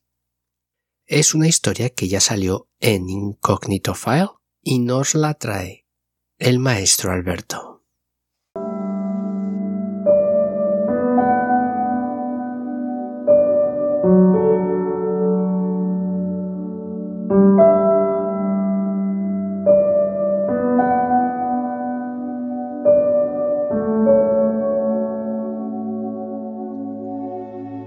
Recuerdo aquella noche cuando regresaba hacia Saldaña después de mi trabajo y paré en una taberna cercana, una zona boscosa de, la Valdavia, de la que conocía al dueño.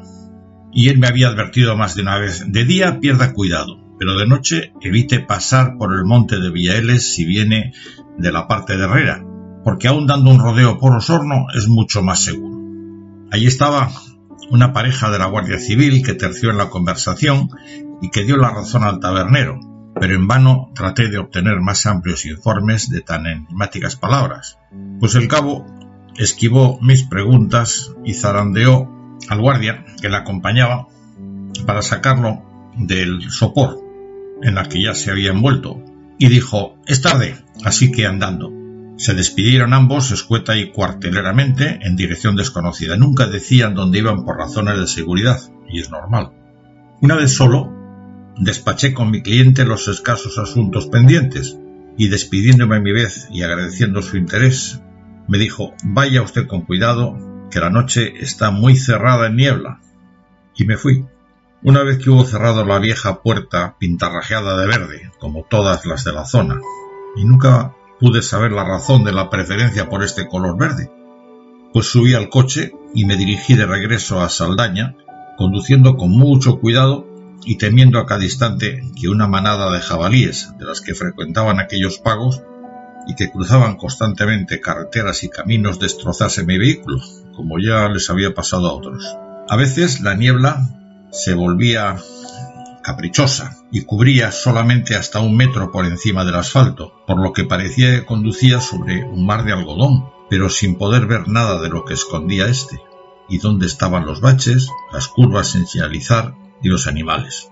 Diminutos roedores salían a cada paso a mi encuentro, sorprendidos por el de luz, y las lechuzas, de cara fantasmagórica, los perseguían, completando un ciclo alimenticio en el que los pequeños siempre llevan las de perder.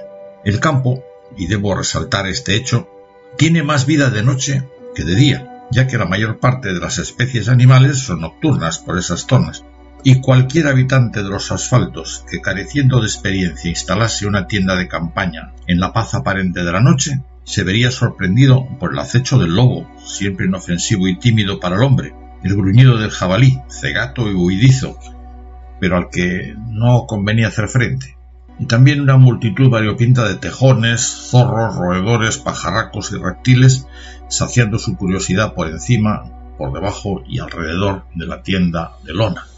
Diablo de bosque, exclamé entre dientes, ¿quién me mandaría a mí meterme en estos andurriales? Y recordaba mentalmente las ciudades que conocía y que a aquellas horas servirían de luces y ruidos, de música y de espectáculos bastante más atractivos y seductores que el de aquella meseta desertizada. Envidiaba a otros compañeros de trabajo en zonas urbanas que ya estarían disfrutando del bullicio de los bares, de los cines y de todas las diversiones de la ciudad. Ellos pasearían por avenidas iluminadas, se detendrían ante los escaparates rutilantes de los comercios y luego podrían ducharse bajo los potentes chorros de un agua que en mi casa se resistía durante semanas en subir más allá del segundo piso, detenida por la imprevisión de un depósito casi tan viejo como el castillo medieval bajo el que se asentaba.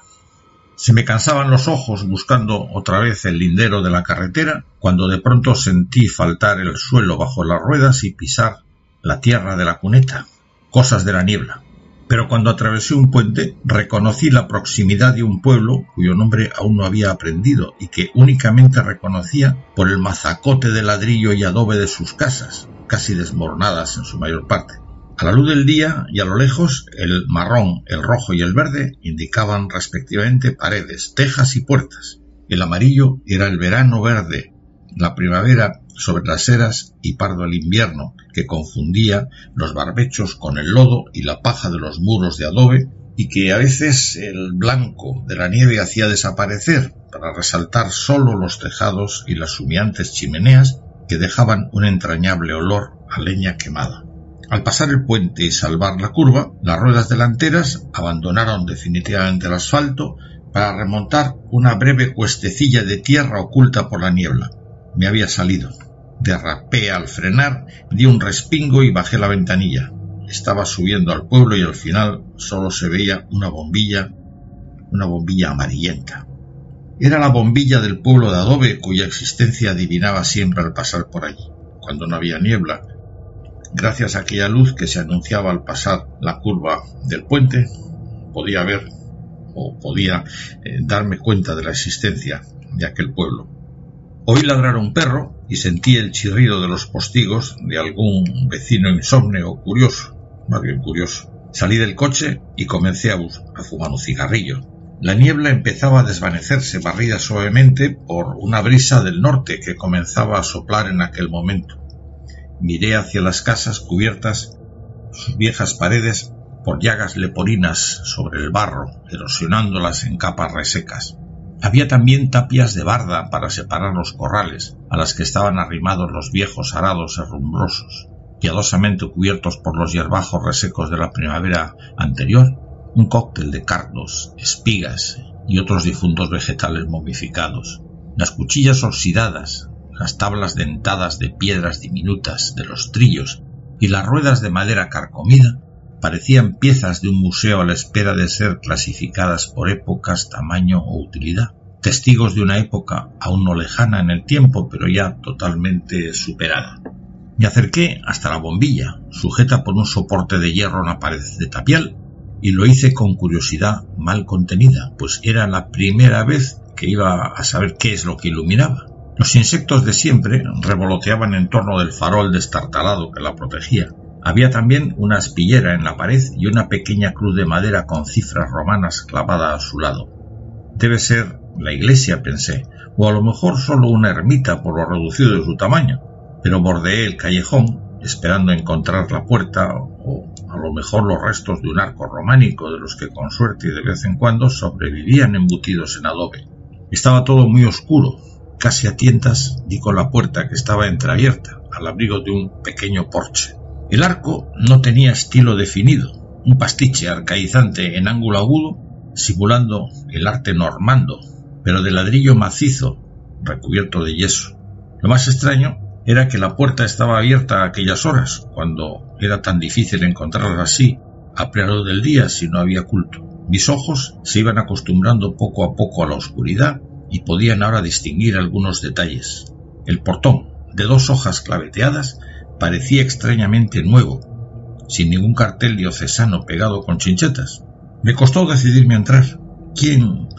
Eh, a lo mejor alguien estaría robando dentro. En aquellos tiempos, un conocido belga se dedicaba a desvalijar iglesias casi a diario, asolando la región e incluso había conseguido robar las tablas del altar mayor de la iglesia parroquial de Paredes de Nava.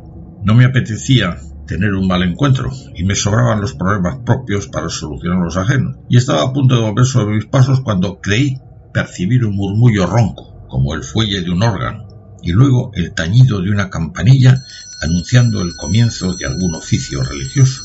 Me extrañó mucho y superando mi curiosidad al miedo, me asomé a la puerta entreabierta por donde no salían olores a incienso y cera quemada típicos de las iglesias, sino algo semejante de los pozos y las cuevas, un aroma de musgo y de líquenes, plagado de humedades que se propagaba a través de un cortinón pardo de estera de paja, y cuando la retiré para asomarme pude percibir con mayor claridad los burbullos del interior, casi en tinieblas, rotas únicamente por algunos cirios mortecinos. Se veían algunos bultos arrodillados en el suelo, alineados en un extraño orden que quería corresponder a hileras de bancos inexistentes. Hacia donde debía estar el presbiterio distinguí un resplandor amarillento de cirios, así como tres bultos más que se movían de espaldas a los asistentes. El que debía ser el cura, flanqueado por dos monaguillos cuyas figuras menudas parecían hieráticas junto al altar, estaba inclinado, en actitud orante. Necesité acostumbrar mi vista de nuevo a aquellas tinieblas, más densas y cabe que las del exterior, desde donde se filtraba por las aspilleras un leve resplandor fosforescente que me permitió observar en el techo los arabescos de un artesonado mudéjar estofados en oro. Avancé algunos pasos moviéndome entre los bultos orantes del suelo sin que ninguno se moviera, caso muy raro en aquellos pueblos en que cualquier extraño despierta la curiosidad y anula cualquier meditación devota. Esquivé la silueta que estaba arrollada junto a mí y percibí con claridad su bisbiseo, y al pasar las cuentas de su rosario, hice maquinalmente la señal de la cruz y me situé respetuosamente detrás de una pilastra alejado a prudente distancia de los grupos de fieles que se agrupaban bajo la nave central, solo murmullos ahogados de oraciones recitadas entre dientes, y de pronto un resplandor fugaz iluminó durante un instante el interior del templo filtrándose un haz de luz por los ventanales del ábside. Eran los focos de un coche que pasaba por la carretera los que me habían permitido contemplar el horror de aquella escena cuya visión duró una fracción de segundo pero que permanecerá en mi memoria para siempre. El oficiante se había vuelto de pronto y vi su cabeza rapada, tonsurada, el cogote con la coronilla nicena.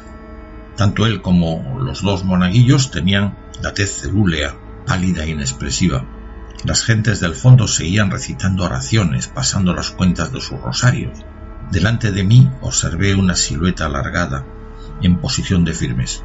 Llevaba una especie de uniforme militar con correaje de charol. Su camisa, recogidas las mangas sobre el codo, dejaba ver unos brazos nervudos y retorcidos. Era el único que estaba en pie, pero de pronto al volverse el sacerdote y abrir los brazos, me rodeó un rumor de cuerpos que se incorporaron al unísono. Se me había erizado el cabello de la nuca e intentaba apoyarme en la pilastra. Frente al presbiterio y bajo un paño negro con una cruz amarilla, Flanqueado por cuatro cirios encendidos se adivinaba un cadáver yacente sobre unas angarillas de madera negra.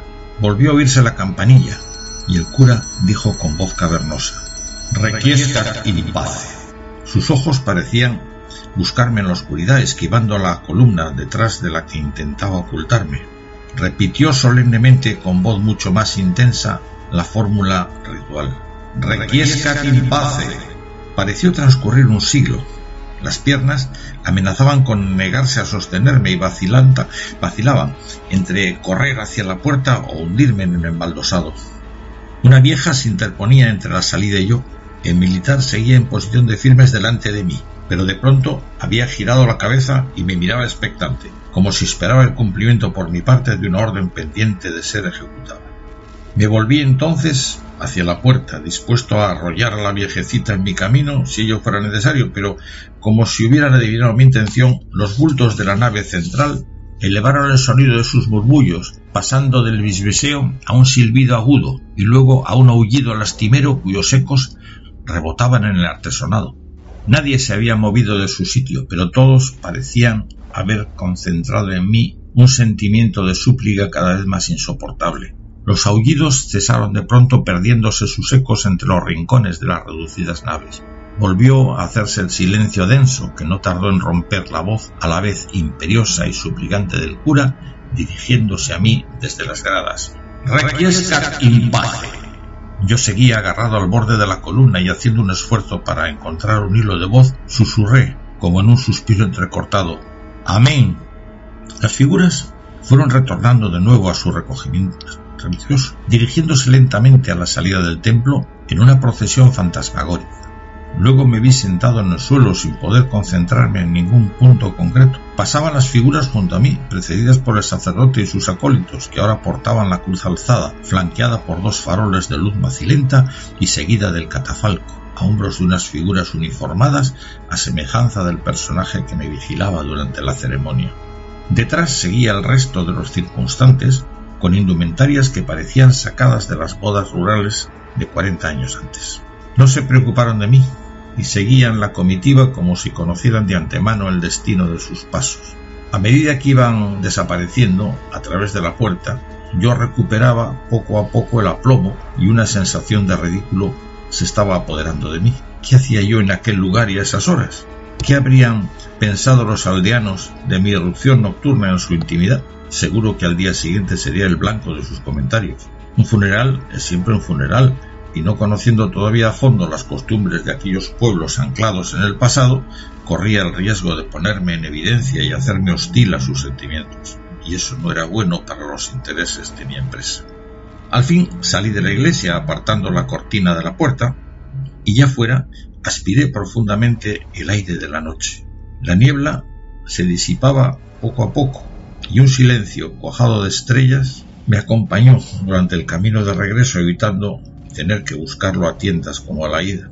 Fui bordeando el muro del templo hasta el callejón, donde seguía luciendo la bombilla amarillenta en su mugriento farol de hierro. Las paredes parecían de pronto más viejas y desconchadas que a la ida. Serán cosas de la niebla, pensé, me dirigí luego hacia el coche deseoso de perder de vista los recuerdos de aquel extraño espectáculo y poniéndolo en marcha retomé el camino hacia Saldaña, no sin observar con cierta aprensión el bosque que seguía oscuro bordeando la carretera. Pasaron varios días y evitaba yo sistemáticamente regresar al pueblo de la bombilla, temeroso de que sus vecinos me hubiesen reconocido. Pero al cabo de algún tiempo dos de ellos acudieron a mi despacho para cuestiones de, sus negocios.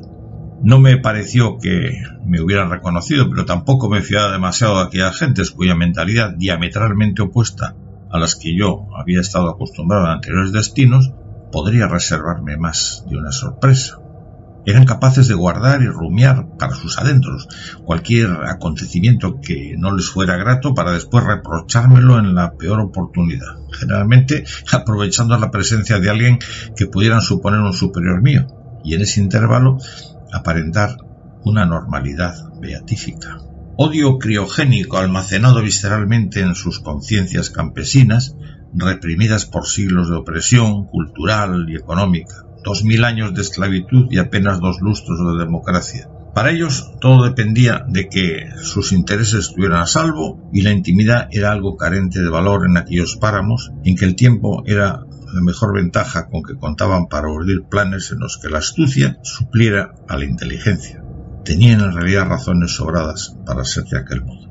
Tenían muchas razones para ser así. Y por eso guardé silencio. Les hice luego algunas preguntas capciosas dirigidas a conocer si mi presencia en el pueblo había sido detectada en el funeral nocturno, y su estupor no parecía fingido cuando les espeté la pregunta que me quemaba como aspa. ¿De quién era el funeral del otro día? ¿Funeral? Se miraron ambos extrañados y sumiéndome en desconcierto. Sí, proseguí despacio examinando palmo a palmo el terreno que pisaba. La noche del viernes, en la iglesia. ¿Iglesia? Volvieron a mirarse. La iglesia del pueblo está cerrada desde la guerra. Bueno, cerrada es un decir. ¿No ha ido todavía por el pueblo? Bueno, repuse de paso, solo de paso. Como hace tan poco tiempo que he llegado aquí, pues venga usted a vernos cualquier día, aunque allí hay poco que ver. Solo quedamos cuatro gatos, ya sabe. Los jóvenes huyen del pueblo en cuanto pueden, pero... Y recordaron a coro mis palabras. ¿De qué funeral habla usted?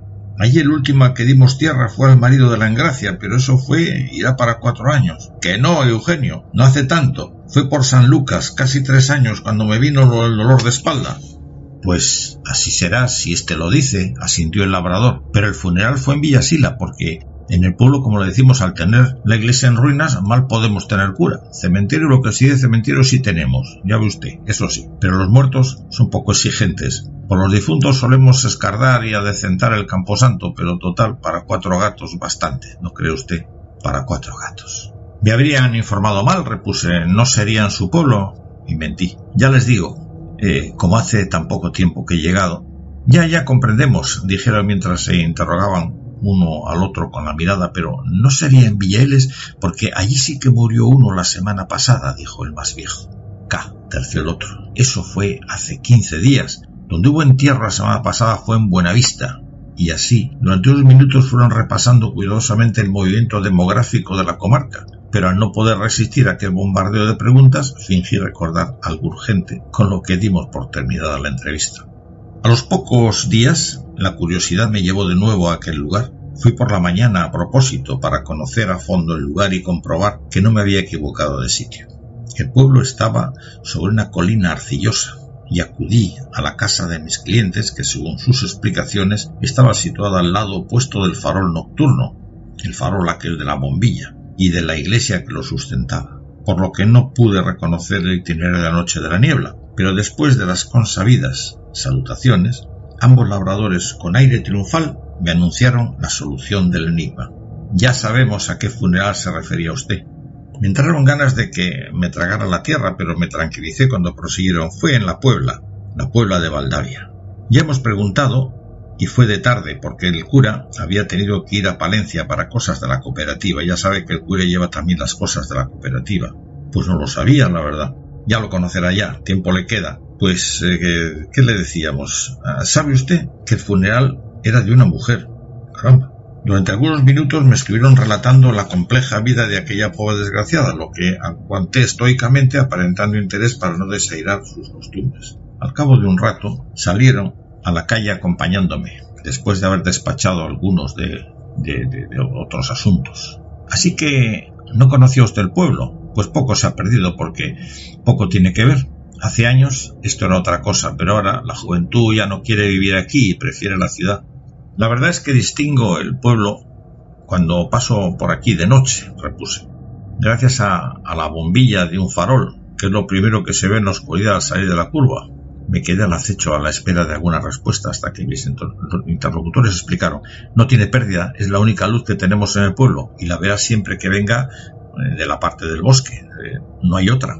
¿Y no decía usted algo de nuestra iglesia el otro día? Pues venga, que se la vamos a enseñar. Ya que ha venido usted hasta aquí, ya verá de paso cómo está la pobre iglesia para celebrar funerales. Le seguí por el camino polvoriento que descendía al otro extremo del pueblo, festoneado por los arados jubilados de la noche del funeral. Al cabo de unos momentos llegamos junto a una pared de, de tapial, a cuya vista me estremecí, reconociendo en ella el templo, que entre tinieblas había explorado en la primera visita.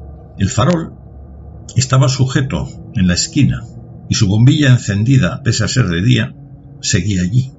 En el muro desconchado se veía una aspillera y la cruz carcomida, la misma cruz.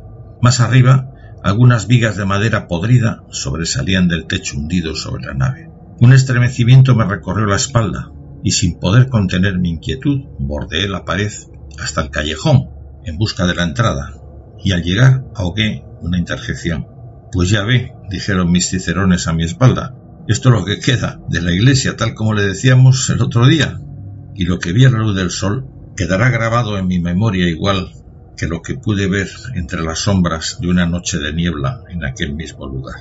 Ahora era un amasijo de vigas carcomidas que se distinguían claramente a través de un boquete practicado en el muro de tapial que poco a poco se iba desmoronando. Montones de escombros inundaban las naves y sobre ellos habían crecido unas raquíticas plantas representativas de la pobre flora local cardos y espinos mezclados con avenas silvestres.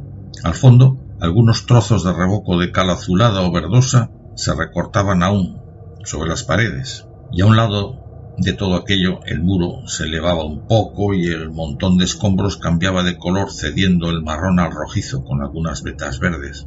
Eso era la torre, y al caer aplastó la iglesia.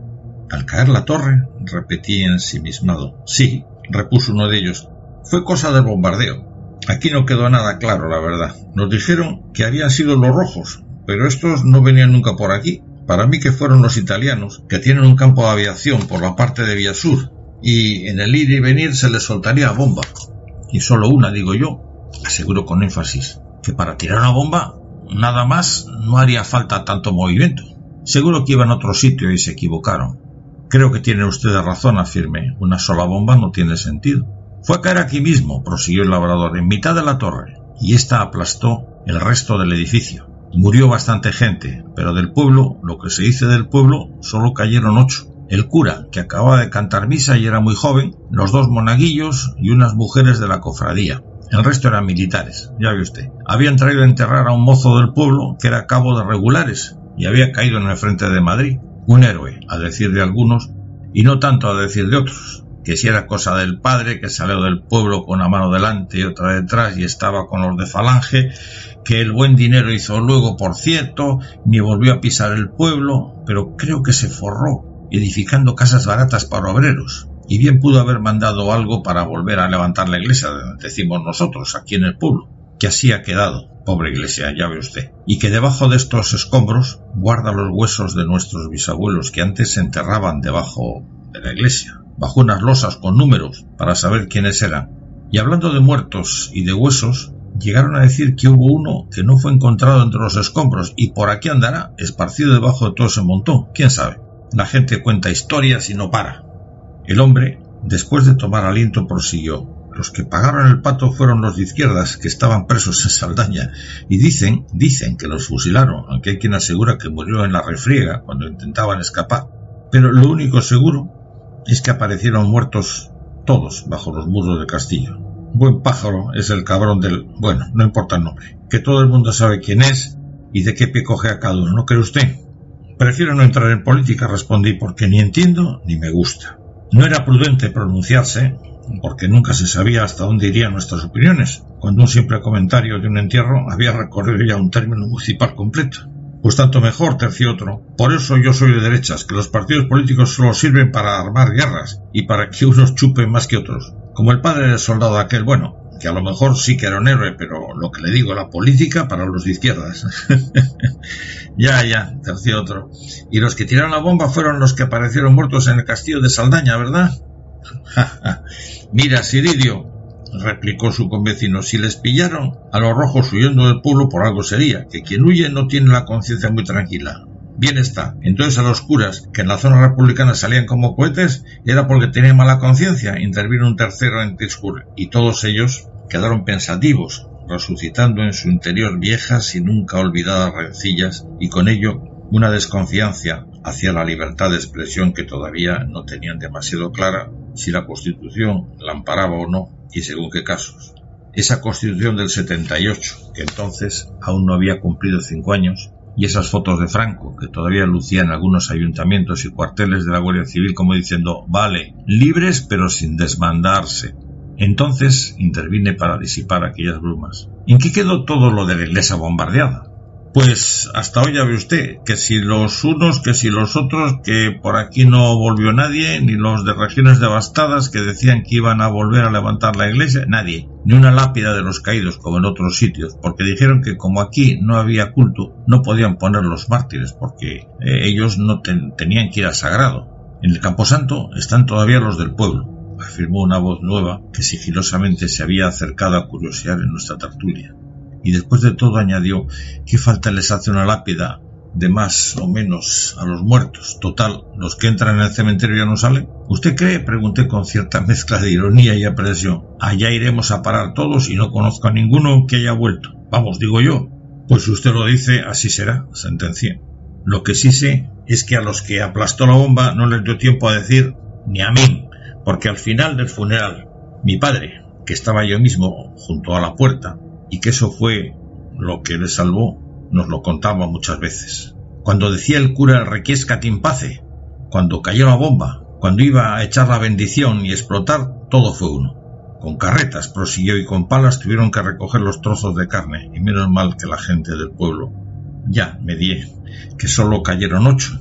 Pues sí, asintió, porque si llegan a caer más ya no estábamos ninguno aquí, pocos vecinos éramos entonces y ahora ya ve usted. Iba a decirle que cuatro gatos, pero me contuve por si lo tomaban ofensa, porque no sé si por ellos o por los gatos, dependiendo del concepto de cada cual tuvieran unos de otros. Había dos que eran moros, prosiguió el recién llegado, y les cayeron las campanas encima. Esos estaban fuera porque no eran católicos, no creían en Dios, porque los moros creen en un Dios que llaman Alá o Mahoma.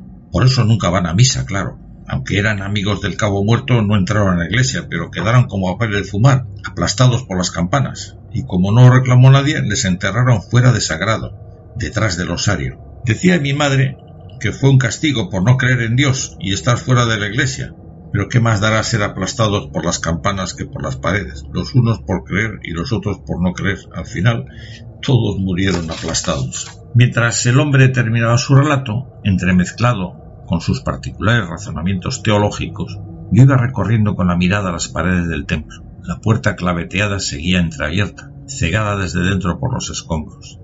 La madera era grisácea y por las junturas asomaban ortigas y zarzas. ¿Para qué pensar en más detalles?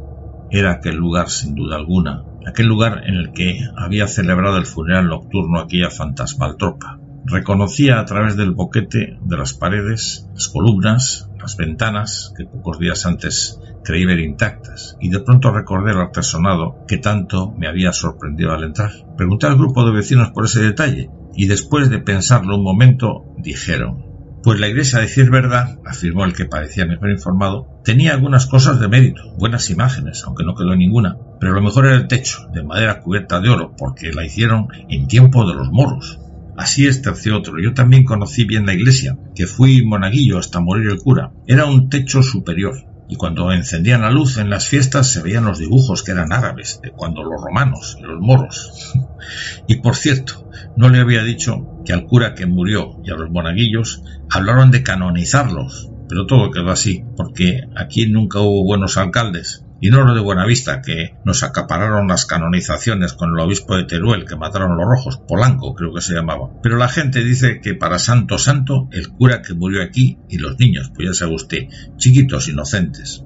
Las guerras no traen más que estas cosas, epigmenio. Para que luego votéis algunos a las izquierdas, sentenció el que se había recostado en la pared mientras daba lumbre a un cigarrillo. Mentira, dijo el aludido, que yo no he votado a nadie. Y así fue como quedamos, derivando la discusión hacia otros derroteros. Se iba acercando la hora de regresar y me despedí de mis anfitriones, después de prometer volver de vez en cuando y ofrecerles todos mis servicios profesionales. Pero pasó el tiempo, y no sé si mucho o poco, y una noche, atravesando el bosque del que hablaba al principio y que tantos misterios encerraba, las luces de mi coche se debilitaron hasta apagarse. El motor se fue deteniendo lentamente y me quedé parado a oscuras en medio de aquel arbolado.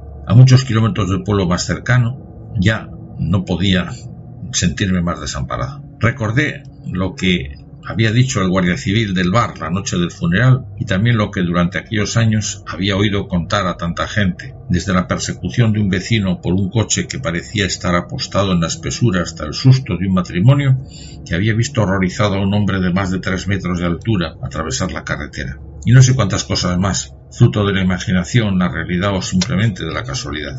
Pero venciendo mis temores salí del coche y revisé el motor, que parecía estar en orden, aunque noté una extraña sensación de ser observado, y me refugié dentro instintivamente. De pronto volvieron a encenderse los faros por sí solos y pude arrancar sin problemas. El pueblo del farol quedaba a mi derecha, pero no me detuve. Al día siguiente recibí en la oficina la visita de mis amigos de ese pueblo, otra casualidad. Estaban muy callados y circunspectos y pidieron hablar en privado conmigo. Pues verá, prosiguieron, ¿no vio usted nada anoche? ¿Y por qué anoche? pregunté intrigado. Pues porque tuvo que verlo cuando pasó por el pueblo. Acostumbrado como estaba a sus misteriosos sistemas de observación, me limité a encogerme de hombros, pero de pronto aclararon mis dudas. Estábamos todos en la loma, buscando un cordero que faltaba. Los perros se pusieron a ladrar y no paraban. Había como diez o doce perros delante de la iglesia ladrando y aullando y creíamos que habían acorralado algún zorro, así que fuimos por las escopetas, pero cuando llegamos ya estaban lejos y corrían por las pistas detrás de unas luces de colores. Pensamos que fueran ladrones, pero de repente las luces se elevaron hacia el cielo dando dos o tres vueltas y luego desapareciendo. Lástima que usted no viera nada porque seguro que le, eh, le hubieran creído a usted. El cabo nos dijo que no le fuéramos con esos cuentos, que luego le volvían locos los jefes porque las autoridades tienen miedo de espantar al turismo y que bastante tienen con buscar a los que roban iglesias como para ponerse a ocuparse con los que las llenan de luces. Solo le faltó decirnos que estábamos borrachos. ya, ya. Pues no he visto nada, aseguré. Como suelo pasar a menudo por esa zona de noche, si veo algo raro les avisaré para que el cabo les crea y si hace falta les acompañaré a poner la denuncia. Pero entonces...